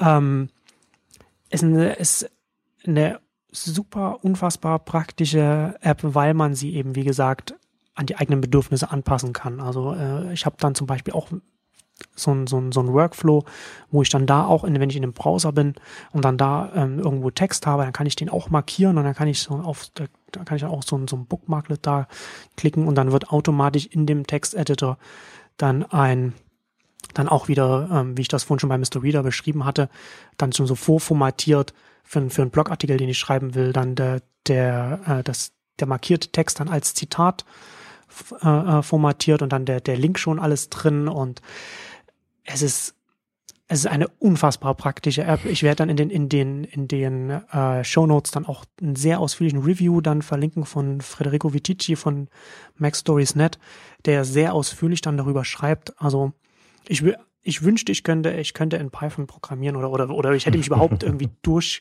ich würde überhaupt durchblicken, wie das mit den ganzen, mit ganzen Modulen ist, die man da benutzen kann. Also man kann da wirklich alles Mögliche dann da, äh, damit, damit machen und dann damit programmiert, ob man dann irgendwie nur Texte für, fürs Blog oder schreibt oder als Journalist oder ob man, oder man, man kann auch so Drehbücher kann man auch schreiben. Also es kann auch dieses Fountain, äh, äh, Format kann es, kann man wohl auch so mit, mit so einem Workflow so nachrüsten, dass man das dann so formatiert.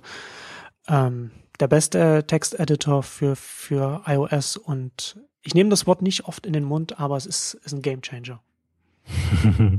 ja, auch da kann ich irgendwie nur zustimmen. Ich mache das ganz genauso irgendwie. Also ich glaube, jeder, der irgendwie viel äh, häufiger ähm, Artikel in Markdown äh, schreibt, der äh, sollte sich das unbedingt angucken. Und man muss wirklich kein Python oder sowas dafür können, um davon profitieren zu können, sondern man sucht sich irgendwie die besten Workflows irgendwie im Web raus, guckt, wie die genau funktionieren, macht leichte Anpassungen und dann baut man sich ein Ding zusammen, wo man unglaublich schnell Sachen recherchieren, die richtigen Links zu den gefundenen Artikeln in den, in den eigenen Artikel unterbringt. Das funktioniert echt richtig, richtig gut. Definitiv. Genau. Also muss man auch, genau, das muss, sollte man nochmal extra sagen, man muss nicht, muss nicht Python beherrschen. Man, es, es gibt so ein Directory, wo, wo die Leute ihre Workflows reinladen können und da gibt es sehr viele und da habe ich mir auch einige installiert und da kommt man sehr weit damit, mit dem, was man sich da runterladen kann. Genau. Ähm, mein zweiter äh, Pick ist äh, schon mehrmals angeklungen. Ich habe äh, seit zwei Monaten ein iPhone 5S und ich äh, bin so ein bisschen pisst auf Apple, weil sie es wieder mal geschafft haben. Ich habe ja irgendwie vorhin gemeint, irgendwie, ich habe diesmal sehr lange gebraucht, mich dafür zu entscheiden, irgendwie wieder ein iPhone zu kaufen. Und jetzt äh, habe ich das und bin wieder fasziniert davon, was für ein solides Gerät das ist. Ähm, weil nämlich genau diese ganzen irgendwie Dinge unter der Haube, ah, dieser unglaublich schnelle Prozessor und das Ding ist wirklich sauschnell. Ähm, wahnsinnig gut funktionieren. Dieser M7-Chip, irgendwie, ähm, ich bin ja nun irgendwie auch relativ äh, stark Quantified Self interessiert und benutze verschiedene Tracking-Apps, um damit zu spielen. Das macht wahnsinnig viel aus.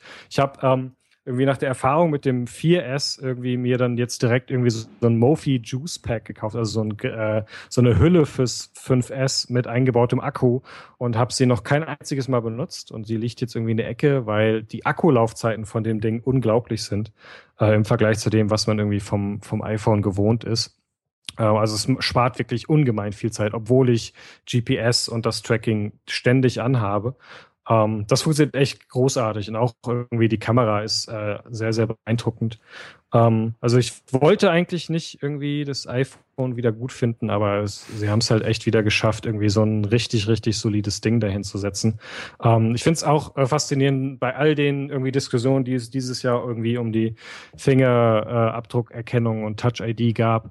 Ähm, man benutzt es zwei Wochen und danach fühlt sich irgendwie mein iPad, was kein Touch-ID hat, einfach kaputt an. Also ich habe so, man gewöhnt sich sofort so einen bestimmten Griff an, mit, mit dem der Fingerabdruck erkannt wird. Und ähm, ich mache den jetzt auch mal beim iPad und wundere mich dann, warum es nicht äh, entriegelt. Äh, das ist schon, äh, es ist nach wieder mal irgendwie sehr, sehr beeindruckend, wie irgendwie da unter der Oberfläche so viel passiert ist, dass das äh, ein echt beeindruckendes Alltagsgerät macht, auch wenn es äh, sehr teuer ist. bist du also, bist also sauer auf Apple, dass sie wieder so ein gutes Gerät hingelegt haben. Dass, ja, sie machen es einem, sie, sie lassen dich nicht machen, weg. Sie, ja, sie machen es einem nicht einfach, irgendwie äh, sich zu verabschieden. Ja. ja. Aber das ist ja, das, das klingt ja schon sehr. Ich habe ja noch, ich habe noch, ich bin noch, ich habe auch das Fünfer mhm. vom, vom letzten Jahr und bin, bin auch nach wie vor ähm, sehr zufrieden damit. Ähm, mein, mein dritter Pick ist ist jetzt auch eine App, die äh, nutze ich nicht erst seit 2013, auch schon länger. Ähm, wird, wird aber mit jedem Jahr äh, immer, immer, freue ich mich immer mehr über dies, dass, dass es diese App gibt. Ähm, und das ist Timehop. Und Timehop sammelt die Updates von, von, von Twitter, Foursquare, äh, Facebook ein, die man an demselben Tag vor einem Jahr, vor zwei, drei, vier, fünf Jahren gemacht hat. Und je länger man jetzt schon online unterwegs ist und auch sein, sein Leben auf diesen Kanälen so ein bisschen teilt, man teilt natürlich nicht alles, aber so ein bisschen so in, in diesen, in diesen öffentlichen, halböffentlichen Kanälen, desto mehr ermöglicht einen so der Timehop immer so einen, so ein, eine Reise zurück in, in, in, in der Zeit im, im eigenen Leben. Und das ist immer wieder spannend zu sehen, okay, vor einem Jahr oder, oder vor drei Jahren, da habe ich mich erst da und da eingecheckt und dann kommt wieder so die Erinnerung zurück, was an dem, was an dem Tag war, was man da gemacht hat, mit wem man da unterwegs war. Und das wird mit jedem Mal, weil, weil natürlich mit jedem, je, je, je mehr die Zeit halt voranschreitet, desto mehr hat natürlich TimeUp kann es zurückgehen, weil man jetzt natürlich erst seit ein paar Jahren jetzt als diese ganzen Dienste nutzt, desto mehr kann man, kann man dann aus, aus so einem Dienst rausziehen. Und ich glaube, dass man, glaube, dass man das erst, dass man erst merkt, so was das, wie, was das, was das so für ein, für ein, für ein so, so, so, so ein nettes Nebenbei ist, was, was, was man so im Alltag, was man so, so im, im, im normalen, alltäglichen Leben immer mal so machen kann und so gucken kann, dass man das leicht, dass man das, dass man, wenn man selbst nicht auf, auf Twitter, Facebook und so weiter unterwegs ist und sowas nicht nutzen kann, dass man das nicht verstehen kann, wie, wie nett das sein kann. Mhm. Mhm. Dass man da so ein, so ein, so ein Blick zurück hat. Ähm, ich hatte mal vor ein paar Jahren mal einen Artikel gelesen, in dem jemand meinte, dass wir irgendwann mal auf diese Zeit jetzt zurückschauen werden und es als den Zeitpunkt nehmen, ab dem wir zurückschauen können aber nicht weiter zurück und alles davor wie in so einem, in so einem, in so, mhm. so, so, so, so die schwarze Vor, die dunkle Vorzeit ist, auf die man nicht so zurückblicken kann, weil da einfach, weil einfach keine Daten existieren oder nichts, kein, oder, oder, oder, um, oder keine Spuren existieren, die man so zurückgelassen hat, auf die man dann wieder zurückschauen kann. Ähm, ist eine, ist eine kleine App, ich weiß gar nicht von, von, von wem sie kommt. Ähm, freue mich immer wieder, wenn ich die aufrufe. Also ich denke auch nicht immer dran, ähm, aber, ähm, aber doch ab und zu. Und es ist immer wieder faszinierend, dann so zurückzublicken. Gerade weil man halt auch immer von einem Jahr, vor zwei, vor drei, vor vier und dann hat man immer wieder so über diese Jahre hinweg so ein, wie so ein, wie so ein Querschnitt durch einen, durch einen, bei einem, bei einem Baum, wenn man so einen Baum gefällt hat, wo man dann so diese verschiedenen äh, Rillen dann so sehen kann. Also, ja, Time Hop. Ich stelle mir das total, ich stelle mir das äh, tatsächlich so vor, wenn dann irgendwie euer bald äh, geborenes Kind irgendwie so mit zehn sagt so, Papa, zeig mir doch mal irgendwie die fünf Millionen Bilder aus deiner Kindheit. Und du so, ja. ja, genau. Sorry, sorry, Kleines, ist nicht. ich habe drei oder 30, aber so sehr sporadisch. Ja, ja, das definitiv, definitiv. Das, äh, ich, äh, ich finde es auch immer wieder lustig, weil es wirklich genauso dieses, es geht doch nicht darum, irgendwie ständig irgendwie so komplett in der Vergangenheit zu, äh, zu leben und irgendwie nur noch dem Nostalgischen hinterherzuhängen, aber dieses ach ja, richtig, das war vor einem Jahr, das war vor zwei Jahren. So diese kurzen Momente, die einen nochmal so die Sachen verdeutlichen. Ich finde das auch immer wieder super. Ähm, ich habe als letztes ein, äh, so nochmal so einen ganz anderen Pick. Ähm, ich traue ja immer noch einem deutschen, einer deutschen Copycat hinterher, dem guten Kontoblick von den Samwer-Brüdern. Ähm, find, find, find, äh, ich finde das immer wieder lustig, dass ich irgendwie in einer Samwer äh, Webdienst hinterher traue. Kontoblick war äh, ein Copycat von dem amerikanischen Mint, so ein äh, Geld-Finanzverwaltungstool, was sich quasi, äh, was die eigenen Konto Daten per Online-Banking ausgelesen hat und dann konnte man halt Budgets einrichten und so. Und ich fand das immer unglaublich hilfreich. Mhm. Und, ähm, und dann habe ich neulich ähm, mal wieder irgendwie auf irgendeinen der Mac-Blogs war so ein irgendwie der, der iPhone Homescreen von so und so. Ich weiß nicht mal mehr, wer es war. Und der hatte äh, eine App, die äh, ausgeschrieben You Need a Budget heißt.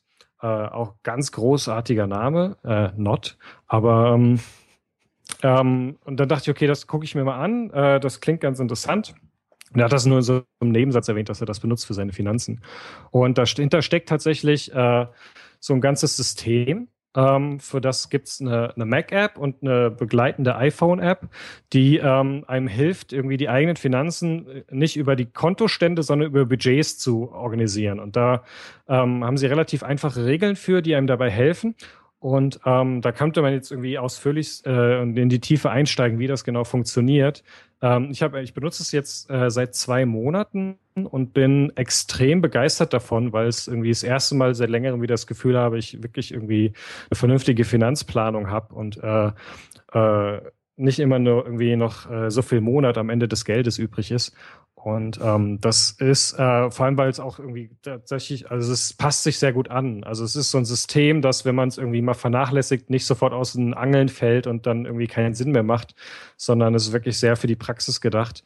Ähm, und mir hilft das enorm. Und das hat, äh, ist für mich wahrscheinlich sogar die wichtigste App dieses Jahres mit den langfristigsten Auswirkungen, weil äh, sie mir ganz gut hilft, irgendwie gerade in den Privatfinanzen ein bisschen mehr auch Langfristigkeit und Überlegt, Überlegenheit, Überlegtheit reinzubringen und nicht immer so, so, ah, ist noch was Geld auf dem Konto, ohne drüber nachzudenken, wo vielleicht noch was hingehen müsste und irgendwie wieder Gadgets zu kaufen oder sowas.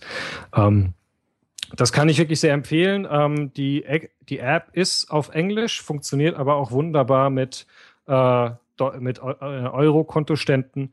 Ähm, das, äh, es gibt ausführlichste Tutorials und Einführungsvideos. Da haben die irgendwie in den letzten Jahren eine riesen Community aufgebaut mit ganz viel Hilfen von Newsletter, die einen erinnern, das Zeug zu machen und so weiter. Das ist ganz spannend. Ich finde, was ich persönlich wiederum sehr schön finde, ist, dass es kein äh, ähm, Webdienst ist, der monatlich kostet, sondern die App kostet einmal und dann hat sich das äh, erledigt. Ich habe noch den großen Vorteil gehabt, dass, also man kann die App 30 Tage testen, um zu schauen, ob das für einen tatsächlich funktioniert. Und bei mir waren die 30 Tage genau zu, äh, zu Halloween um und ich habe schön irgendwie den Black Friday Sale mit 50 Prozent off irgendwie mitnehmen können.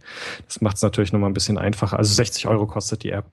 Ähm, ist meiner Meinung aber, ähm, also ich hätte auch, das, auch den vollen Preis bezahlt ähm, weil es das definitiv wert ist. You need a budget. Klingt auf jeden Fall gut. Muss ich mir auf jeden Fall auch mal anschauen. Wäre für mich auch ganz, ganz praktisch, sowas, um da mal so einen besseren Überblick zu bekommen. Ja. Ja, gut, Johannes, da kommen wir jetzt, da kommen wir jetzt zum Ende unserer großen Schon. Jahresendshow. Ja, nee, die vierte Stunde schaffen wir jetzt nicht mehr. das wird jetzt, das ja, wird nichts mehr. Ähm, vielen Dank. Ich möchte an der Stelle erwähnen, dass ich immer noch stehe. Stimmt du, du springst hier, du springst hier immer her. Das stimmt. Das ist, ich bin, ich bin, ich bin sehr stolz auf dich, dass du das, dass du das durchgehalten das, aber hast. Aber das, das ist tatsächlich auch das Ding irgendwie. Also ähm, was ich merke beim Stehen irgendwie, ich bewege mich halt so. Ne? Ja. Also immer wieder so. Deswegen, ich habe ja äh, dann auch unbewusst den äh, Freitags äh, Work and Dance eingeführt, ähm, weil irgendwie ist, so kaum ist, dass die letzten Woche ich freitags immer allein im Büro war und dann irgendwie die richtige Musik angemacht hat und dann lässt sich halt leichter bewegen, als ja. wenn man auf dem Stuhl sitzt. Ich finde es gut. Genau. Gut, ja, vielen Dank. Ähm, und dann wünsche ich dir, also wir nehmen das hier gerade am 30. auf. Die meisten werden es dann im neuen Jahr äh, hören. Ähm, Stark verkatert. Wahrscheinlich. Aber dann ist doch genau, da kann man dann schön auf der Couch liegen und dann äh, gemütlich dreieinhalb Stunden Neunetzcast anhören. ähm, es, ist, es ist okay, wenn die Leute es mit doppelter Geschwindigkeit hören. Ich äh, verzeihe das. Ich habe das ja mittlerweile, ich, ich höre jetzt äh, sehr viele, viel zu viele Podcasts mit 1,5, zweifach und, ja. und, und mehr Geschwindigkeit. Das ist, für mich ist jede Hoffnung verloren. Das ist jetzt. ähm, aber was, aber was soll man machen? Es gibt einfach zu viele gute Sachen da draußen und zu so wenig Zeit. Aus. Gut, so ich danke. Ich wünsche dir, ich wünsche dir einen guten Rutsch ähm, und ja? euch auch äh, allen Hörern ähm, guten Start ins neue Jahr und dann bis zum nächsten Mal. Tschüss. Macht's gut. Ciao.